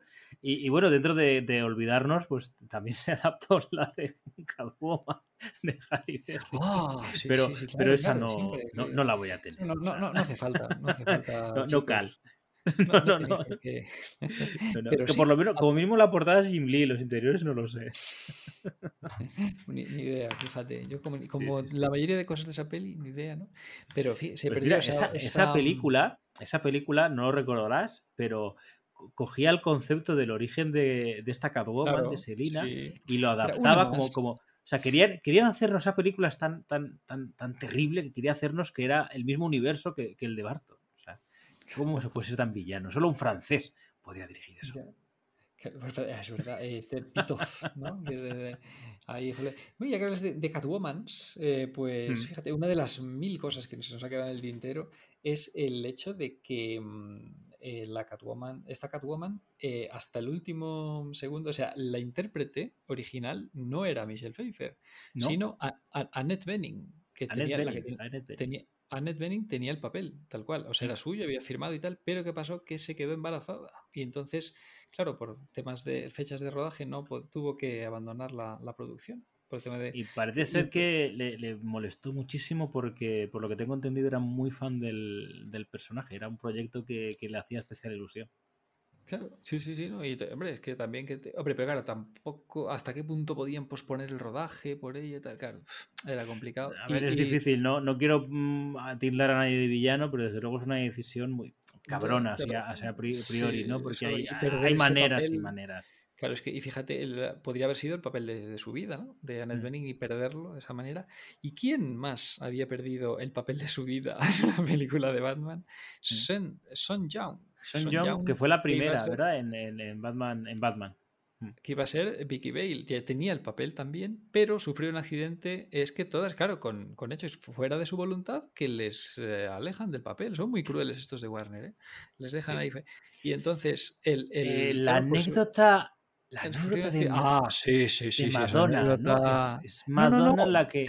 no, Son Young. La propia Fue Son Young. Es que, es que para, para sacarse la espina clavada. Claro, tiene la espina clavada de haber perdido el papel de Vicky Bale en Batman 89, ¿no? Por el accidente montando a caballo, precisamente. Paradójicamente, para prepararse una escena para la película que luego fue cortada. El o sea, la escena de la persecución a caballo en Batman 89 imitando el Darnay Returns, que estaba en los storyboards y tal. Hay storyboards sobre ello, pero luego no sale en la peli. Pues Son Young se accidentó preparando esa escena. Es que, es, es que el destino es cruel a veces, ¿no? Mm. Y, y dices, bueno, y entonces, claro, como tenía, eh, pues cuando vio que Annette Bening tenía que salir de la producción, ella se postuló como Catwoman, ¿no? Y entonces sí que parece, eh, claro, parece una anécdota que pudiera ser leyenda, una leyenda urbana, pero no. O sea, hay gente, otro productor, creo que Mark Canton se llamaba, lo leí mm. hoy ahí repasando un poquillo de esto de las anécdotas, y que cuenta que se presentó en el despacho de Tim Burton, no sabemos si llegó a verla, pero se presentó vestida de Catwoman, con un disfraz casero de Catwoman, eh, para eh, intentar convencer de que le escogieran para ser Catwoman. un poco la sacaron en plan, señora, suélteme el brazo. sí, sí, es total, ese concepto. sí, sí, sí, sí. Bueno, San John, eh, bueno, es que también es un poco una pena, pero se ha hecho mucha mofa, ¿no? Alrededor de, de San John, pero parece ser que sí que tenía o que tiene diagnosticada eh, que es bipolar, o sea, que, sí que en, muchos rodajes se, decía que pudo ser problemática y demás, pero claro, cuando ves esto, pues dices, claro, hasta qué punto le pudo afectar, ¿no? Esa, eh, eh, ese diagnóstico, ¿no? A, su carrera, ¿no? Y entre eso y juntado lo que decimos, que, la crueldad de los ejecutivos, que ven más, que no ven más allá del proyecto, pero claro, eh, hablando mal y pronto, sí es una pena Led Benin, pero ¿hasta qué punto la iconicidad de Michelle Pfeiffer se hubiera quedado? no lo sabremos nunca, ¿no? Quizás sí, quizás sí, ¿eh? no lo sabemos. Es que tiene una mirada tan felina, unos rasgos tan felinos, Michelle Pfeiffer, esa mirada mm, yo creo que es, es, que es inmejorable para, para mm, ejercer como Catwoman, ¿no? Es, que existe la belleza y luego existe Michelle Pfeiffer. y esa, cualidad felina innata de Michelle mm. Pfeiffer, ¿no? que no tenía, yo creo, Annette Bening. Y bueno, mm. otras candidatas de postín. Ahora que decías lo de Madonna, pues sí. Eh, eh, es, que, es que me sonaba lo de Madonna porque es esto que tú sí, que es cierto que has comentado que has comentado antes, que es cierto que muchas veces estas anécdotas se cruzan, algunas se dan, se dan por ciertas cuando en realidad no lo fueron. Mm. y, demás, ¿no? Pero Madonna sí que me quiere sonar que estuvo por lo menos postulada, o por lo menos se pensó sí, sí, estuvo postulada Madonna. Bueno, un montón. Claro, es que un papel muy disputado el de Catwoman, un papel mm. muy jugoso para el Hollywood de la época. Ay, mira, estamos hablando de anécdotas y parece ser que... Mm, Cher, también, ¿eh? Cher dentro de figuras musicales. Eh, Cher también quiso ser. Y Susan Sarandon, bueno, bueno, un montón. Y se le ofreció a Gina Davis, creo, pero dijo que no, que, que hizo, otra, hizo eh, otra película. Esa no la tenía yo registrada. Creo, creo que he leído eso, la de. Eh, no me acuerdo ahora, lo he leído, pero se, me ha olvidado. Una, una, de béisbol, es que no me acuerdo cómo se llamaba. Eh, he leído que, mm, que, el propio Dani DeVito, cerca de un año antes de que le ofrecieran realmente el papel, llegó a leer en el, en el periódico mm, que Danny DeVito eh, estaba siendo postulado para ser el pingüino en la continuación de Batman. Ah, mira, claro, decís que ahí. Mira, a ver, a ver, a ver, la lista de. Mm, ah, pues sí, mira, Gina Davis, sí, señor. Y mm. también nombres ilustres, Jodie Foster, ¿eh? Jodie Foster también. Mm. Demi Moore, Demi Bueno, bueno, es que todo, todo, toda mujer joven que era alguien en Hollywood en ese momento está postulado. claro, eh, esto es como todo, o sea, porque esto nunca se sabe. O sea, probablemente esto fuera parte de, una list, de un listado, ¿no? Que esto sí que es común, ¿no? Como eh, qué, personalidades o qué personas no, nos encajan, ¿no? Y haces esta lista, que esto no quiere decir exactamente que, Warner Bros. o Warner Bros. o Michael Dalsan o Tim Burton hablaran con todas, pero por lo menos sí que se postuló y a partir de ahí imagino que ya se reduciría la lista y ya es cuando empezarían a hablar con, con, unas o con otras, ¿no? Pero eso sí que es bastante común, ¿no? Que estos listados muy grandes, ¿no? Porque también se habla Respecto al pingüino, creo que, que eh, Dustin Hoffman me parece que estuvo también por ahí. Sí, considero Dustin Hoffman. Y claro, ahí, la lista de candidatos ya era mucho más reducida, porque para ese mm. físico tan particular. Claro, pues, ya pues buscaban actores bajitos. Claro, y Bob Hoskins, el otro también así bastante mm. obvio, ¿no? Que pudiera ser y tal, pero vamos, al final pues se llevó el gato al agua Dani De Vito, que era otro de los pocos que podía acceder a, un, a ese papel. Es que me pasa lo mismo, no, me, no veo a nadie eh, por, mejor que Dani De Vito interpretar esto. O sea, y de hecho, eh, creo que lo que, lo que ha jugado muy bien sus cartas Matt Reeves es en adaptar el pingüino de otra forma totalmente diferente, porque si no, ahí, ahí es cuando entran las comparaciones y es lo típico que las comparaciones son odiosas, ¿no? No, pero es que en el caso ni puede compararse, porque claro, mm. eh, eh, se llaman igual, pero son personajes diferentes. Totalmente, claro, es de trasladar la iconicidad propia de los cómics, ¿no? Como mafioso y tal, aunque aquí un poco más tosco y burdo, más que el mafioso es en los cómics es más refinado, ¿no? El pingüino mm. y tal, como mafioso, ¿no? La caracterización. Y en cambio Tim Burton lo llevó totalmente, o sea, a su terreno eh, radicalmente, ¿no? O sea, cambió totalmente la... A pesar de que mantenía la esencia de ser, pues eso, un poquito eh, apartado de la sociedad, buscando reconocimiento público y tal, ¿no? También, incluso siendo mafioso pingüino, también busca reconocimiento público, busca notoriedad, es eh, narcisista y tal, también esto, hmm. pero dentro del tema del marginado social por el asunto de la, de la deformidad, o sea, y, bueno, y estéticamente ahí, eh, mutante y, demás. O sea, entonces, claro, no puedes compararlo porque son conceptos totalmente, abiertamente distintos, ¿no? intencionadamente distintos. Luego es curioso porque eh, no existe, creo, esa gran historia del pingüino en los cómics. Hay muchos cómics con el pingüino, mm. pero creo que en los cómics no existe ese cómic definitivo. De hecho, eh, cuando estuvimos preparando los especiales de, para, lo que llamamos el Road to the Batman, nos costó. Eh, tenemos, teníamos una obra que al final por, por, por tiempo eh, fue la primera que sacamos desde el listado, porque evidentemente, más allá de que sea el pingüino, sabíamos que no tenía demasiada relevancia o relación, eh, que nunca me acuerdo del nombre, Tú, siempre, ah. siempre lo digo mal. Dolor y prejuicio. Dolor y prejuicio. Eh, siempre digo Triunfo y Tormento, que es la del Doctor Muerte y Doctor Extraño, y no sé por qué. que bueno, que supongo que la acabaremos haciendo pues porque está en nuestro radar, ¿no? pero, pero es curioso, ¿no? Yo no, no, no, no tengo yo en mente una historia concreta, algo definitivo que dices, quiero leer algo del pingüino. No, sabría decir. Es que, bueno, eso está bien, o sea, de... Mm, sí, sí, es un, es un buen cómic. Dolor y prejuicio y tal, claro, mm. es, eh, pero, mm, claro, el pingüino normalmente, sobre todo en la continuidad moderna, suele estar de fondo de las historias, ¿no? Es el mafioso de fondo eh, no suelen tanto centrarse las tramas en, él. Eh, además, está, es que no, una historia mm, que gire en torno a Pingüino, pues es difícil. Él siempre está de, fondo como el mafioso en, Batman Tierra 1, en el primer volumen sí que está el Pingüino como, como alcalde, que, que claro, pues aquí Geoff Jones, pero es cierto que al ser otro universo, que a mí es una historia que me gusta bastante, Tierra 1, pero tampoco la pondría como la gran historia del pingüino, porque en realidad Batman Tierra 1 va de otras muchas cosas. Eh, estoy de acuerdo contigo que, ese pingüino es más, vuelve a ser más parte del fondo. Claro, más parte del fondo. En los grandes crossovers siempre está ahí de fondo, en Tierra de Nadie, hay historias con el mm. pingüino, pero no se centra en el pingüino. Está el pingüino como el villano de ese arco argumental, pero no. Pero mira, hay una, sí que sí que estaría centrada, aunque no sea muy relevante como historia, pero que sí que mm, es una etapa absolutamente icónica de los cómics, que es en la etapa de Alan Grant y Norman Brayfogle, hay una historia sobre la aparente muerte del pingüino, que mm. finalmente pues es un ardid, una estratagema del pingüino y tal, y claro, con el maravilloso dibujo de Brayfogle, eh, Hielo y Nieve, que se llama. Mm. Y, claro, la portada es eh, pues em, la efigie de Batman sobre la, eh, la, capa la capa de Batman ondeando al lado de la tumba del pingüino. Es muy icónica eso. Mm. Esa sería así la que más... Sí, sí, sí. Desde luego, de más Rex no hay, ¿no? De ahí no hay cómics. ni, ni, buenos ni malos. Mira, nunca lo han incorporado, ¿eh? Porque este tipo de personajes al final siempre de una manera u otra le acaban haciendo algún homenaje o metiendo algún cameo, pero no, no, Max No, no, no, nadie lo ha metido, ni siquiera en Animated, ¿no? Claro, eh, pudiendo meter a, a Richard Thorne, ¿no?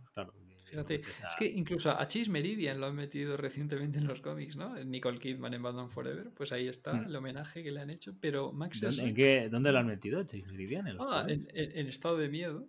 Ah, sale ya, por eso no lo he leído. nada, nada. El otro día un amigo me intentó recomendar un cómic de Tinion y le dije, no, no, no, no. No, pero que está muy bien. Que, que yo que no. Está ya en mi lista negra. Dejadme con mis prejuicios, yo tengo mis prejuicios y los tengo que respetar. no, son Cuando he leído más de 12 números suyos, no son prejuicios, ya es una opinión. Opinión fundada. Exacto. Que pueda ser diferente o no compartida, pero no, no. Desde luego tiene, unos para eh, y, no lo entiendo porque su etapa de Detective Comics me parece me pareció un, chulísima. Sí que es cierto que no entiendo el final, tengo que releerme la tapa porque no me quedó claro cómo acaba. Es decir, ¿qué? Eso, todo el tema del Robin y de, y de, este ejército y Batwoman y tal, hay algo que no sé muy bien si me perdí o, o no sé, no sé si te pasó lo mismo, que dije, no entiendo muy bien cómo ha acabado esto, pero bien. Pero esa etapa, está, esa etapa está bastante bien. No, no entiendo cómo, cómo cambió tanto en, cuando volvió a, a Batman, a la cabecera principal. Claro, bueno, es que venía después de Tom King, y entonces, claro, ahí pues por contraste también un poquito, bueno, bueno, ahí quedó. Pero bueno, yo creo que ahora sí que vamos a cerrar porque ya estamos eh, en otro tema y, no, ya eh, haciendo Metapodcast son las 2 menos 10.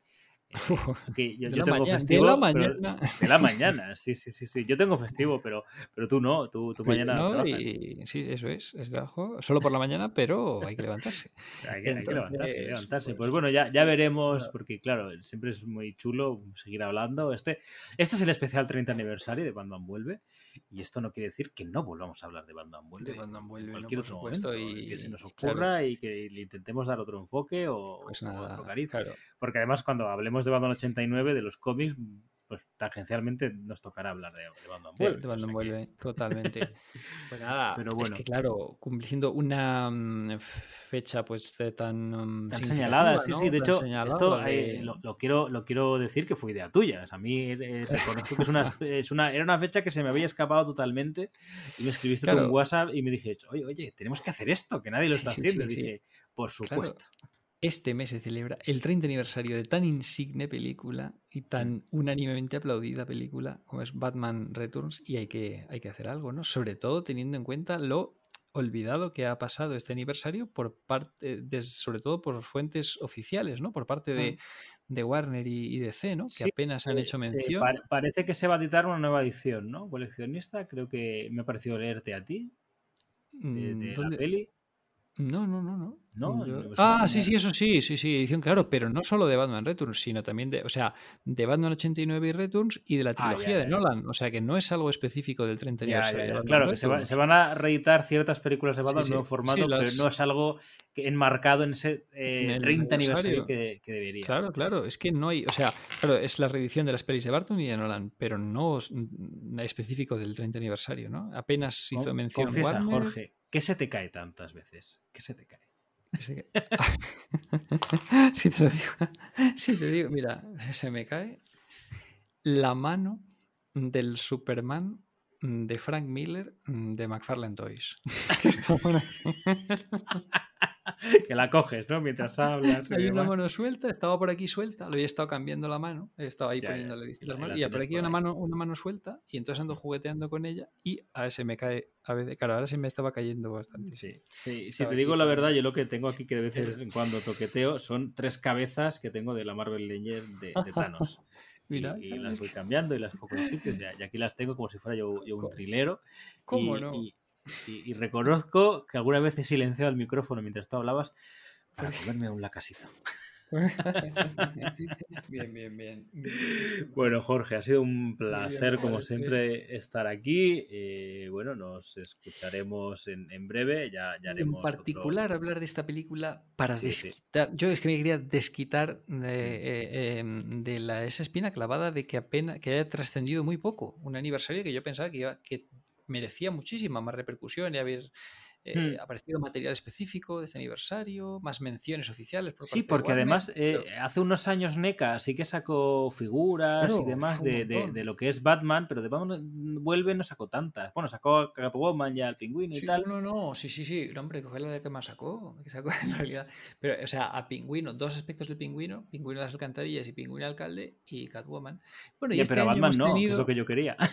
Claro, Batman sacó del 89. Sacó del entonces, 89, sí. Claro. Bueno, este año hemos tenido las estatuillas de, de Iron Studios y tal, pero bueno, como parte de sus lanzamientos habituales, ¿no? Sí, no, no tanto como, 20 como el aniversario. exacto, sino Claro. como, como algo. No, pero dimensiones oficiales por parte de Warner, muy poca, muy poca mención y tal. Entonces, pues, es ha fastidiado curioso, un sí. poquillo, pero bueno. Pero bueno, nosotros nos lo Bueno, hemos pasado también, eh, genial. claro, es que el, el- recordando. el 89, el de 2019 sí que es cierto, como se, se juntaron muchas cosas, tampoco recuerdo que hicieran especial mención al 30 aniversario de Batman. También es cierto que coincidía el, el 80 aniversario del personaje. Mm, Eh, claro. Entonces tenían como alguna excusa, pero aquí no tienen nada así alrededor como para no, no prestarle demasiada Sí. atención. Yo creo que, claro, totalmente. Tenía que haber tenido mucha más trascendencia, relevancia, mate- merchandising específico y tal, pero bueno. Hombre, sí, sí. Eh, nosotros hemos eh, podido sacarnos la espina con este programa en el que nos lo hemos pasado genial, como siempre. ¿no? Así Pues que sí, sí, ojalá de los esta que, maravillosa película. claro, ojalá los que lo escuchen se lo pasen tan bien como nosotros eh, grabando. De hecho, decir que yo mientras la grababa, eh, grababa el podcast hecho como, como Dani Evito y, y la tengo de fondo. Aquí en HBO Max la, la estaba viendo. de hecho, la he visto una vez y media, pero claro, la, me ha dado ti- va- mientras hablamos tú y yo, me ha dado tiempo de verla y luego tirar hacia atrás y, y seguir poniendo cosas. Totalmente. Aquí me marca 3 horas 23 minutos. o sea, 3 horas yo- 23 de grabación. Eh, sí, pues nada, eh, es que es nuestro estilo. Hacía tiempo que no hacíamos uno tan largo, ¿eh? Eh, nos estábamos portando bien. Los Pero anteriores programas era- duraban Era, una era la ocasión, era la Era la ocasión ocasión. porque... Sí, bueno, yo cuando he visto que llevábamos media hora y que no habíamos ni empezado a hablar de la prueba de película, digo, esto va a durar tres horas fácilmente. Pero bueno, ahora sí que es hora de cerrar, que ya estamos dando vueltas sobre nosotros mismos. Espero que hayáis disfrutado nuestro especial 30 aniversario, espero que os haya, eh, que os haya gustado. Lo, lo hemos hecho desde, desde el más puro corazón y creo que se nota que estos no son datos que hemos estudiado para el programa, que son datos que tenemos eh, y que porque nos gusta esta, esta película. Y, y Jorge no ha, no ha estudiado. auténtica devoción Sí, y pasión sí, sí, por esta película. Exacto. Un placer y un saludo, Jorge, y nos seguimos escuchando. Hasta luego. Hasta la próxima.